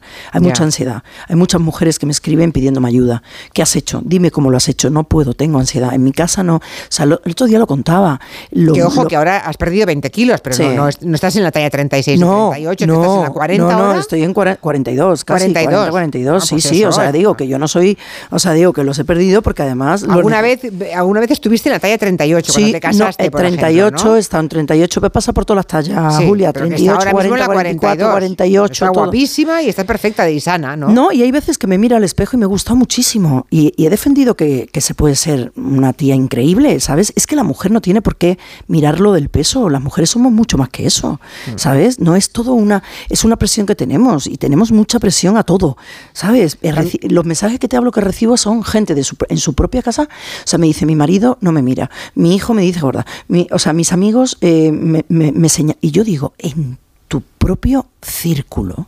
O sea, pero nadie te da la mano. Nadie te coge y te dice, tienes un problema, ¿quieres que te ayude? O sea, nadie. O sea, con la obesidad es un tema como que, o sea, tú tienes otra enfermedad y la gente se vuelca contigo.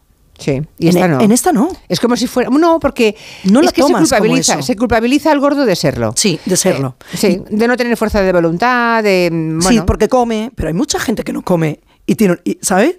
Es un problema genético. También, también me, me ha impresionado mucho cuando cuentas la etapa de tus miedos, ¿no? Sí. Miedo a quedarte mm, en un atasco, en una caravana de coches, en, en un ascensor, ¿no? Sí. Donde no pudieras escapar y cuentas cómo también acabas yendo al psiquiatra para salir de ese momento. No, no Sí, es sí. un- no es fácil eso.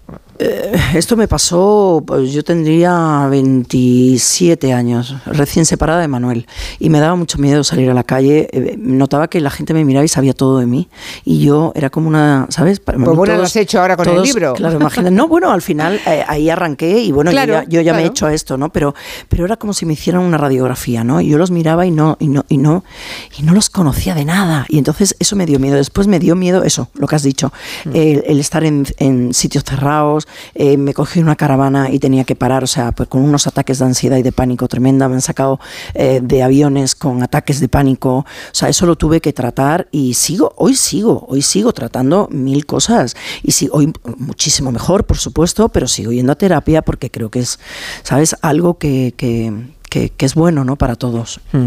Bueno, am, ya saben que montó una empresa en 2005. Creo que estuviste como 10 años sin tener beneficios. Dirán Sí, algunos, bueno, porque sí. venía de una buena familia No. que se le podía permitir, ¿no? No, no, mi padre nunca me dio nada para eso. ¿Ah, no? No, fue un proyecto mío que yo no quise que me... Tenía una amiga que... Pero, pero de que vivías del aire no vive nadie. Bueno, no, trabajaba, claro, trabajaba aparte. O sea, Ah, yo vale. tenía... O sea, la tienda, en la tienda. te- Claro, yo tenía esta empresa, ¿vale? Yo le dije a mi padre que iba a montar una empresa y él me dijo, ¿te ayudo? Y dije, no, porque después si no me lo vas a echar en cara toda la vida. Digo, no vaya a ser.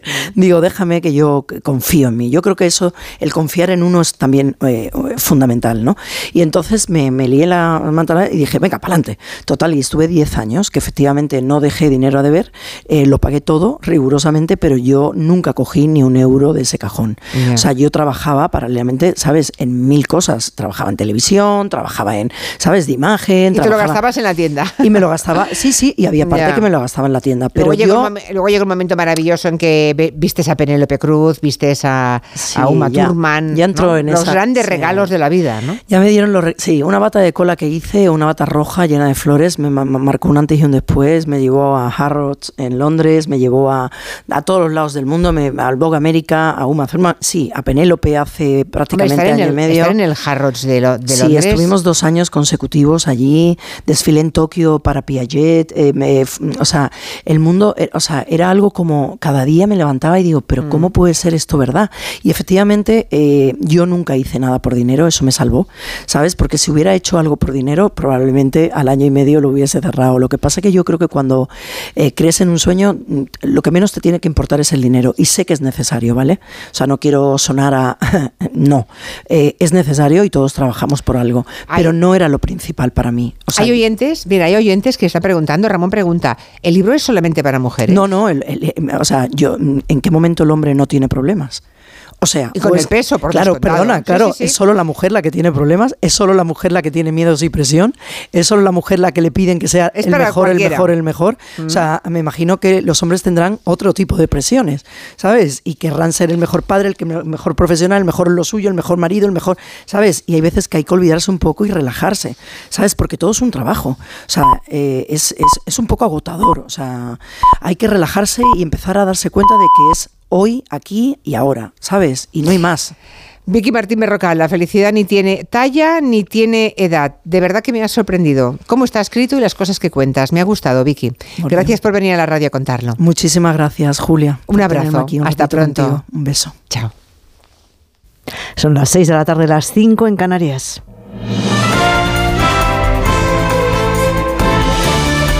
Noticias en Onda Cero. Buenas tardes. Primera mirada a los mercados que empezaban la jornada atentos a la decisión que iba a anunciar Christine Lagarde y finalmente eh, esa decisión del Banco Central Europeo de subir los tipos y de continuar con el guion previsto, unido al respaldo del país helvético a su banco del Credit Suisse, ha empujado las bolsas de todo el mundo y de sobre todo de Europa que se han olvidado al, al- al verde, que se han olvidado de los desplomes de las pequeñas entidades en Estados Unidos. Eso sí, el IBEX 35 no ha podido al final reconquistar los 8.900 puntos. Pedro Pablo González. Pese a superar ese nivel durante buena parte de la tarde, al final el selectivo español se queda en los 8.890 puntos tras apreciarse un 1,5%. Optimismo tras la decisión del Banco Central Europeo por dos motivos. Uno, en su comunicado no da indicaciones de subidas futuras y dos, en la rueda de prensa posterior se revisa el crecimiento de la zona euro y se mejora las proyecciones de inflación. Mensajes que calman a los inversores y los dos grandes de la banca española arriba a 3,41 el BBVA y 2,60% el Santander, aunque el líder de las ganancias es Inditex, 3,94 que se repone así del revés de ayer pese a sus buenos resultados, mientras el petróleo continúa la baja y el barril Brent de referencia en Europa fluctúa en los 74 dólares. En Francia sigue hasta ahora la concentración de los sindicatos a las puertas de la Asamblea. La indignación crece después de que el gobierno de ese país haya decidido aprobar por decreto la polémica reforma de aumentar la edad de jubilación, ya que no tiene la mayoría necesaria en la Cámara. Y eso pone en una situación complicada al Ejecutivo que la semana que viene va a tener que hacer frente a dos mociones de censura. Vamos hasta París, corresponsal Álvaro del Río.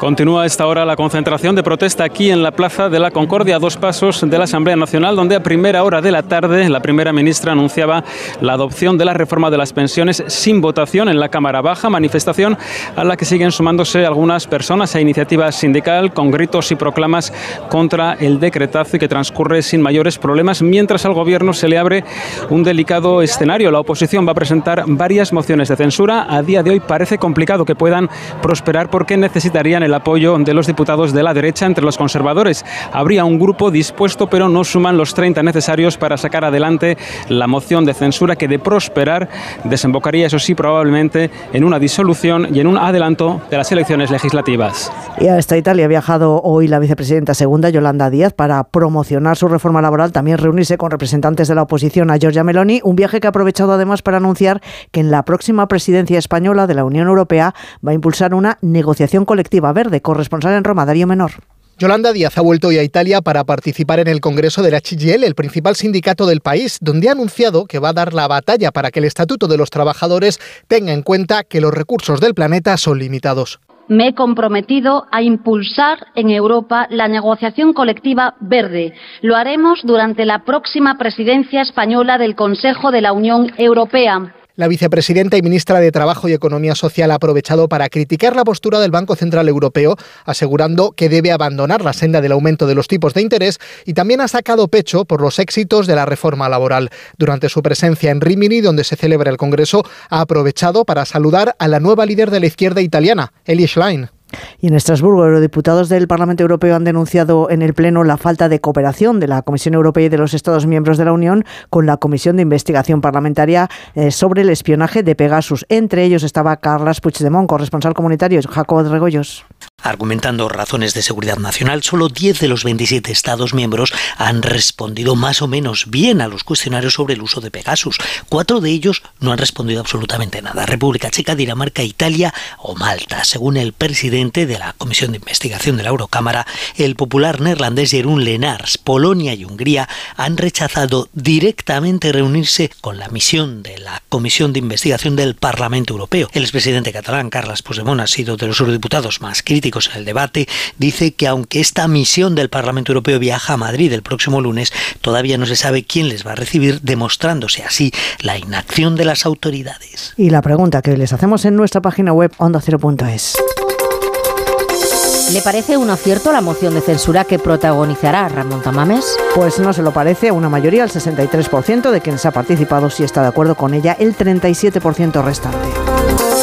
Y vamos ya con los deportes, Raúl Granado. Protagonismo hoy para los partidos de vuelta de octavos de final de la Europa League. El Sevilla arranca su encuentro en menos de 45 minutos a las 7 menos cuarto contra el Fenerbahce en tierras turcas. El conjunto andaluz tiene que hacer valer el 2-0 conseguido en la ida. A la misma hora arranca el Betis Manchester United en el Benito Villamarín. En este caso, los béticos tendrán que intentar remontar el 4-1 a favor de los ingleses y a las 9 de la noche Real Sociedad Roma, los vascos para intentar también la remontada sobre el 2-0 de la ida a favor de los italianos. También pendientes de la Conference El Villarreal juega los octavos de final, partido de vuelta ante el Anderlecht con el empate a 1 de la ida y aquí, mientras sigue avanzando el caso Negreira, uno de los citados por la Fiscalía como testigo, el entrenador del Athletic Club Ernesto Valverde y ex entrenador del Barça ha hablado hoy sobre esto.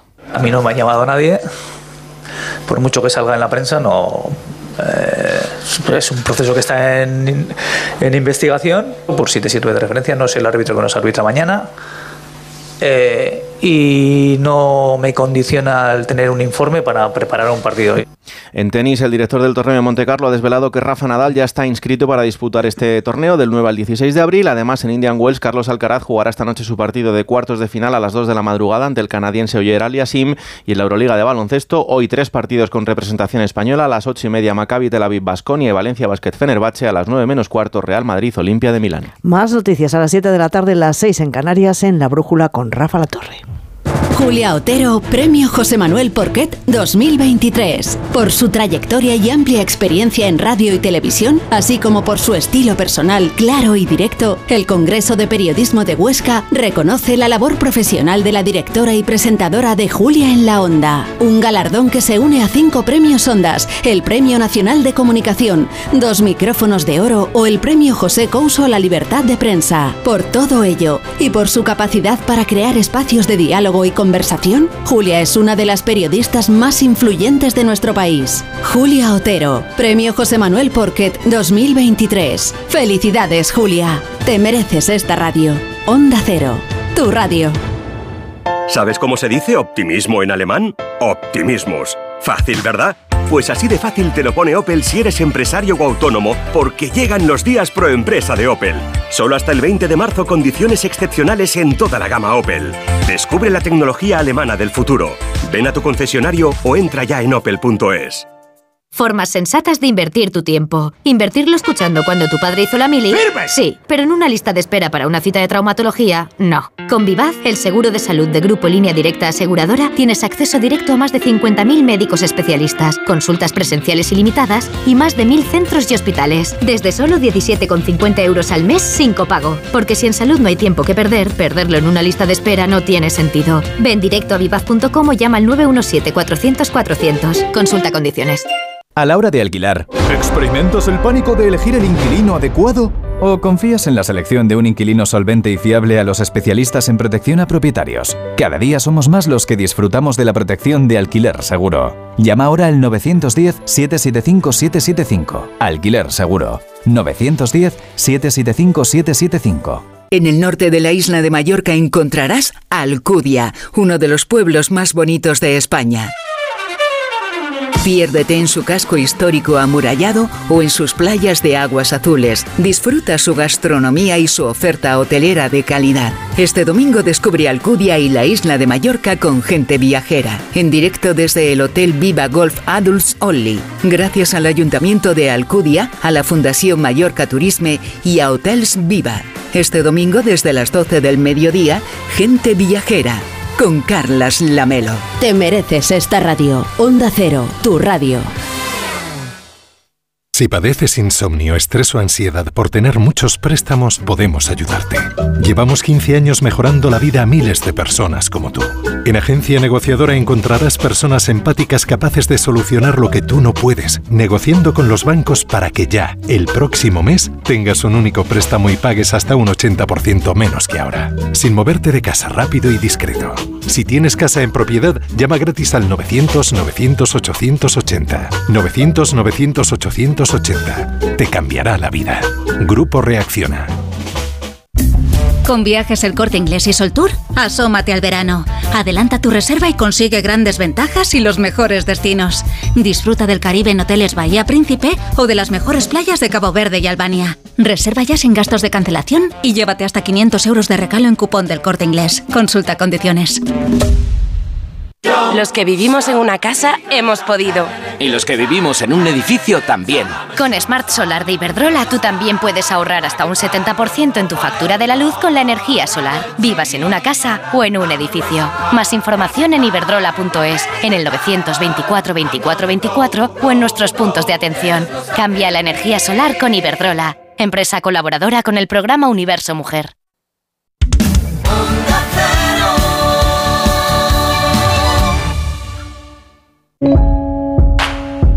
¿Quién ha decidido que la tecnología sirva para mantenernos inmóviles?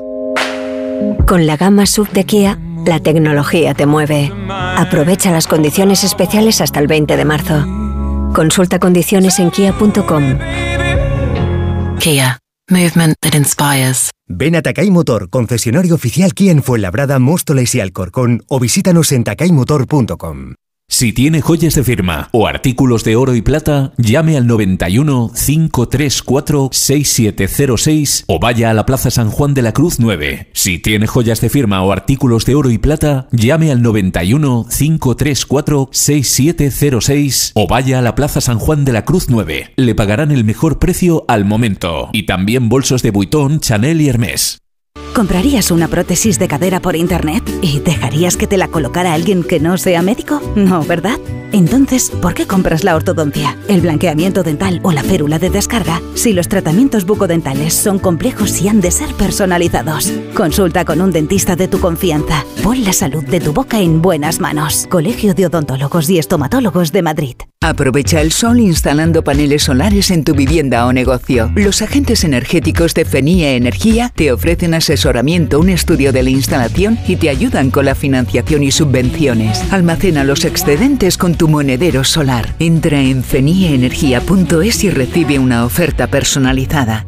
Las vacas Angus y Wagyu del Ganadería Organic comen pastos naturales reforzados con una mezcla de higos secos y pasta de aceite de oliva virgen extra. Es una carne increíble. Y como queremos que la pruebes, te llevamos del campo a tu casa dos solomillacos de 300 gramos, un chuletón de un kilo y cuatro hamburguesas de 150 gramos por solo 69 euros. Todo Angus Eco de Organic. Haz tu pedido 910 2010 910 2010 o en carneorganic.com. Organic, la mejor carne del mundo. En Seniors somos más que cuidados, somos confianza. Mejoramos la calidad de vida de personas mayores y dependientes gracias a nuestros cuidadores y cuidados a domicilio. Estamos acreditados por la Comunidad de Madrid para la solicitud del cheque servicio. Contáctanos en seniors.com, seniors con doble N, en el 91 934 1944 o ven a visitarnos a la calle Arapiles 17. Bueno, pues en breve le damos el alta y a casa a descansar. Y no me puedo quedar, doctora. Pero si está usted como una rosa. Es que aquí dentro se está tan a gustito. Las ventanas del hospital son afán decor, ¿no? Con afán decor, ni frío, ni calor, ni ruido. El descanso que necesitas gracias a las ventanas afán decor. Con triple acristalamiento Climalit de Cristalerías Narváez.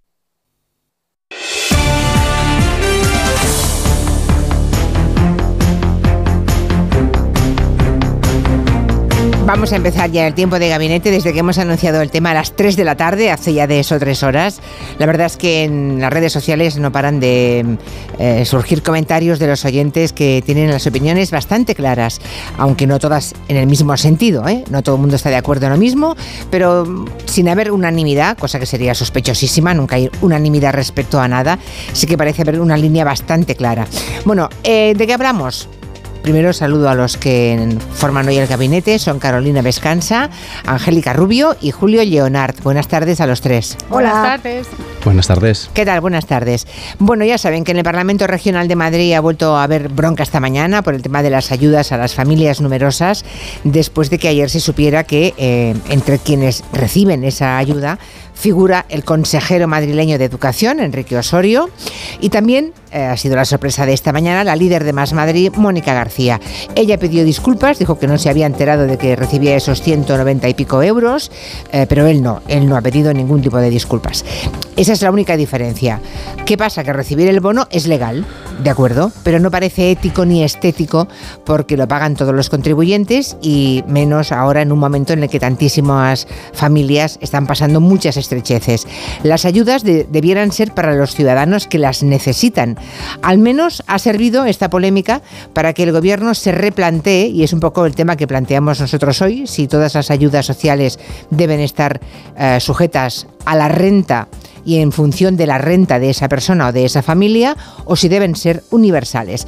Asun Salvador, buenas tardes. Hola Julia, buenas tardes. Al hilo de esta bronca que se ha montado de la bronca política por estos dos casos, el Gobierno ha anunciado que va a estudiar introducir el criterio de renta entre los requisitos para acceder a este bono, como ha confirmado esta mañana después del Consejo de Ministros la portavoz del Gobierno Isabel Rodríguez. Estamos estudiando la posibilidad de, de mejorar esa convocatoria para evitar eh, que personas que no lo precisen y que tienen ausencia de ética a la hora eh, de acogerse a unas ayudas que seguramente hay otras familias que la precisen mucho más, pues hagan ese ejercicio de ayudas, eh, de ayudas públicas. En cualquier caso, sí me gustaría también compartir con ustedes el contexto y es que efectivamente el Gobierno también ha tenido especial sensibilidad y ha valorado cuando se ha reunido con las familias numerosas, con las asociaciones que las representan y que demandan también pues ayudas públicas.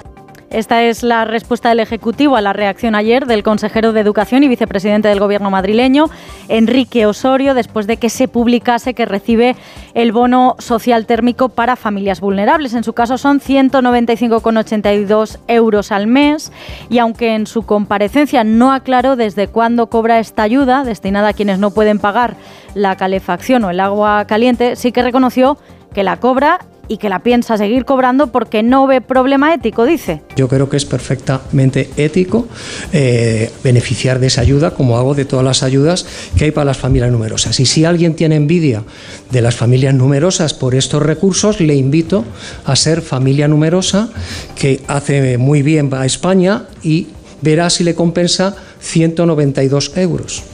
A renglón seguido, la oposición en la Comunidad de Madrid, singularmente la líder de Más Madrid, Mónica García, pidió que el consejero dimita es absolutamente indecente, entre otras cosas porque este señor, vicepresidente de la Comunidad de Madrid, es un señor que tiene declarado un millón y medio de patrimonio, más mm, otros bienes, más un sueldo, ¿no? que es eh, de más de 100.000 euros. Esta indecencia tiene que llevar indudablemente a su dimisión o a su cese inmediato, no un cese en diferido como va a hacer la señora Ayuso con el señor Ruiz Escodero. Pero después se supo que también la familia de Mónica García lo ha recibido a través, en este caso, de su marido y había mucho interés por saber cómo lo explicaba su equipo. Ayer por la tarde emitió un comunicado confirmando la información, pero sin mucha más explicación. Y ya por la noche en la SER contó García que ha sido un error, que ella no lo sabía y que va a ver cómo devuelve el dinero.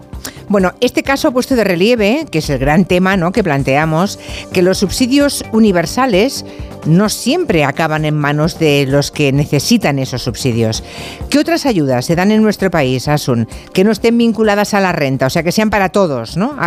pongamos algunos ejemplos. Voy a poner dos, uno que va a ser y otro que ha sido. El que va a ser el nuevo subsidio universal de 400 euros por curso dirigido a los estudiantes con necesidades específicas de apoyo educativo. Estamos hablando de estudiantes con altas capacidades, con discapacidad o con trastornos del espectro autista, por ejemplo. Podrán solicitarlo para el próximo curso las familias con niños y adolescentes escolarizados en un nivel educativo no universitario que tengan que hacer frente a gastos extra derivados de estas situaciones. Hasta ahora todas las ayudas del Ministerio para los alumnos con necesidades específicas de apoyo educativo requerían de un umbral de renta, pero esta No va a ser así, no, no va a ser así y es compatible con otras becas y con otras ayudas. Otra ayuda universal que se ha aplicado durante varios meses es la ayuda de 20 céntimos por litro en los carburantes. El Banco de España concluyó que con este tipo de bonificaciones las rentas altas ahorran un 75% más que las bajas.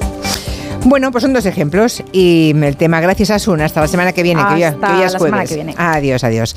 Tenéis claro, Carolina Vescanza, Angélica Rubio y Julio Leonar, que todos, que todos los, ah, las, las ayudas sociales deberían darse teniendo en cuenta la renta de esa persona o de esa familia? ¿O creéis que la ayuda debe ser universal en otras ocasiones? al hilo de lo que decía el vicepresidente del gobierno de Madrid, Osorio, que si alguien cree que tener familia numerosa es tan estupendo, pues que la tenga. No sé qué os ha parecido lo que ha dicho uno y el otro. En fin, ¿quién quiere empezar? Julio Llonar, venga. A ver, eh, yo no tengo claro que todas las ayudas tengan que ir por la vía de la renta.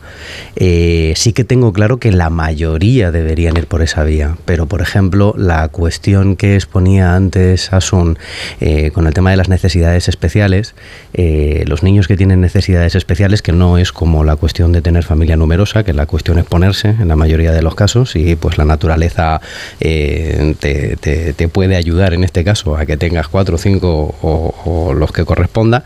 Eh, el caso de las necesidades especiales, ahí entras en una situación en la que si desgranásemos en este país la cantidad de ayudas que se pueden llegar a percibir para niños eh, que tienen cualquier tipo de, de discapacidad o cualquier tipo de, de problema de movilidad o necesidades especiales y tal, podríamos llevarnos las manos a la cabeza porque son francamente pocas. ¿Vale? Son francamente pocas. Entonces aquí, en este caso, eh, que pudiera levantarse un poco la mano hacia la ayuda universal, yo no lo veo, eh, no lo veo tan negativo. Pero en este caso, eh, en este caso que, que nos ocupa, con el, con el bono social térmico, que previamente para tenerlo tienes que tener eh, otra cuestión, que es lo que en las disculpas se nos ha obviado, eh, y, en, y en las no disculpas de Osorio ni siquiera se, se menciona. Tú previamente tienes que tener un tipo de tarifa específica que sí que tienes que haber solicitado, a la que sí que tienes que haber aportado documentación, Sí, sí. que sí que se tiene que haber valorado, y si te la dan, entonces luego eres candidato a que te den este bono. Pero este bono, la mayoría de las comunidades autónomas, cuando lo dan, te mandan una cartita en la que te avisen, señores, eh, usted lo tiene, lo quiere, lo rechaza, mm, se ratifica en, el hecho de que, de que puede tenerlo, y ahí hay una, voluntad que se expresa eh, y, la, y la tienes.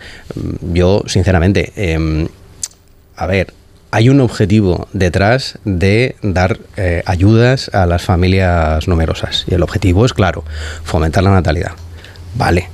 Pero yo creo que estas sí que tendrían que ir por renta, porque no es lo mismo una familia que se lo puede permitir sin ningún tipo de problema, que puede llegar tranquilísimamente a final de mes y que puede desarrollar la, la- la vida y las necesidades de los críos y de la familia sin ningún tipo de problema, que alguien que se ve abocado a una situación de tener más familia y no poder llegar a fin de mes. Oye, pues ahí la renta juega. Sobre si es moral, ético o lo deja de ser, pues oye, legal será, pero ético y moral, desde luego, no. Hay incluso, hay incluso estudios que dicen que finalmente, como el tema de la gasolina, ¿no? El tema de la gasolina lo ha dejado claro, ¿no? Claro, eh, ha sido una ayuda am, universal. Nos han descontado a todos 20 céntimos por litro de carburante. Incluso los que podíamos pagar esos 20 céntimos nos los han descontado, ¿no? Y por eso hay informes que dicen que normalmente de, de todo, de todas las, la- la- las ayudas sociales posibles, ¿no? La generosidad, entre comillas, del Estado, la inmensa mayoría acaba en las familias ricas y en cambio una parte muy pequeña llega a las familias más pobres. Es curioso, pero es así. Bueno, em, Carolina Vescanza, ¿cómo lo ves? Pues eh, yo creo que... ¿Universales o, con- o- o con la renta entre los dientes? Bueno, lo primero que quiero poner sobre la mesa es que creo que está clarísimo que en España el problema principal es eh, la delgadez eh, del estado del bienestar y la- el, el escaso respaldo que las familias vulnerables y las clases medias tienen en términos de bienestar comparado con el resto de los países socios de la Unión Europea.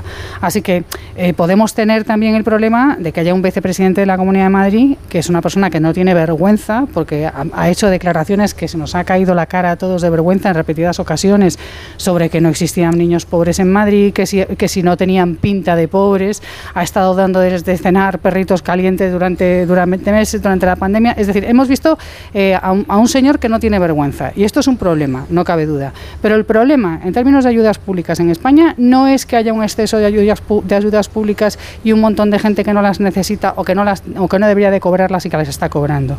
El problema en España es que existen muy pocas ayudas públicas, somos el segundo país de la Unión Europea en tasa de desigualdad social y tenemos un porcentaje de pobreza infantil de en torno al 20%. Por tanto, nuestro problema es que no hay ayudas suficientes. Dicho esto, también tenemos mucha experiencia sobre cómo funcionan las ayudas. Entonces, ¿qué es lo que vemos? Lo que vemos es que el modelo español, que es un modelo continental, plantea, no, usted quiere optar por ayudas, bueno, pues usted va a tener que demostrar aquí de todo, ¿no? De todo. Eh, renta, empadronamiento, número de personas a su cargo, etcétera, etcétera.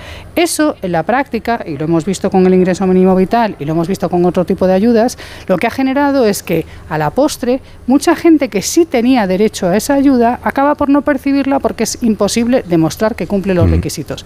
La primera cuestión eh, y la más básica, la mayor parte de la gente que está en situación de máxima vulnerabilidad no presenta la declaración de la renta, con lo cual no tiene el documento base para demostrar que sus ingresos son iguales o menores a los que se piden como mínimo para acceder a determinados elementos.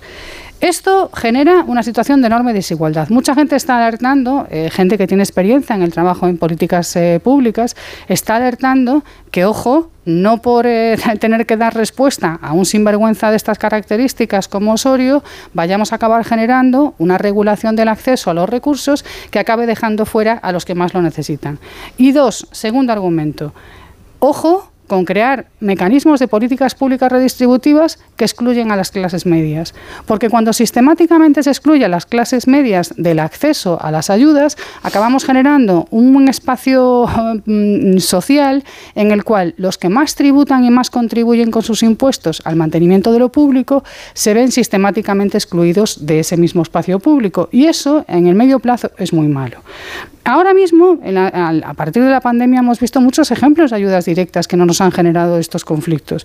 El ayuda al la ayuda al transporte público, de la cual nos estamos beneficiando todos, porque cualquier persona va, paga 10 euros y te dan la tarjeta de cercanías para poder viajar gratis en todos los trenes, o vas, presentas la tarjeta y, viajas, presentas tu carne de identidad y viajas con la mitad de descuento en, redes, eh, eh, en, la red de media distancia, de larga distancia, son ayudas que hacía mucho tiempo no recibían las clases medias de manera indiscriminada y que yo creo que generan un enorme respaldo y que están bien, porque las ayudas tienen dos funciones, sacar a la gente del pozo de pobreza o de, o de, o de inseguridad en el que está, pero también tienen como, como objetivo eh, mm, respaldar o arropar a las clases medias para que sigan teniendo la capacidad de mantener ciertos niveles de demanda interna. Y si la demanda interna en un país de clases medias como la nuestra cae, eso significa que todo cae.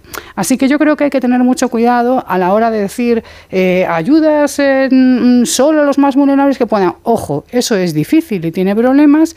Y ojo, no creemos un modelo en el que las clases medias, eh, que son las que más contribuyen con sus impuestos al mantenimiento de lo público, acaben no siendo beneficiarias de ninguna política pública por- en, un, en un estado del bienestar tan flacucho como el nuestro. Por aquí dice un oyente, si preciso ayuda y el Estado me da dinero, son bonos. Evidentemente es una ayuda, pero si recibo una compensación que no necesito sin trabajar, eso se llama paguita. Bueno, ahí lo dejo. Es que muchísimos comentarios en Twitter. Falta Angélica Rubio. ¿Qué hay que hacer con esto? ¿Qué hay que hacer con las ayudas sociales? ¿Ayudas sociales? Pues para empezar, poner datos encima de la mesa. ¿Los de la renta?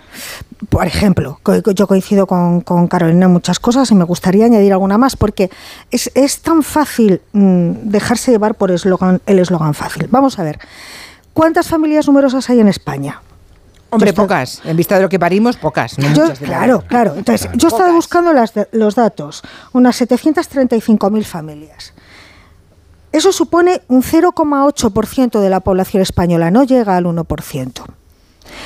¿Esas 700.000 familias son todas millonarias? ¿Esas familias numerosas? ¿A que no? Claro que ¿A no. que seguro que hay familias numerosas en España que no son millonarias? Vamos a poner que la mitad son como Osorio. familia numerosa millonaria, ya es mucho suponer, ¿eh?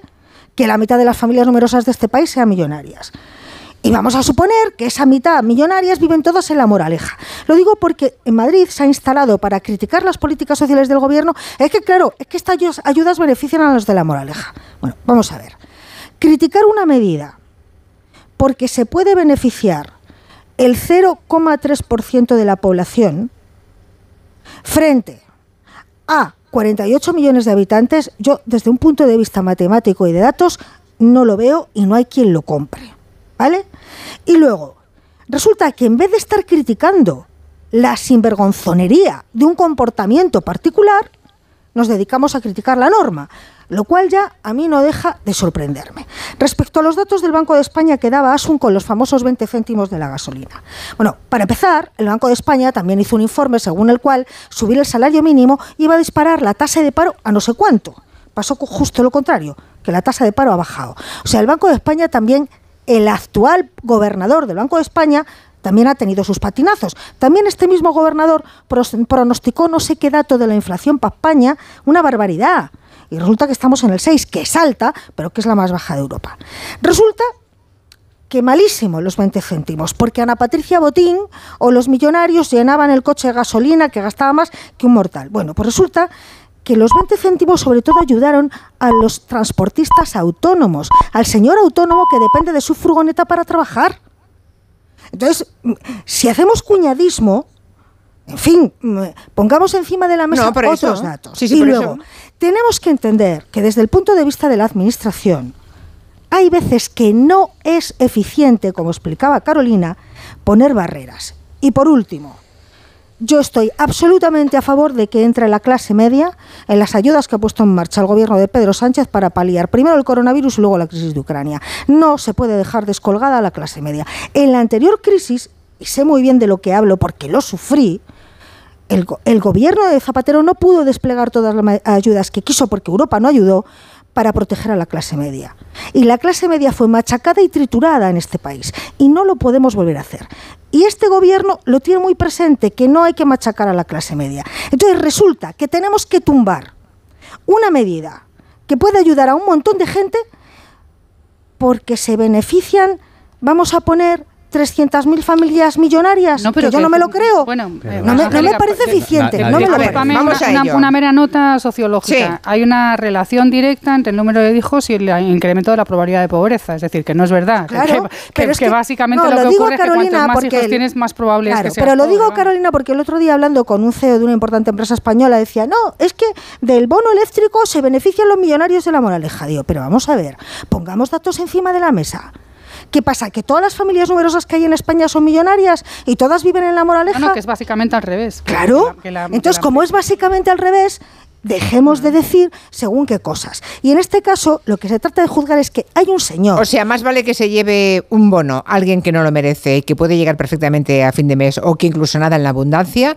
Mejor eso que no empezar a recortar a diestro y siniestro y que haya gente que se quede sin esa ayuda. Claro, yo, yo prefiero que se la lleven vale, 100 familias y una de ellas no se la merezca económicamente. y que uno nos tome el pelo, ¿vale? Eh, eh, a que no se lo lleve nadie. Pues, yo no estoy, pues yo no estoy de acuerdo con eso, porque creo que estamos planteando aquí un juego de contrarios. O aquí mm, se lo lleva el que quiera con una moralidad y una ética dudosísima y es un peaje que tenemos que pagar para tener que sacar una medida. No, mira, esto no es así. Quiero decir, eh, a la hora de tener que solicitarla, y más en este caso, y más en este caso, que estamos hablando de que para poder hacerse eh, esta aplicación que se ha hecho, tú primero tienes que tener un bono eléctrico en el que tú tienes que haber presentado una documentación. Y lo que no sí, tiene eso ha quedado claro, ¿eh? Previamente hay que pedirlo, Es que vamos ¿eh? a ver, es que aquí nos estamos, no. Claro, nos estamos saltando parte de la... Claro, entonces, tú, tú ahí, si, si, tú ahí has tenido que presentar la documentación y tú ahí has tenido que pasar un filtrado, lo que no tiene sentido es que directamente no se haya, no haya una aplicación de mínimos que permita que el señor Osorio, para poder tener derecho a este, a este bono, primero haya, se haya beneficiado de esto. No, mira, por ahí estamos fallando. Es decir, hay gente que es experta en darle la vuelta y aprovecharse de unas ayudas que ética y moralmente no le corresponden. Y lo que tenemos que hacer Normalmente es los que tienen- orientar... Y me, reconoceréis que los que tienen esa habilidad, porque tienen la información, los Claro. métodos y la forma de conseguirlo, no es precisamente la gente más necesitada. Seguro que Claro. hay gente que ni sabe que existe tal ayuda. es que lo que no podemos hacer, lo que no podemos hacer es hacerlo todo tan difícil que haya personas que no sean capaces de poder solicitarlo necesitándolo este tipo de ayudas. Exacto. Que, que- que- que tiene que ir Cibio y plataformas similares a intentar ayudar a la gente año tras año a poder acceder a ellas y que luego haya gente que se conozca todos los recovecos eh, judiciales y se aproveche de ellos dejando fuera a personas que sí que lo necesiten. Pero si es que No, el lo modelo tendremos español que hacer lamentablemente es a- es ese. Bueno, pero vamos a trabajar. Es que, es, que, es que lamentablemente el modelo español es ese y además como una administración pública que no está en condiciones porque no tiene músculo en términos de funcionarios y de trabajadores. La picaresca, ¿quieres decir? No, la picaresca no. Un modelo que se basa en la exigencia, en la desconfianza del, del hacia el ciudadano. Es decir, tú solicitas algo eh, y a la, a la inversa del modelo anglosajón eh, no lo solicitas y se da por supuesto que, lo, que, lo, que tienes derecho a ello, sino que a priori se, se- entiende que no tienes derecho. Y por tanto tienes que aportar un montón de documentación. En el caso de, de- de los bonos eh, eléctricos, ha ocurrido precisamente que las previsiones iniciales que planteó el gobierno de familias beneficiarias no lo han solicitado ni siquiera la mitad de las que tienen derecho a solicitarlo. y no lo han solicitado probablemente porque ni siquiera se han enterado Exacto, o ni exacto. siquiera o ni Claro. siquiera han Sí. tenido la acceso a la documentación necesaria para poder Perdón, tramitarlo. perdón, perdón. No Yo les da la vida, probablemente trabajan 12 datos. horas no, al no, día. No, no, no. Pero es que Eh, esto- a ver, pero- perdonadme, pues perdonadme, por pero eso- es que pues el bono social eléctrico, Carolina, se aprobó y se puso en vigor en el 2007. Otra cosa- Vale, y- vale, y- vale. No, no, yo te voy a dar algunos datos que los tengo por aquí, porque se anunció en febrero del 2007, una vez, sí, sí, Sí, el sí, sí, ministro pero- Miguel Sebastián, claro, y pero en una vez- julio, claro, en pero- julio, eh, en, perdón, no, en 2009. En febrero del 2009 se anunció como medida para paliar los efectos de, de la anterior crisis. En julio del 2009 había 2,7 millones de hogares acogidos al bono social eléctrico. Claro, pero ahora mismo cuando se ha vuelto- 2,7 pero cuando millones se de ha vuelto a hogares. activar a raíz de la crisis, a raíz de la crisis de la guerra de Ucrania, cuando se ha vuelto a activar en esos términos, la previsión inicial con la que se dotó de recursos a esa, bueno, que además eso es un bono que pagan las eléctricas, o sea, que, que, que por, Y por eso lado no les gusta. Aún menos mal. ¿no? Claro, por eso no les por ese gusta. lado menos mal. Es decir, es, eh, esa previsión inicial no se ha visto cumplida ni siquiera en la mitad de la gente, porque la mitad de la gente que tenía derecho a ese bono ni siquiera lo ha solicitado. Es que no lo Bueno, sabe, yo, vuelvo a poner el dato sí, sí. encima Entonces, de la eh, mesa. entonces- en julio del 2009, a pocos meses después de que se hubiera creado, había 2,7 millones de hogares que se habían acogido al bono social eléctrico. Pero- el dato actualizado de hoy no lo tengo, pero lo voy a buscar. Entonces, yo, cuando, mm, si en el 2009 había 2,7 millones de hogares acogidos al bono social eléctrico, no se puede decir que la medida es un fracaso. Se podían acoger pensionistas, familias con todos los miembros en paro y familias numerosas. Es cierto que para familias numerosas nunca hubo filtro. Lo que yo quiero poner encima de la mesa es que se está diciendo que una medida es mala no porque ayude a 50 familias numerosas que sí lo necesitan, sino porque se ha cogido a ella un jeta que es millonario. Exacto. La medida, la medida no es mala. Repito, no puede ser malo. Intentar ayudar a la gente que lo necesita, la voluntad de tener que hacer este tipo de ayudas, lo malo sería no tenerlas. Ni tener músculo, ni capacidad, ni, ni, ni plantearte que puedes ayudar a quien lo necesita, ni que puedes utilizar estas ayudas para intentar igualar. No, las, las, medidas en sí no son malas. Lo que, lo que tenemos que hacer es reforzar el sistema que tenemos, dotarlo de músculo suficiente, interconectarlo, porque lo que no puede ser es que para pedir una ayuda tengas que llevar el Quijote prácticamente en papel con unos documentos eh, de, de, de, diversos, eh, de diversos órganos del, del, gobierno que entre ellos no se hablan y que tengas que ser tú el que le vayas aportando toda la documentación y e ir a la casa que vuelve loca a la gente, ¿no? De, vaya por la ventanilla no sé cuántos, no, vuelve otro día, no, sube, que te visa. O sea, es, eso no puede ser. Tenemos un Estado que, lo decía Carolina al principio, y coincido, eh, es bastante débil a la hora de tener que proteger a la gente que lo necesita y tenemos que reforzarlo para que en el camino no se los cuenen los jetas. Creo que aspirar a eso no es nada negativo. Que por cierto, en la, en la factura de la luz que pagamos todos existe el bono, eh, aportamos todos, no, ahora no recuerdo Todos, si es entre todos apor- nosotros. entre- no, aportamos en, en el recibo que pagamos, creo que es un euro en cada factura, ¿no? Que es Sí. justamente para el bono, o sea que entre todos pagamos, eh, entre todos. Y si no, mira, que, me, es. que me hagan un favor los oyentes, que hagan una fotografía de algún recibo que tengan, no, y que me lo pongan en Twitter, que pongan la- ta- ta- tachen, el nombre, tachen el nombre y, y busquen ustedes en la factura donde pone eh, que, que pagan ese, creo que es un euro, creo, ¿eh? Un euro Sí, que pagamos por ahí un euro. un Pero es por contribuir a, sí. a la Lo, gente lo que pagan tiene las pobreza, eléctricas, eh, decías antes, Julia. Dice, lo pagan las eléctricas. No, lo, paga- lo Lo pagamos nosotros. nosotros. No, no, lo pagamos Sí, en la sí, factura nosotros, sí. Es Claro. que una de las peores cosas que dijo el vicepresidente de Ayuso fue, además, con esa sorna y ese desprecio que le caracteriza, yo no sé si visteis la rueda de prensa, cuando dijo, total, si es dinero de Sánchez, si lo paga Sánchez. O sea, yo me quedé absolutamente perpleja. Como diciendo, pues me lo llevo porque total es dinero... de-". No, no, oiga, que no es dinero de Sánchez, es dinero de todos los españoles. Hay que tener una cara muy dura y muy pocos escrúpulos. Es que la rueda de prensa que dio este señor es de una soberbia y de una chulería que yo no recuerdo haber visto en política. Bueno, vamos a hacer una, una pausa y vamos a decir a los oyentes que además de escribir en Twitter y en Facebook, si quieren con su propia voz dejar un comentario, estaremos encantada- encantados de escucharles. En el 638-442-081. Dos cositas. La primera, según están las cosas, necesito que me ayudes a ahorrar. La segunda, yo me voy a la mutua. Vente a la mutua y además de tener descuentos en carburante, te bajamos el precio de tus seguros, sea cual sea. Por esta y muchas cosas más, vente a la mutua. Llama al 91 555 5555 91 555 5555. Condiciones en mutua.es.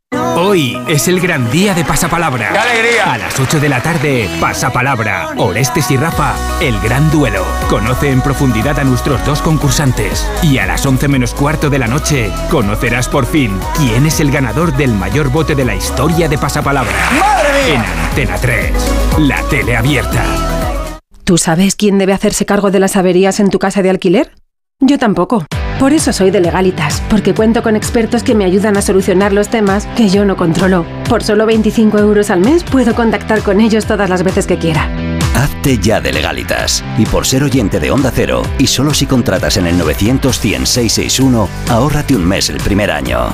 Legalitas. Y sigue con tu vida. ¿Nervioso? ¿Desanimado? Tranquilo. Ansiomed con triptófano y vitamina B6 contribuye al funcionamiento normal del sistema nervioso. Y ahora también Ansiomed Noche. Consulte a su farmacéutico o dietista.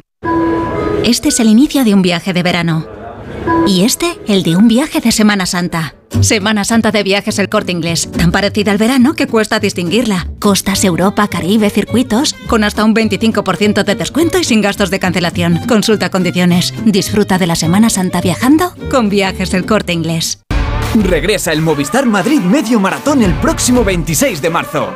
Cálzate tus mejores zapatillas y ven a sudar la camiseta. Únete a la carrera y completa el recorrido por el centro de la capital. ¿A qué esperas? Apúntate ya. Movistar Madrid Medio Maratón.es. Movistar. Tu vida mejor. Buenos días, soy la doctora Cantanaya. Le voy a explicar el procedimiento que vamos a realizar. No, no, eh, no se preocupe. Tiene usted toda mi confianza. Porque para mí es como si fuera mi hija. Que lo sepa. Mi hija. mm, ya. Va- vale. Extra Día del Padre de la ONCE. El 19 de marzo, 17 millones de euros. No te quedes sin tu cupón. Cómpralo ya. Extra Día del Padre de la ONCE. Ahora cualquiera quiere ser padre. A todos los que jugáis a la 11, bien jugado. Juega responsablemente y solo si eres mayor de edad. El paraíso existe y está en el este de Mallorca. Disfruta de las playas de Calamillor, Sacoma, Calabona, Costa de los Pinos, Sillot y el espacio natural de Sapunta de Namer. Descubre Calamillor y la isla de Mallorca con gente viajera. Este sábado en directo desde Pula Golf Resort, gracias a la Fundación Mallorca Turisme y al Consorcio de Turismo de Sonservera y San Llorenç des Cardassar. Este sábado desde las 12 del mediodía, gente viajera con Carlas Lamelo. Te mereces esta radio. Cero, tu radio. Hoy el mercado laboral exige mucho más que conocimientos. Con el modelo Learning by Doing de la Universidad Nebrija, los alumnos mientras estudian pueden participar en proyectos de innovación únicos.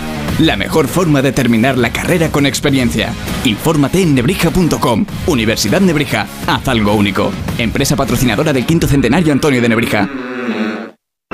En abril abre sus puertas el Real Teatro de Retiro. Descubre el nuevo teatro en Madrid para disfrutar en familia de espectáculos junior del Teatro Real.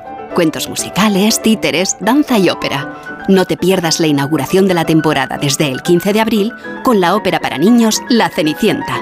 Entradas ya a la venta de 15 a 20 euros. Más información en realteatroderetiro.es y teatroreal.es. Pedro Lanceros Reformas. Reformas integrales. Pedro Lanceros Reformas. Rehabilitación de edificios. Pedro Lanceros Reformas. Le ayudamos a hacer de su casa su hogar. Lanceros Reformas. Nuestra experiencia y su fidelidad, nuestro éxito. pedrolanceros.com Reformas. Las vacas Angus y Wagyu del Ganadería Organic comen pastos naturales reforzados con una mezcla de higos secos y pasta de aceite de oliva virgen extra. Es una carne increíble. Y como queremos que la pruebes, te llevamos del campo a tu casa dos solomillacos de 300 gramos, un chuletón de un kilo y cuatro hamburguesas de 150 gramos por solo 69 euros. Todo Angus Eco de Organic. Haz tu pedido 910 2010 910 2010 o en carneorganic.com. Organic, la mejor carne del mundo. Hola, soy Marta y busco casa. Una casa llena de sonrisas que tenga vistas a un futuro mejor. Muchos niños y niñas están buscando una familia que les acoja.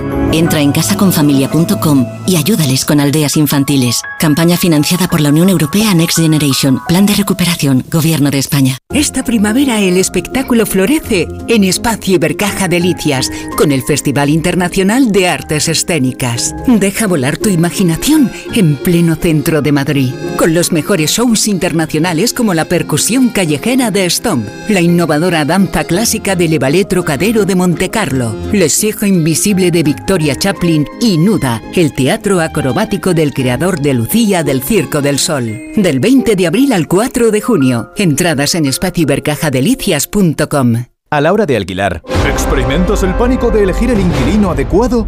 ¿O confías en la selección de un inquilino solvente y fiable a los especialistas en protección a propietarios? Cada día somos más los que disfrutamos de la protección de alquiler seguro. Llama ahora al 910-775-775. Alquiler seguro. 910-775-775. Onda Cero Madrid 98.0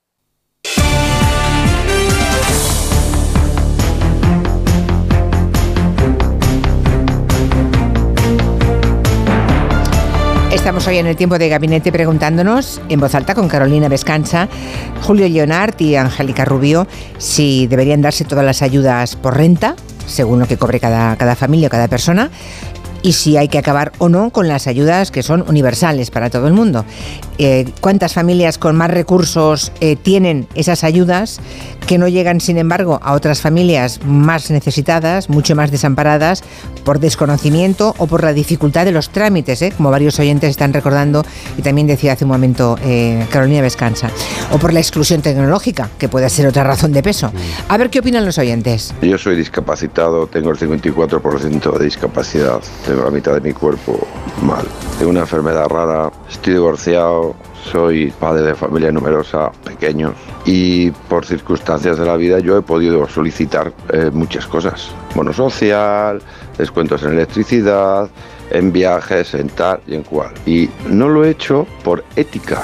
Yo llego a final de mes justo, justo, justo, pero llego.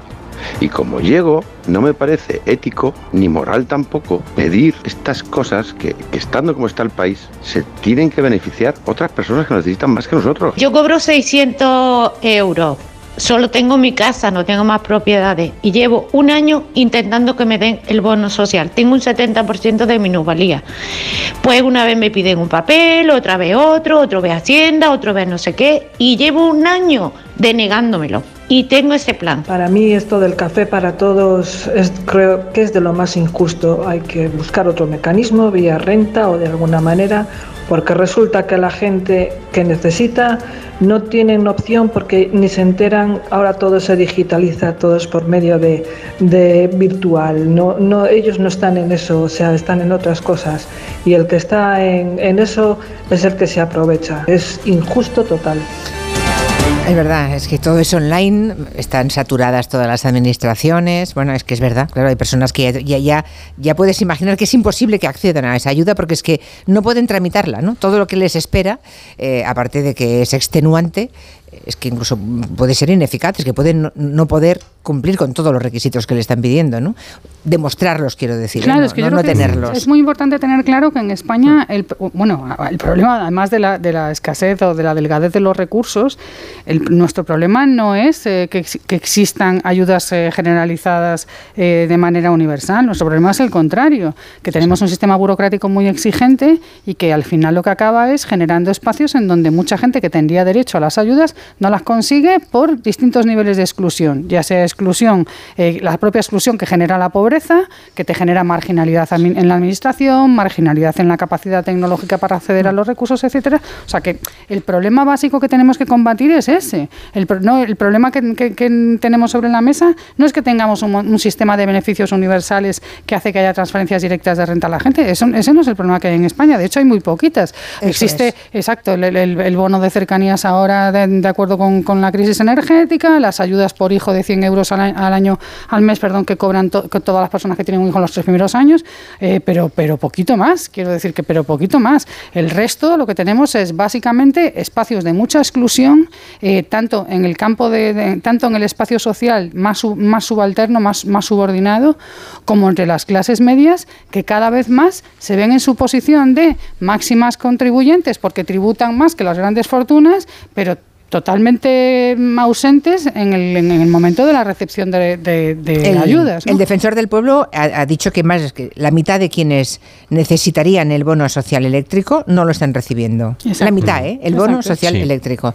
Por cierto, hay un par o tres de oyentes que mm, bueno hacen un poco el sarcasmo con la infanta. Dice que cómo es posible que Mónica García no supiera que su marido había pedido este bono eh, eléctrico. Eh, dice, hombre, si no nos creemos que la infanta no sabía nada de su marido, porque tenemos que que Mónica ah, García mm, tampoco sí, sí lo sabía del suyo, ¿no? O no lo sabía, quiero decir. Bueno, que Y lo ahí- sepa, que, que hay varios que eh, hacen la comparativa con la infanta, ¿eh? Con la infanta Cristina que- en, en su, en su época del caso Urdangarín.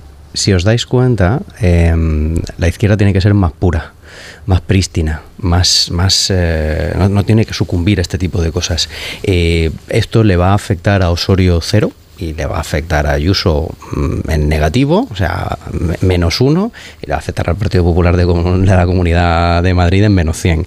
Sin embargo, a la izquierda es muy posible que, que- que sí que le afecte, además Madrid sí que es posible que le afecte, y lo que a otros sus votantes les perdonan, pues en la izquierda este tipo de deslices no, porque claro, pues no nos lo podemos permitir y encima es mujer, ¿sabes?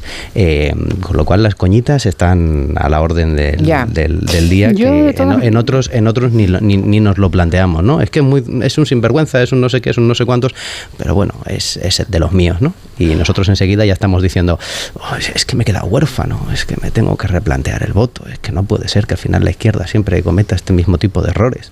Jobar tú. Yo quiero creer, yo quiero creer, o sea, lo, lo siguiente, y es que siendo un, un error eh, y, y desde luego algo que, que es reprobable, eh, me ha gustado mucho el salir inmediatamente a pedir Sí. perdón, a decir, oye, la he cagado y pido perdón. Es Y una cosa tan poner- hay rara. que ponerlo en valor, ¿eh? Hay que Es una- ponerlo en Es valor. una cosa tan rara, Sí. no tan, tan desconcertante que dices, anda, pero si hay gente que, que sale y, y cuando la caga pide perdón, ¿no?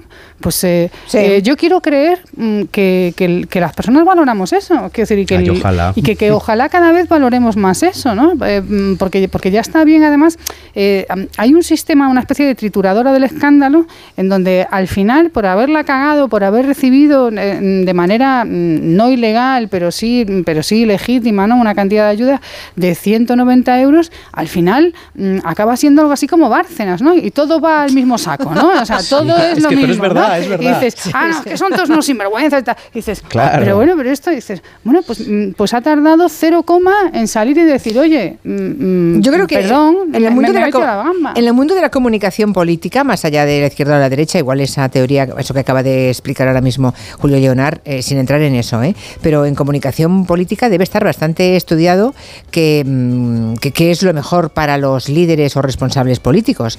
Lo digo porque hay casos flagrantes que es que se te están riendo en la cara y entonces incluso en las entrevistas preguntas tres veces lo mismo y ves que, mm, es que te niegan cosas evidentes con una desfachatez asombrosa, ¿verdad?